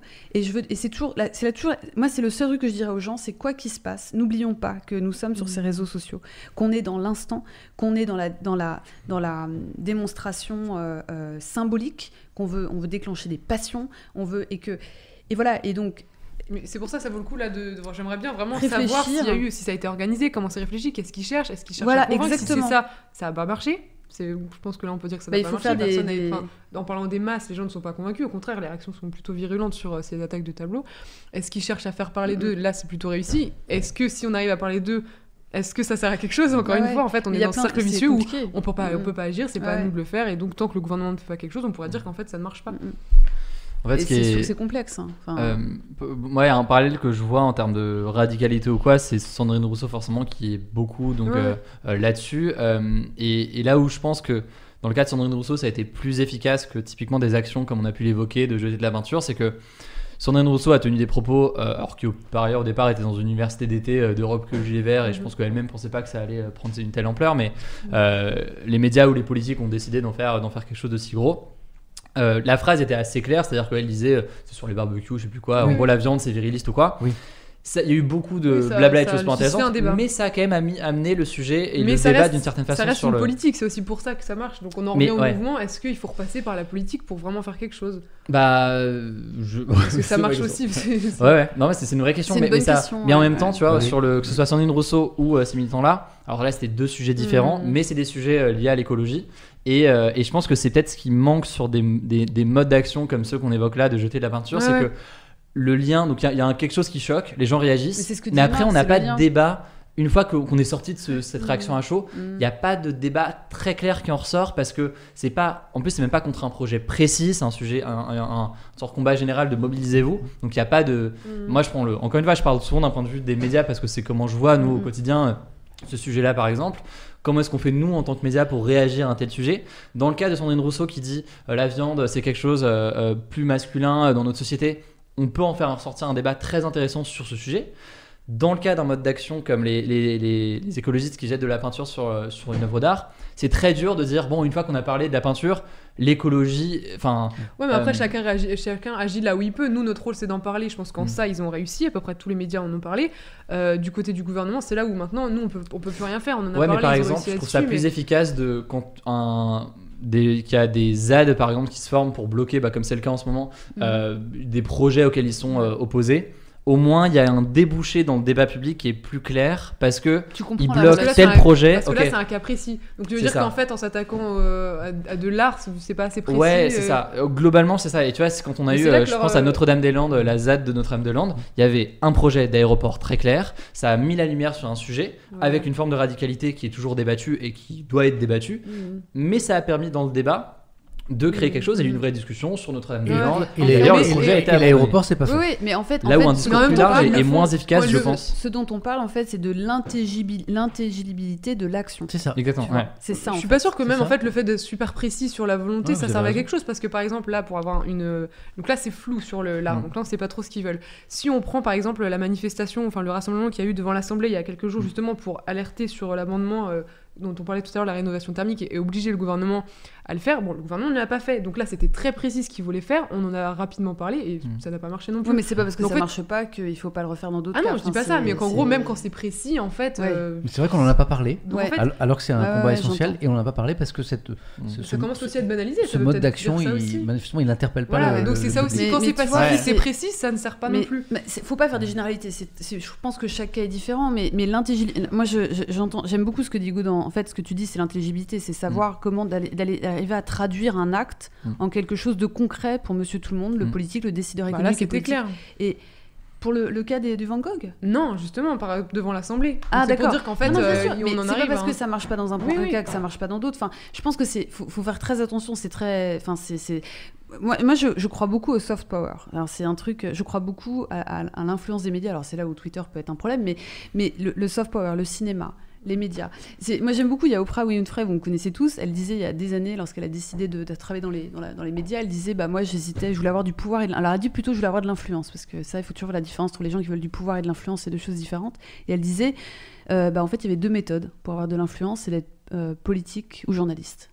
Et elle a dit, j'ai décidé d'aller dans les médias. Mm. Sauf que les médias ne, ne- ne sont de moins en moins consommés, en tout cas, et Oui. quasiment plus Et du tout que- par euh, mais la jeune génération. c'était, il y a 30 ans. Oui, oui, non mais Tu vois, euh, et donc c'est intéressant médias, parce que aujourd'hui- il passe alors pas il passe, par il les passe médias. par, alors il passe par euh, l'entertainment, tu vois, les Ouais, mais- films, les. Moi, je suis toujours impressionnée de voir tout ce qu'on arrive à faire passer. Tu vois, j'ai vu récemment avec, euh, avec, euh, j'en ai pas- parlé avec mes filleuls, euh, je sais pas comment dire, Alerte rouge, le dessin animé de Pixar, euh, qui, est, qui est une, une métaphore filée des règles chez les filles, des menstruations, de la Ah, puberté en fait, de manière générale. Et je trouve que c'est hyper bien tourné et, et- et imagé pour aborder un sujet que même les petits garçons discutent Bah, avec. le, tu vois. film mais si euh, Don't Look Up, il a peut-être fait plus Don't pour Look la Up. cause euh, Exactement, oui. écologique Voilà. que plein, bien je, des je discours. prends, je prends un truc de Pixar pour les gamins, mais donc Look Up. Et en Mhm. fait, t'as vu le pouvoir de Don't Look C'est Up clair. Aujourd'hui, Bah, Don't Look Up. publique, mais, Mais dans attends, les mais- faits, enfin, en fait, il y a- deux Mais choses. Il y a fait, toujours si, si. essayer de convaincre et Bien après. sûr, mais Don't Look Up aujourd'hui reste la référence de la réhabilitation du fait scientifique, reste la référence du fait qu'on n'écoute pas les scientifiques, reste la référence du fait que les gens, que les politiques peuvent mentir. Enfin, tu vois, et, et, et parce que forcément la femme était quand même incarnée quand même d'une manière générale. Enfin, tout le monde a compris Trump, a vu Trump. En tout cas, moi, dans mon doctorat, j'en ai tous vu Trump dans, dans, dans la présidente du film. Et en fait, les, les, les, les, les médias aussi sont un moyen, c'est un pouvoir fort. Le soft power, c'est un- et c'est ce que vous faites en fait. Hugo, c'est ce que tu fais. Tu vois, le soft power, c'est un truc, tu peux faire passer Ouais, des mais là, en termes d'écologie, enfin, je veux dire, en fait, jusqu'où ils peuvent utiliser soft power, c'est-à-dire que même une fois que la société est 100% acquise à la cause, euh, tant qu'il n'y a pas de, a de pas débat, changement, il continuer à alerter le gouvernement. Je quoi. dis pas, je dis pas qu'il y a une solution. Dire, il y a plein de solutions qui Oui, fonctionnent ensemble. c'est ce qu'on disait. Et voilà, la fin ne justifie le soft non, power, la voilà. radicalité aussi. La et je pense que c'est en ça que ça se violence. radicalise. C'est que maintenant, le, le but, c'est plus d'essayer de, de convaincre. Enfin, Mais en tout cas, radicalité- qu'ils font pas ça pour convaincre. Mais encore une fois, là, Ouais. attention, radicalité ne veut pas dire violence, violence ne veut pas dire révolte, révolte ne veut pas dire révolution, ce sont des concepts Hmm. très différents et qui se traduisent très différemment dans les sociétés et chez les individus. Et je pense que c'est un sujet qui est complexe. Et en fait, comme bon, plein de sujets, on le gère avec la passion. Et, et, et, euh, et- et voilà, et c'est et juste regarder l'efficacité. Qu'est-ce que l'efficacité, comme tu le dis ça, c'est vrai. Mais moi, je trouve que c'est un sujet qui est très compliqué et on va te décevoir parce qu'on n'aura pas de Bah réponse. oui, non, mais Oui, non, mais je cherche pas des, moi, je cherche pas des réponses, je cherche à Les invités le- trouvent le- toujours des le réponses Mais non, non, Ah, d'accord. je pense que les militants écolos ne cherchent très- même pas non plus, Non, mais eux, des réponses à comment faire. Ils veulent juste que ça se fasse, en fait. Mhm, c'est en bien ça que sûr. ça C'est devient plus ça pour intéressant. soulever des questions que pour apporter des, des réponses. Euh, mais on aura l'occasion d'en reparler. Je surveille quoi. le timing toujours. Euh, il Ah, nous reste à peu voilà. près une demi-heure. D'accord. Ouais, parce qu'on s'était Ah dit oui. 23 heures. Et on est bien, on est sur un très bon rythme. Je vous Merci. félicite. voilà. Avant de, rentrer dans cette dernière demi-heure et le dernier débat qui va nous emmener aux États-Unis avec les Ah midterms, les élections de mi-mandat qui Mhm. arrivent. Voilà, certains s'inquiètent beaucoup aux États-Unis, notamment dans le camp démocrate. Euh, je, le- je refile, je fais les niveaux. Qui veut boire quoi? En fin de soirée, on a le droit de. de de, de- de s'hydrater un petit peu, de l'eau, Non, un jus de fruits, un déca, Moi, je suis bien là, il me reste de l'eau. un euh, café, un, un, un- un rosé, une bière. Joe, tu tu, tu, Non. tu- tu t'hydrates pas. Joe, il revient de 14 heures de, de vol au Japon. Il doit être euh, sec comme un vieux bout de bois. Il veut pas s'hydrater. Non, rien du tout. Joe, tu veux rien. Oh, il y a Jean dans le chat. Mais je vais profiter Qui de la pause. Il y a Jean Massier qui est là. Il y a Jean qui est là. Hello, hello. Salut Jean. Rien Aurélie, tu vas boire un petit quelque chose Bah moi j'irais bien aux toilettes, j'ai le droit. Eh ben oui, bien sûr. Alors, euh, Ah. mais Bonjour, il y a- Jean. Voilà. Mais il y a, euh, il y a- il y a- Emma, elle y va Emma aussi est partie, mais il y en a un deuxième un peu plus loin. Je vais le trouver facilement. Oui. Alors tu continues le couloir. Et alors, de- ce sera pas à ta droite, D'accord. mais ce sera sur ta. C'est la seule porte sur ta gauche dans le couloir. Enfin, pas la première parce que c'est c'est c'est mon épouse qui fait dodo. C'est un peu plus loin sur la gauche. J'en ai plus que deux, on va faire un Voilà. débat à deux. euh. Ah, enfin, enfin, enfin, ce garçon, enfin. non, mais c'est intéressant. Ah, il y a Jean qui est là, c'est adorable. Ouais, ouais. Jean, Jean tu, tu pas ce soir? Comment ça va, Jean? C'est cool. Alors, Jean qui est, qui est déjà venu ici, qui va revenir euh, d'ailleurs. Alors, c'est cool, c'est comme si on l'avait un petit peu avec nous. Enfin, c'est- c'est pas pareil. Comment ça va, Jean? suivi le débat? Est-ce que t'as suivi le débat? Est-ce que j'ai encore de la bière pour Jean? Me demande euh, Nico Manga. Bah, mais Vu je- qu'on en a pas bu, euh, il y en a je- sûrement. hein. je- Jean n'est pas un grand buveur de bière. Qu'est-ce que c'est que cette réputation? Alors moi, j'ai entendu, j'ai vu que, que Jean... Alors Jean, ça m'intéresse que tu sois là. J'ai j'ai lu, j'ai entendu, je sais plus, que euh, la saison 2 de Backseat, ça y est, était annoncée. On, me- on me dit, Oh. euh, j'ai entendu euh, là en novembre. Trop bien. Jean ou les amis de Jean. Ou est-ce que tu viens de leaker une info qui n'était pas encore sortie Je sais pas, je, je sais pas. je, je l'ai vu quelque part, ça. Je l'ai entendu. euh, Incroyable leak. Hein, tu, non, c'est- je- non, mais c'est Non. pas... Non, non, Non, mais non, je- ça a été dit, je crois. Je- ça a été dit, je sais plus. Je, je... Si, si, je sais. Oh le leak. Si, oh si, le leak. non, non, Oh, leak. c'est- Oh, le leak, Oh, le leak. C'est une interview au Figaro qui, est par- qui, est, qui est parue aujourd'hui, Ah. où c'est une, une journaliste, non, non, pas le Figaro, dans le Télérama, ça y est, c'est une interview du Télérama mais Jean Non, mais dire, j'ai envie de dire- Non, pas vraiment. Télérama s'est planté. Ah, Télérama s'est planté, parce que allez voir, cette- vous tapez Jean Massier Télérama ou Samuel Etienne Télérama, c'est une interview sur la professionnalisation de Twitch, c'est-à-dire euh, on est en train de voir de, plus en plus de plateaux, de, de rendez-vous sur Twitch se professionnaliser, hein, des plateaux, des budgets de plus en plus importants. Voilà. Et donc, euh, la journaliste a interrogé Jean Massier, et elle fait dire à Jean Massier dans Télérama, et manifestement c'est une erreur, que Backseat va reprendre euh, fin novembre avec un budget énorme, des centaines de milliers d'euros. J'ai lu ça aujourd'hui. Jean, c'est pas vrai? C'est une fake news. Qu'est-ce qu'est-ce qu'il Les dit médias Jean? nous mentent. Qu'est-ce qu'il dit Jean? C'est vachement intéressant. Non, fake news, du coup. Jean, elle s'est trompée de la journaliste de Télérama? Vous voulez que je retrouve l'article ou pas? Attendez, est-ce que, est-ce que Jean il en aïe, parle? aïe. Il dit quoi Jean? Qu'est-ce qu'on a Tu loupé l'as trouvé? Clément Viktorovitch l'a dit aussi apparemment. Et ben vraiment, euh, la, la- la fake news circule très bien. hein. Attendez, je vais essayer de trouver l'article. De quoi? En fait, il y a- fake news? Non, il y, a- il y a Jean Massier qui est euh, le spécialiste de la politique. Jean dit le montant est bon, mais pas la date. Ah, De quoi? De quoi? Quel Alors. montant? C'est Télérama, c'est ça? Le montant de l'émission euh, Backseat par Jean Massier qui, Ah. Jean Massier qui revient. euh, Alors du coup, la date est pas connue. J'ai l'article de Télérama qui s'appelle Twitch ne prendrait-il pas des airs de télé à papa Tu veux que je le. tu veux que Ouais, je le- mais, le- mais j'allais dire, mets-le sur l'iPad. ouais. Ah non, C'est-à-dire sauf qu'il est. euh, non, c'est- c'est c'est réservé aux abonnés. Attends, moi, elle me l'a envoyé la, la- la Ah. dame aujourd'hui. Je suis un peu un privilégié parce que il est réservé aux abonnés. J'ai l'article et je vais vous lire ce que dit Jean Massier. Je vais vous dire les termes, moi. Je vais vous On est de retour sur la matinale de Samuel Etienne du coup là. On va lire le. Oh mince Jean Massier dit l'article est nul, je trouve, faudra qu'on. Oh non, non, c'est pas vrai. Moi, je trouvais plutôt intéressant. Où est-ce qu'il est cet article? Alors, je vais taper Télérama. Il, est accessible à tous ou il est en. Alors le problème c'est qu'il est, en- il est en abonnement, il faut être abonné à Ah. Télérama. Donc je vais quand même vous lire le, le passage qui concerne Jean Massier. Euh, voilà, c'est c'est signé Alexandra Clinique. Voilà. Euh, et où est-ce qu'il est mon... Il est là. Où est-ce qu'il est cet article? Oui, plein de gens comprennent rien. Donc là, on parle du, euh, d'un article sur Télérama à propos de Twitch. Voilà. Parce que Jean Massier, qui est dans le chat et qui est Ouais. streamer sur Twitch, a une émission qui s'appelle Backseat, euh, qui est en pause en ce moment et qui va peut-être revenir. Ah. Et il y a une, visiblement une fake news dans Et il l'article y a de une très belle photo de Jean Massier Ah ouais. pour illustrer euh, l'article. Twitch ne prendrait-il pas des airs de télé à la papa?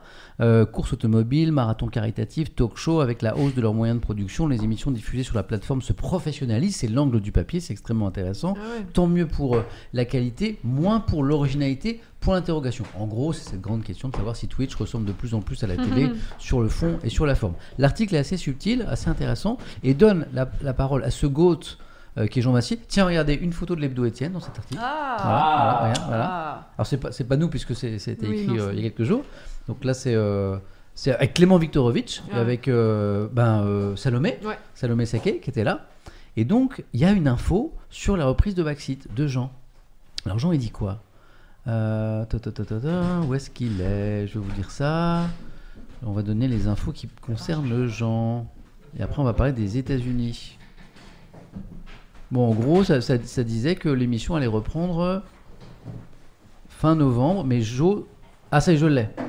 Voilà. Alors, euh, l'émission avait coûté entre 200 000 et 230 000 euros pour sa première saison. Mhm. Elle devrait atteindre plusieurs centaines de milliers d'euros selon euh, Jean Massier grâce à l'arrivée d'un nouveau partenaire. Je vous fais la pub de cette excellente émission qui va donc revenir a priori bientôt. Euh, C'est le Jean Massier. Le talk show va monter en gamme, dit-il. Voilà. Oh. Voilà. Et La journaliste dit fin novembre. Et Jean nous dit dans le chat C'est faux euh, que c'est faux. Ah. Jean, tu peux donner une info en exclusivité pour l'hebdo Étienne ou pas du coup? Ou pas? Bon, en tout cas, on aura bien fait la pub de cette excellente émission Backseat. Voilà. Il y a Thierry Moreau qui est dans le chat aussi euh, avec nous. Salut Thierry. Voilà. Bon, on aura, on aura peut-être pas l'info ce soir. Je vous propose de passer, puisqu'il reste 30 minutes. Personne ne veut boire quelque chose, non ça va euh, Peut-être va. reprendre un petit peu d'eau. je De l'eau Voilà. qui la bouteille L'eau, Je vais c'est la repasser à droite. J'ai gentiment droit à un chargeur, ça fait plaisir. Et on va, on va passer sur le dernier thème, voilà, sur les États-Unis, que Joe va nous afficher.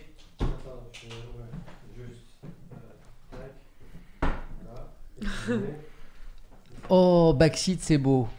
Carrément, carrément. La page de pub pour, pour l'ami Jean. Euh, midterms, où va l'Amérique? Voici la- le dernier débat qu'on vous propose ce soir, le dernier échange. Alors, c'est le 8 novembre.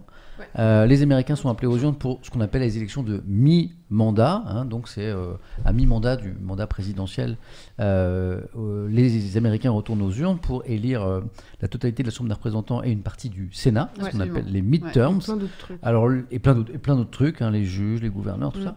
Les sondages prévoient a priori une bérésina pour le camp démocrate, Mhm. malgré un bilan de réforme que les démocrates jugent positif, investissement historique dans les infrastructures, transition énergétique, prise en charge des frais de santé, également une campagne démocrate axée sur l'urgence à défendre les idéaux et libertés démocratiques, la lutte contre la dégradation du débat public Mhm. aux États-Unis. Dernier exemple en date de cette dégradation, le peu de voix s'élevant dans le camp républicain pour condamner l'agression du mari de Nancy Pelosi, qui est la présidente Mm, mm. de la Chambre des représentants.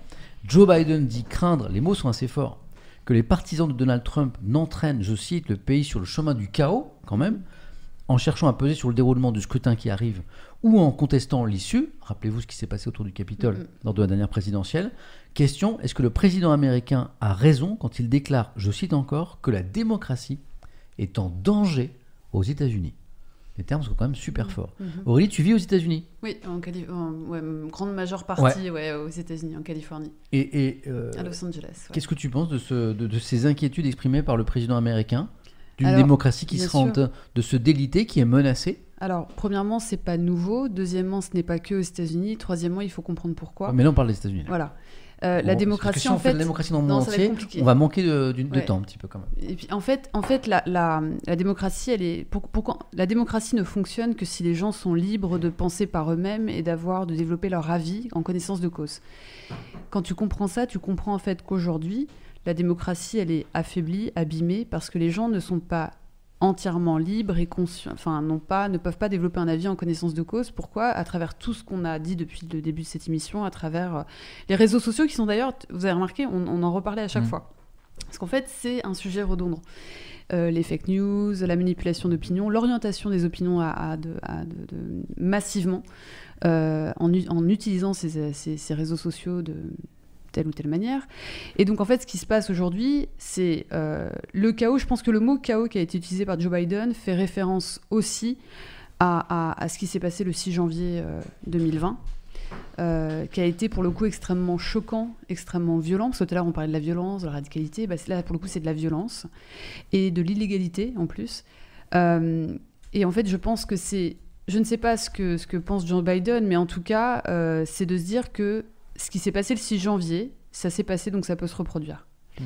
Et je pense que c'est la crainte. Tu parles du Capitole. hein. Oui, et pardon, l'attaque du 6, oui, excuse-moi, l'attaque du 6 janvier 2020, l'attaque du Capitole, et ça peut revenir. Mm. Et, et, et, et- et ce que tu as dit est assez vrai, c'est-à-dire que le bilan des démocrates n'est pas mauvais. Euh, ils ont mis beaucoup de choses en place. Biden, dès qu'il est arrivé, je enfin, dès qu'il arrivé au pouvoir, en fait, le 20 janvier, la première chose qu'il a fait, il a pris trois décisions orientées par la science pour lutter contre le Covid, alors que M. Trump n'avait pas du tout fait ce genre de choses. Il a aidé financièrement euh, les familles. euh, on se rend pas compte, mais ça a été beaucoup plus difficile aux États-Unis qu'en France. hein. Mm. Enfin, faut quand même, euh, on se rend pas compte. Il y, hein, a- mais- y a- il y a plein d'amortisseurs euh, sociaux qu'il y a chez nous qu'il n'y a pas aux États-Unis. Voilà, moi je dis souvent, on a d'une certaine manière euh, nationalisé les salaires et tant mieux pour permettre à chacun de, Mm. de pouvoir toucher son salaire. Moi j'ai des amis qui n'ont pas été payés pendant trois mois. Tu vois, le- chez nous, il y a eu le quoi qu'il en coûte chez Mm. nous. Voilà. Mm. Et donc, et donc, il y y a eu une crise aujourd'hui encore aux États-Unis. Euh, L'économie va bien, mais il y a quand même une crise encore sociale. Et, et, et que le, il y a eu des décisions. Il faut bien comprendre qu'il on en parlait tout à l'heure, mais il y a l'échelle fédérale. Donc là, le président a un poids avec tous les représentants, autant pour définir les budgets que pour avoir des lois fédérales, des actions fédérales aussi. Et puis il y a les lois par État. Donc chaque État fait aussi différemment. Donc moi, j'appartiens à un État qui est très très différent Ouais. de ce qui se passe aussi à l'échelle fédérale. Il faut quand même bien s'en rendre compte. hein. Ouais. Que ce soit, par exemple, en Californie, bah, les vaccins sont gratuits, euh, les traitements contre le Covid sont gratuits. euh, Il y a pas mal de choses, tu vois, qui ont été faites qui n'ont pas été faites ailleurs. Donc voilà, c'est même si maintenant c'est passé à l'échelle fédérale grâce à, à Joe Biden. Donc le bilan n'est pas mauvais, mais en fait il y a une telle désinformation qu'on peut suivre même sur des médias traditionnels. hein. Ce n'est pas qu'une question des réseaux sociaux. Il y a une telle désinformation, il y a une telle diabolisation, il y a surtout la, la recherche de boucs émissaires. Et Donald Trump n'est pas resté passif non plus euh, vis-à-vis de tout ça. Et pour le coup, moi je trouve que c'est un sujet compliqué parce que la, la- la politique américaine que je trouve passionnante est aussi une politique qui est extrêmement complexe parce qu'elle est très différente de, la, de celle française, mais aussi très complexe dans sa, dans sa temporalité. 4 ans un mandat, c'est court. Mm, Midterm au bout de 2 ans, c'est très très court, hein, on s'en rend pas compte. Mais euh, Nous, on a une temporalité plus longue en fait. oui, Ah. oui. Et, et- et- et donc, ça, ça- ça amène beaucoup de changements. Et en plus, tu as la différence entre échelle fédérale et l'État. Donc, c'est c'est- ah, rien à voir, quoi. Vraiment rien à voir. Donc, moi, je peux te dire quelque chose, mais en fait, quelqu'un qui, qui habitera l'Oklahoma Mm. ou le Texas te dira autre chose. Donc, c'est vraiment très, euh, très compliqué. Euh, et, et- et- et- et moi, le seul truc que je peux dire, c'est qu'il y a une grosse désinformation. Que moi, je suis très déçue aujourd'hui. Autant Mais la désinformation dont tu parles, elle, euh, qui- elle, euh, Autant elle vient des- d'où Elle vient d'où? Autant, que- alors, réseaux sociaux, tu as beaucoup de désinformation, pilotée par certains politiques. C'est pour ça, tout à l'heure, quand tu parlais d'irréprochabilité, Ouais. j'ai envie de te dire, les politiques, quand moi j'entends dire oui, euh, le peuple, alors tu vois, les gens doivent apprendre à utiliser Twitter, ne doivent pas commenter, dire n'importe quoi. Je dis, mais vous avez vu les politiques? Mm. On a quand même eu des candidats à la présidentielle euh, en France ou aux États-Unis qui ont raconté tout et n'importe quoi, qui ont détourné des chiffres, des propos. Mm. Non, mais tu vois, donc c'est c'est quand même. Enfin, toi, l'irréprochabilité, elle est partout. Enfin, il faut qu'elle soit partout. Donc, venant de politique, venant Non, sur les réseaux sociaux, Ouais. venant aussi de médias traditionnels, sûr qu'on a vu des choses sur des chaînes. Enfin, tout le monde connaît Fox News. Hein, euh, bon, ils se sont calmés hein, par rapport à avant, mais je veux dire, c'est euh, voilà, on a quand même et, et surtout moi ce que alors ça c'est un point un peu particulier, mais je reproche beaucoup aux démocrates. Euh, de, de- de- et je ne comprends pas pourquoi, donc j'ai pas la réponse, leur inaction vis-à-vis de tout ce qui a été fait. Alors il y a des choses qu'on a essayé d'être faites, on a essayé d'instruire des affaires, on a essayé que ce soit sur l'attaque du 6 janvier, que ce soit sur tout ce qui a été fait durant le mandat de Trump, qui sont à la limite de l'illégalité au regard de, son, de sa position de président des États-Unis. Et en fait, euh, il y a plein. Moi, je suis dans l'attente, mais je te jure, je suis dans l'attente d'un procès. Je suis dans l'attente. c'est- c'est c'est- c'est instruit en ce moment. C'est instruit, mais c'est. Il doit euh, ça pas mis- comparaître bientôt. Ouais. Mais c'est- ça a été euh, très long. passer le temps de la Ça a justice. été non, il y, a eu- il y a eu beaucoup de, de pas en arrière. Il y a eu beaucoup de, tu vois, j'ai j'ai pas compris en fait. J'ai pas compris. Il y a des choses qui étaient évidentes. Le 6 janvier, c'est quand même quelque chose. Ça va faire deux ans. Mm. C'est quand même quelque chose qui est quand même très grave. Et, et- et Trump continue à avoir de l'influence, continue, tu vois. C'est quelque Mais chose. moi, ce que je retiens de ce que tu nous as dit, c'est que ce qui s'est passé au Capitole peut se reproduire. Ouais. Et donc, Mais je disais- pense que c'est a ce que veut dire Biden. Oui, c'est ce que veut dire Biden. dit, ouais, de, pense. de tout temps, ça a été comme ça aux. États-Unis. Euh, je suis pas sûr que la démocratie euh, euh, américaine ait souvent été aussi fragilisée Ah, qu'elle bien l'est sûr. aujourd'hui. En C'est tout cas, c'est l'inquiétude de Biden. Ah non, j'ai pas dit que ça a toujours été euh, comme ça. Non, non, Mm. c'est par contre c'est comme ça partout dans le monde. La Euh, démocratie, elle est fragilisée. Elle est, elle est fragilisée partout, la démocratie aujourd'hui. Restons Ouais. sur les États-Unis peut-être, Ouais, parce que si bien on sûr, veut rester dans le sûr. cadre de la, de- la demi-heure. Euh, Hugo, ton regard sur ce qui se passe aux États-Unis et sur ces élections de midterm qui Ouais. arrivent là. Non, mais c'est, je pense que c'est le discours qu'a Joe Biden sur cette question du chaos ou quoi, c'est, Mm. c'est parti aussi du discours de. Alors, c'est en partie une réalité sur un pays qui est plus que jamais euh, fracturé, où il y a des, des actes de violence euh, en tout genre, et c'est un peu une banalité de le dire, mais c'est le cas. Mm.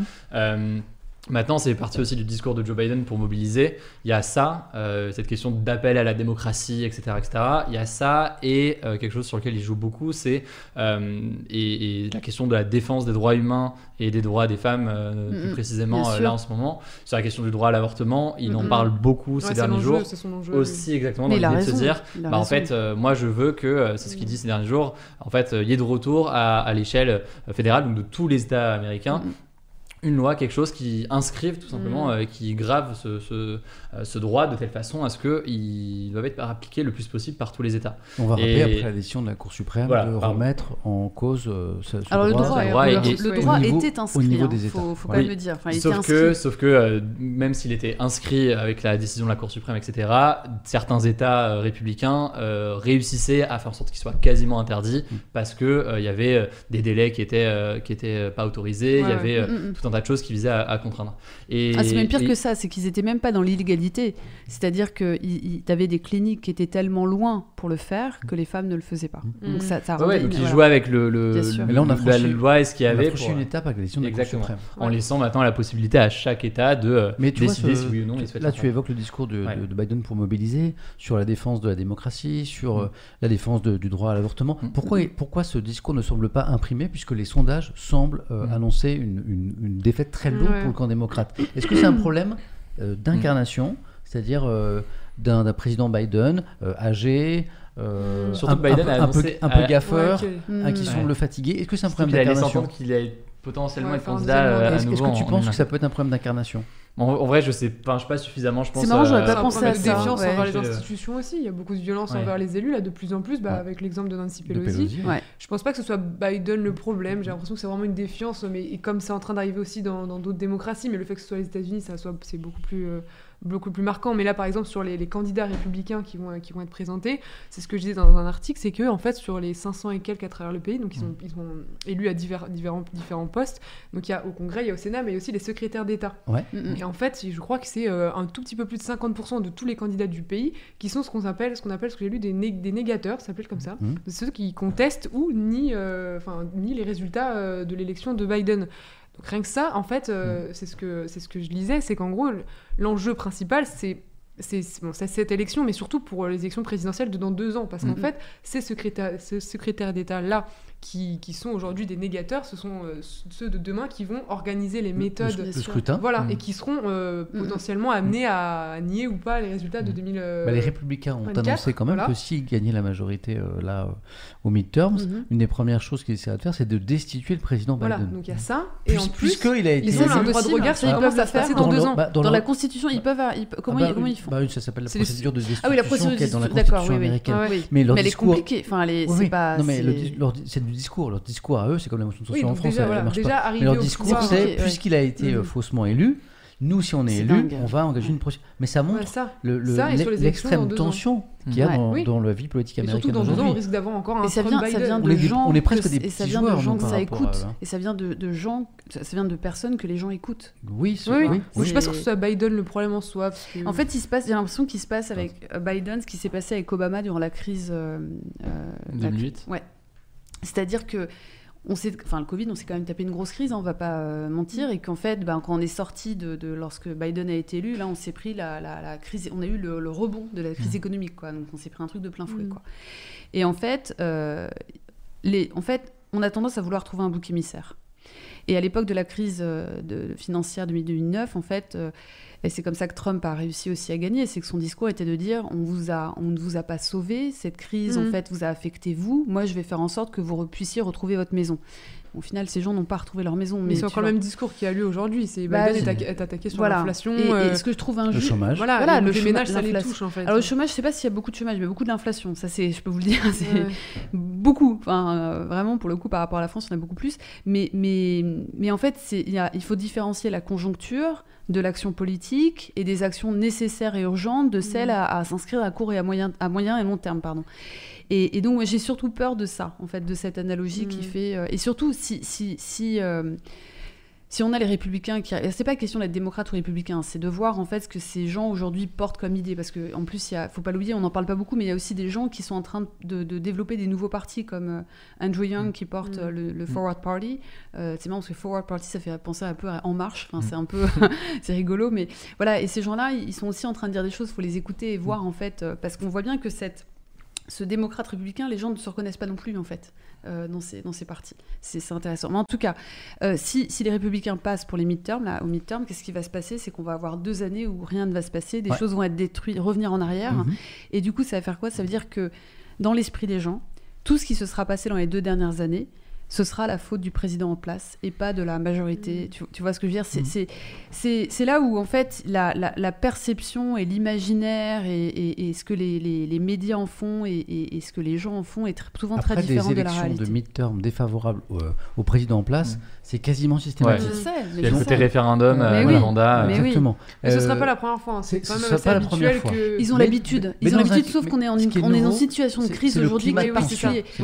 Ouais, aujourd'hui on est quand même dans une crise euh, démocratique, une crise de l'opinion, on est dans une crise, on est toujours dans une crise sanitaire, hein, excusez-moi, on est quand même Mhm. dans une crise économique, on est, c'est beaucoup beaucoup à gérer en ce moment-là, vraiment. Hugo, sur, euh, Ouais. ta chaîne, est-ce que tu vas sur les midterms Tu as prévu des choses euh, Ouais. pour expliquer un petit peu Ouais, les on a prévu d'en parler notamment beaucoup plus en détail euh, là lundi et lundi et mardi. D'autant plus que c'est, je pense, important de comprendre que c'est important parce que c'est une grosse élection dans une des premières puissances mondiales.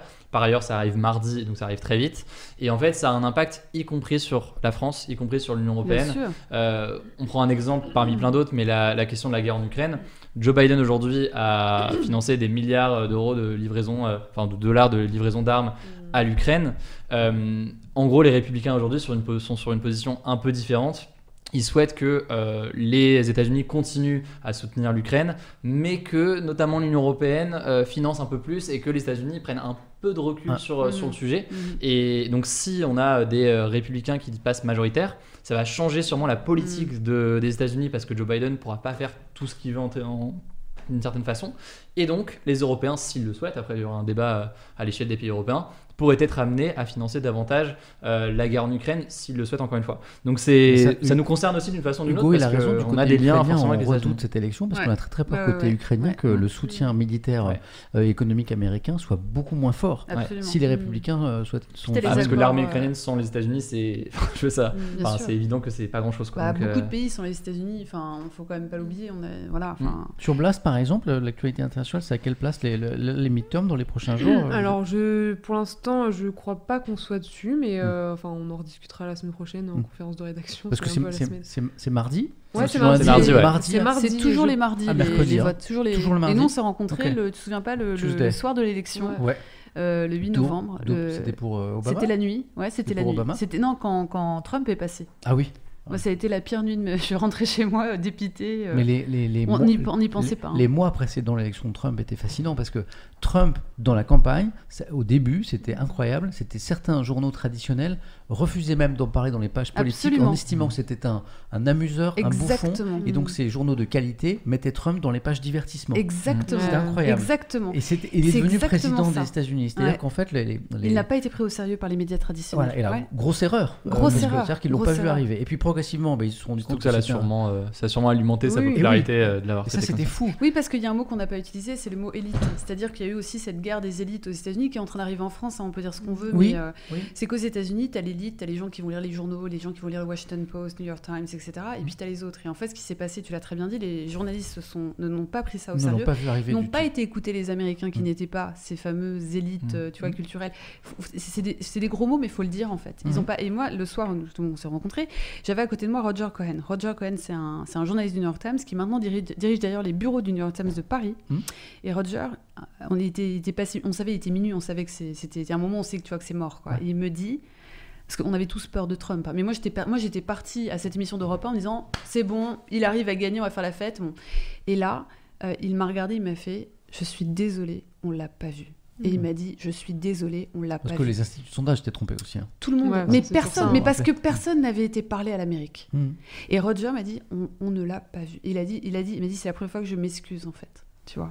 Et, et- et les- les- ça a été un- on sous-estime, mais ça a été un traumatisme pour Mm. les journalistes américains. Ils se sont dit en fait on est déconnectés. oui, ça se retrouve aussi en France. Par exemple, là, pendant les élections législatives, Mm. qu'on n'a pas vu venir les, les 89 députés Non. RN, ça a été mal Mm. calculé. Personne ne l'a vu, Ouais. c'est vrai. Bah, en fait, c'est euh, le, le Ouais. vote, le vote FN historiquement et puis RN ensuite a toujours Mm. été. euh, Sous- euh, en fait, euh, les instituts de sondage ont du mal à le mesurer, à tel, Ouais. à tel point d'ailleurs que ce sont des résultats qui sont pondérés hein, en Mm. interne pour essayer de. Ah, c'est marrant. Ouais, parce qu'en fait, Ah c'est, oui, les en par exemple, à une époque qui doute moins vrai aujourd'hui, le vote FN, euh, quand on interrogeait les gens, il était sous-déclaré. C'est-à-dire Mm. que les gens, Ah, Les gens ne le disaient pas. ne le disaient pas. Ah, Euh, ne, voilà, ne, le- ne l'assumaient pas ou ne- n'osaient Mais pas ça a le, le changé ça. Oui, ça a Ah changé. oui, maintenant c'est beaucoup Mais moins caché. c'est- beaucoup, c'est beaucoup. Mais à une époque, euh, donc le, Ah, je savais pas, le vote FN, il était surpondéré Ah ouais, par les instituts qui avaient compris à un moment qu'en fait, euh, en fait, ils n'avaient pas les bonnes réponses. Ah, Hein. c'est intéressant. Euh, Donc Mm. c'est bon, c'est toujours un peu compliqué. C'est pour ça que les, son- les- les sondages ont toujours prendre avec des pincettes parce qu'il y a plein de, il y a plein de, Bien sûr. de biais. Aux États-Unis, ouais. c'est le cas aussi Mm, effectivement. mm. Les Et gens- puis, et puis on fait, je sais pas si vous l'avez remarqué, mais on fait de plus en plus de sondages.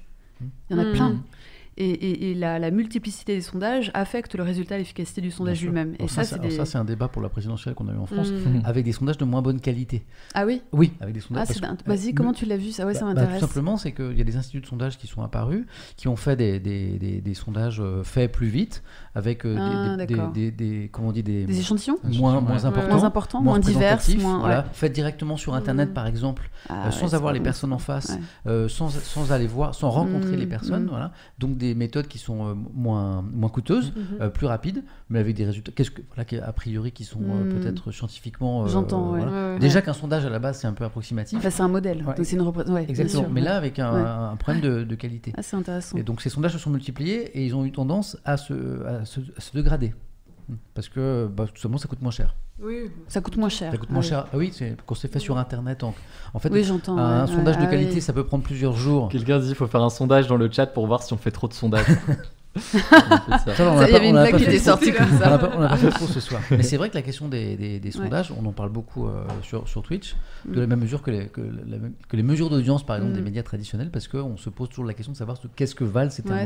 C'est une question que vous évoquez, ça euh, Ouais, bah notamment, enfin, euh, question des sur la question des sondages, on se l'est posé dans le sens où on a préparé une vidéo qu'on n'a pas eu le temps de sortir d'ailleurs là-dessus, mais sur ce sujet-là, est-ce que les sondages influencent l'opinion C'est une publique question, un euh, vaste sujet qui a été pas mal étudié, qui, a- qui est passionnant. Mais après, euh, nous, on l'a vu dans le sens où déjà à chaque fois qu'on citait un sondage, et même si on disait que c'était une cartographie de l'opinion à un instant Bien T, sûr. blablabla, on avait beaucoup de commentaires de gens qui disaient mais pourquoi est-ce que tu parles des sondages Euh, Ça apporte rien. Euh, et on avait de beaucoup de gens qui sont très euh, Ah, méfiants vis-à-vis des sondages Ah, c'est intéressant. pour plein de raisons, mais ça revenait beaucoup. Mhm. Et on a fait le choix d'en parler, euh, pas tous les jours. Déjà, on n'avait pas ce côté, euh, comme on peut, le faire pas mal de médias, relayer chaque jour le dernier sondage, parce que ça, en l'occurrence, ça me semble pas très intéressant. Euh, mais d'utiliser cet outil-là quand c'était pertinent pour Mhm, expliquer une situation à un instant Bien T. sûr. Mais on Pas est tous les- conscient aussi pas de tous les jours, quoi. Exactement, parce qu'on voyait aussi la limite du- de la chose. Et puis, et puis en plus, quand tu fais un sondage, et la manière dont tu poses la question aussi. Bien sûr. Bien sûr. Tu vois, c'est c'est très. euh, et puis en plus, il y a, sur le sondage, moi je trouve ça passionnant, hein, l'histoire des sondages. tu as aussi le phénomène d'autoréalisation. Ouais. Le fait de voir que tu as 70% de gens qui vont voter pour une personne et t'as- Mhm. tu vas avoir les deux effets. Soit tu dis, ah non, mais moi je veux donner une chance aux autres, soit tu- ça va te réconforter. Tu vois, il y a plein de choses ce qui qui peuvent s'est se passer. passé autour du phénomène Zemmour en France Ah oui. illustre exactement ce que tu dis. Ah, c'est ça, oui, Ben, exactement, ouais, c'est vrai, c'est vrai. C'est l'œuf et la poule. En France, il y a une question que moi j'ai pas la réponse, c'est qu'est-ce qui a qu'est-ce qui a créé le phénomène Zemmour? Vous savez quand il est monté à 16 euh, Ouais, C'est 17%, vrai, c'est vrai. Qu'est-ce qui a créé le phénomène Zemmour? Est-ce que dans l'opinion, il y a eu un courant pro-Zemmour qui a été mesuré par les sondages Ah dont ont parlé les médias? Est-ce que ce sont les médias qui ont créé Zemmour en lui donnant la parole?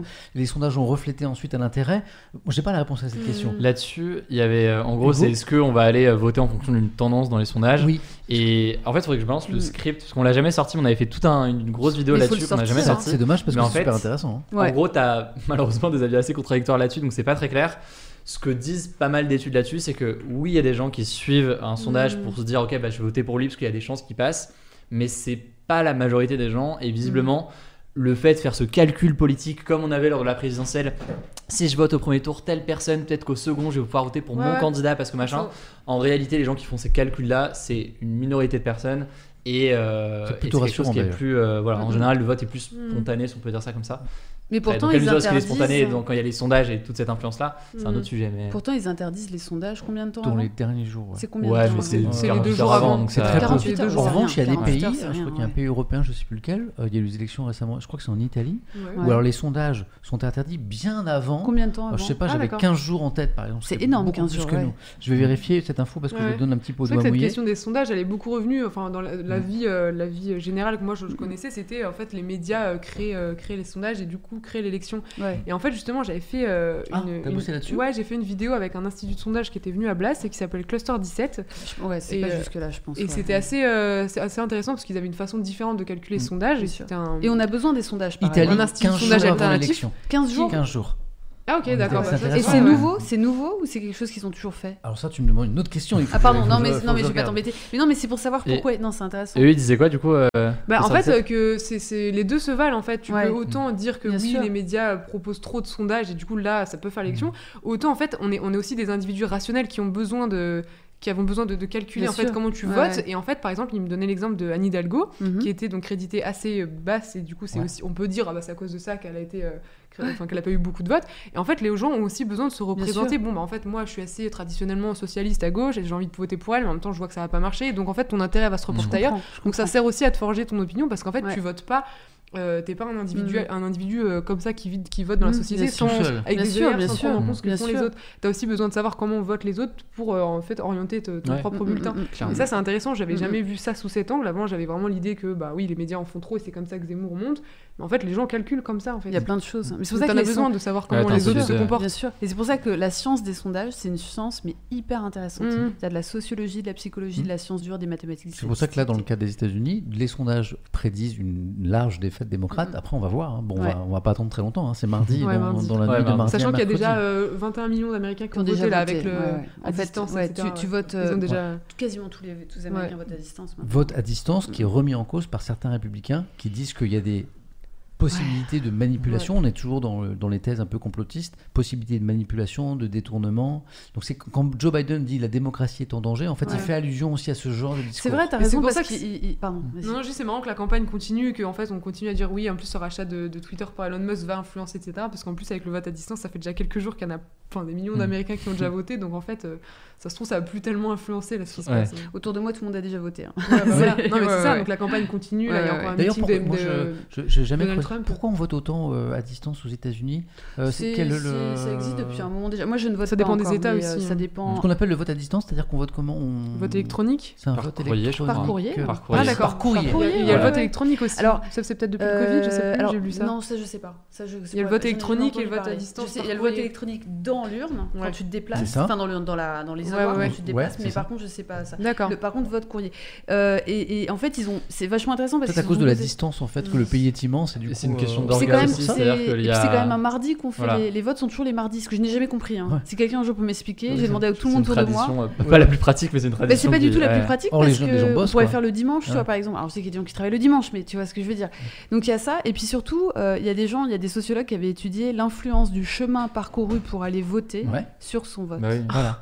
C'est dingue. Bien sûr, bien sûr. Le fait, alors nous, on vote dans des écoles ou des mairies. Bon, ce qui est pas du tout comme ça aux États-Unis. Il y a des bureaux de vote qui ne sont pas des écoles et des mairies. Et en fait, la question, c'est voilà, tu peux quand t'es, parce qu'il faut pas sous-estimer, sous-estimer les gens qui, même un jour avant l'élection, ont encore une hésitation. Ouais, Oui, bien oui, sûr. bien sûr. Et de plus en plus. Ouais. Et donc en fait, les gens, en fonction de qui ils vont rencontrer sur le chemin, de quel, s'ils rencontrent, un- s'ils passent à, à- à côté d'une école, d'un lieu de culte, d'un parc pour Mhm. enfants, d'une maison de retraite, s'ils passent à Ça, côté de marrant. mamie, tout ça va, peut influencer. Et beaucoup de gens sont et, et, et c'est ces mêmes personnes et qui, moi, je suis très attirée par le, le vote à distance pour plein d'autres, pour ces raisons-là et plein d'autres. Et, euh, et voilà. Et donc c'est oui, le vote euh, par courrier. Enfin autour de moi, je connais personne qui se déplace. euh, Ah ouais, physiquement, ouais. quoi. Après bon, c'est voilà, c'est peut-être parce que j'ai un, un échantillon, qui n'est pas représentatif. Mm. hein. Mm. euh, Da- euh, David, un jour je chanterai. Non, pardon, c'est une histoire de. Parce qu'en fait, il y a des gens qui dépensent leur point de chaîne pour me faire chanter. J'ai mis la musique entre parenthèses. Joe en est témoin, mais euh, je vais reprendre la chanson euh, très très bientôt. 22h56. Ah, on va être à l'heure. Mais non, mais c'est un timing parfait. c'est, Non, mais t'as euh, vu c'est un- ça, c'est c'est On a dingue. commencé à l'heure, C'est on dingue. Finit à l'heure, on s'était dit qu'on terminait C'est vers. même pas battu pour les macarons. 23. Non, ouais, non, non. Qui, qui n'avait jamais fait un stream ici? Bon, euh, Hugo, t'as déjà streamé.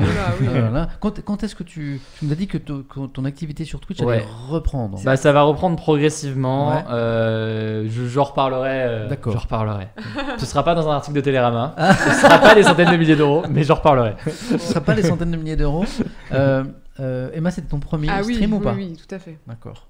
Parce que Emma m'avait dit bon moi Twitch je regarde pas trop encore. Enfin euh, voilà c'est c'est pas forcément mon, mon média aujourd'hui. Je te regardais toi pour euh, préparer mes concours de Sciences Po à Oui, l'école de journalisme. plaisir. c'est la classe. Ah, c'est Pendant marrant. la- Franchement, c'est la classe. pendant la crise sanitaire. Ouais. Je disais pas Ouais, trop de bêtises aussi quand même. Non, hein. non, c'était intéressant. en fait, je lis la presse, mais là, c'était sympa de pendant le confinement de, de passer de 3 heures avec bah, une communauté qui le faisait. tu l'écoutais un peu en mode radio, tu mettais ça un peu en. Euh, en je, fond je- Attends, de mémoire, euh, non, je regardais vraiment. Tu euh, participais ou C'est pas génial. Non, non, non. T'avais un- C'est génial. Non, t'avais t'avais pas un pseudo Oh, je- non, pas du tout. Non. non, non. Je suis pas, c'est pas trop, c'est c'est pas trop moi ça. Non, non, je fais pas trop ça.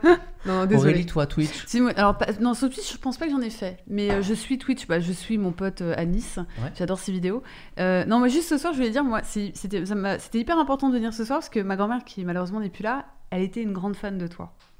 Voilà. Et donc, voilà, ça me touche beaucoup. Oh. Mm. La Voilà. ta grand-mère dont on parlait tout à l'heure. Voilà. Arrête, Elle était fan de toi. ça me fait trop plaisir. Donc, Bon, bah, euh, là, là, où qu'elle soit, j'ai une pensée pour Mm, elle. C'est gentil. Voilà. Et moi, je fais un constat euh, très prosaïque. Euh, c'est la première, première émission où on finit pas les macarons. Et, euh, et, et dans le chat, quelqu'un m'a écrit tout à l'heure Samuel, tu vois bien que tes macarons ont de moins en moins de succès, il faut que tu changes. Ou Sachez- alors, tes thèmes d'actualité ont de plus en plus de succès. Je suis d'accord avec j'adore. Thomas. Moi, je suis d'accord avec toi. En fait, voilà. oublié Mais sachez que j'y travaille avec Joe. On est en train de chercher un sponsor, un parrain pour épauler cette Ce émission. génial. Euh, voilà, pour notamment pr- proposer à nos invités un buffet digne de son nom. Voilà. Entre autres choses, puis il y a plein d'améliorations. Oh, merci. On est en train de travailler sur plein d'améliorations. Euh, on peut pas donner encore de, de, de date parce que c'est work in progress. On Des de centaines de milliers d'euros, ça, Mm. dit. Au, au centaines de moins des centaines. ouais. Au moins. Au moins. Ah bah, on n'a pas, on n'a pas le, on on n'a pas les ambitions de Jean Massier. Jean, t'es Ah. toujours là, Jean. Je précise d'ailleurs, parce qu'il y a des gens dans le chat qui se posent la question. J'étais sur le chat, j'étais pas en train de faire autre chose lors de l'émission. hein. Je, lisais vos messages. C'est ça que j'ai beaucoup été. J'étais omnibulé par les, vos réactions en même temps. Mais je Mais lisais bien le on chat. voit, on pas voit train de les invités sur leur téléphone pendant l'émission. Ils sont Oui, pas non. en train de. On est en train de lire chat. le chat. Ah non, non, non, ouais. en fait, bien sûr. Mais voilà, sachez qu'on est en train de travailler sur, euh, sur des améliorations de l'émission. Ça, ça demande des moyens, Ça bien sûr. devrait arriver vite en vrai. Mais en ça plus. devrait arriver Ah, c'est peut-être cool. euh, peut-être pour le début 2023, je pense. Donc tu vas nous hein. réinviter pour profiter du nouveau Ah ouais. Ah format. bah oui, oui, vous verrez, euh, il y aura des, plein de petites progressivement, on va voilà. Et puis euh, puis bientôt ce sera il y aura des il y aura profusion de mets. Ah oui, euh, et puis on m'a dit on m'a dit euh, plus végétarien aussi. Ça j'ai retenu. ça. Ah oui, Ouais, plus, ouais. in- ouais, plus Ouais. inclusif, Ouais, ouais, euh, c'est vrai. prévoir C'est vrai que un là- peu de tout. Il y avoir une team de Il a végétariens parce qu'il y a eu que. le- Là, il y a Faut tout- prévoir tous les tout. petits sandwichs au jambon, ils sont restés. Ouais. C'est Il pour faut ça. prévoir un, ouais, faut Ouais, prévoir c'est vrai. tout. Mais dans la prochaine fois, euh, dans, dans la Comme semaine. ça, c'était pas végétarien, je crois. Ah, Il y avait que ça. a du saumon, que- du ouais, saumon, voilà. du Ah, c'est saumon. ça. du Parce que dans la semaine, je vous demande votre avis sur les thèmes d'actualité, mais je pense qu'il faut que je vous demande votre- l'avis sur le buffet aussi. Bah oui. Ouais. Hein Ouais. Non, bon, c'est quoi J'aurais Ouais. bien aimé, ouais. On voit qu'il y avait une team de végétariens parce que. On va bosser là-dessus. Je voudrais vous remercier vraiment sincèrement tous Merci qui te Merci à toi. occupé, bah, nous avoir C'était euh, trop cool. hein. consacré du Très temps bon comme ça animateur. en entrée dans le week-end, c'est vraiment agréable. Moi, moi, je, je- j'adore l'actu. C'est, c'est, c'est- Mm. C'était un rêve enfant de, de me pencher un peu sur la marche du monde. Bon, on, on partage tous cette passion euh, ici, mais en parler ensemble. Ben, pour moi, c'est vraiment une vraie réjouissance. Un... J'aime mon métier, mais le, rendez-vous du vendredi, Mm. vendredi soir, se retrouver entre passionnés d'actu, Mm, mm. avec nos expériences différentes, nos sensibilités différentes, nos âges différents. Il y avait, il y avait les, les papilles, comme Les euh, papilles. Aurélie disait tout et la jeune génération. Voilà. Ouais, j'adore ça. Donc merci du fond du cœur pour ça. Mais Joe, merci. Alors attends, moi j'ai deux trucs aussi. Dis-moi, Joe. Première chose, je fais toujours la pub de ton Insta. Genre, on va arriver à 16 000. donc, il faut que.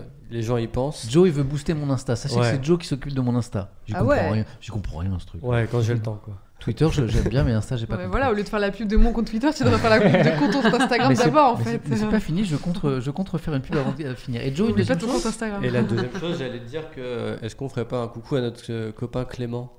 Il est en stream. Victor Il est là? Ouais. Ah ouais, Il est en c'est stream cool. Ouais. Alors je crois qu'on a choisi la destination de Ouais. Red. Alors Clément, il est en, il est en, il est Ouais, en il est live. là, il est là, Hop, il est hop, là. hop, hop. Euh, je vous rappelle que je vous mets avant, avant de le raid pour- vers notre ami Clément, je vous recolle dans le chat puisque c'était mon Non, mais mets jeu ton ce compte soir, Instagram, Twitter, euh, Instagram à toi. le, le compte Twitter d'Emma qui est à ma promo. gauche, voilà, euh, qui était, je vous le rappelle, à euh, 900 followers sur Twitter au début de ce stream et qui est désormais à 1720. Tu n'auras pas perdu ta soirée. Et Joe vient de nous faire une super euh, proposition. Clément Viktorovitch, le docteur en sciences, politi- en, en sciences politiques, Mhm. euh, qui travaille sur le quotidien, qui travaille Ouais, euh, ouais. à la radio en service public, C'est un super euh, livre, qui hein. stream aussi, et puis qui, a été- qui était là à la place d'Aurélie il n'y a pas longtemps, eh bien il est en live ce soir, il a repris les lives il n'y a pas très très longtemps, euh, peut-être pour parler de politique. et ben je propose qu'on fasse un raid vers... euh, Il y, a- il y a combien de viewers chez, euh, chez Clément là? Il y a un peu de monde, 2300 personnes. Eh ben, C'est une belle commune déjà. Eh ben allons voir Clément, salut-le de notre part, passez un chouette week Qui était mon prof euh, Non, de rhétorique. mais non. si, si, voilà, petite anecdote euh, Ah ouais très peu drôle. utile, mais c'est- C'est je- dingue. c'était mon prof en master. Voilà. La Ah, classe. marrant. La Le classe. meilleur cours que j'ai eu à avoir, c'était. Alors dites-lui très que- utile, très qu'il a le, il a le coucou d'un ancien élève, un certain Hugo. Hugo Travers. Merci encore. Bonne, Merci. Bon week-end à tous les trois. Joe, merci beaucoup. Bon week-end les amis. Merci. Soyez heureux, rendez les autres heureux autour de vous et on va finir par rendre la planète à un endroit encore un peu plus sympa. Oui. Bon week-end à tous. Et puis à... Moi je vous retrouve demain soir pour un stream. euh, je sais pas de quoi encore, ça va être surprise. Le rendez-vous est donné. merci Joe.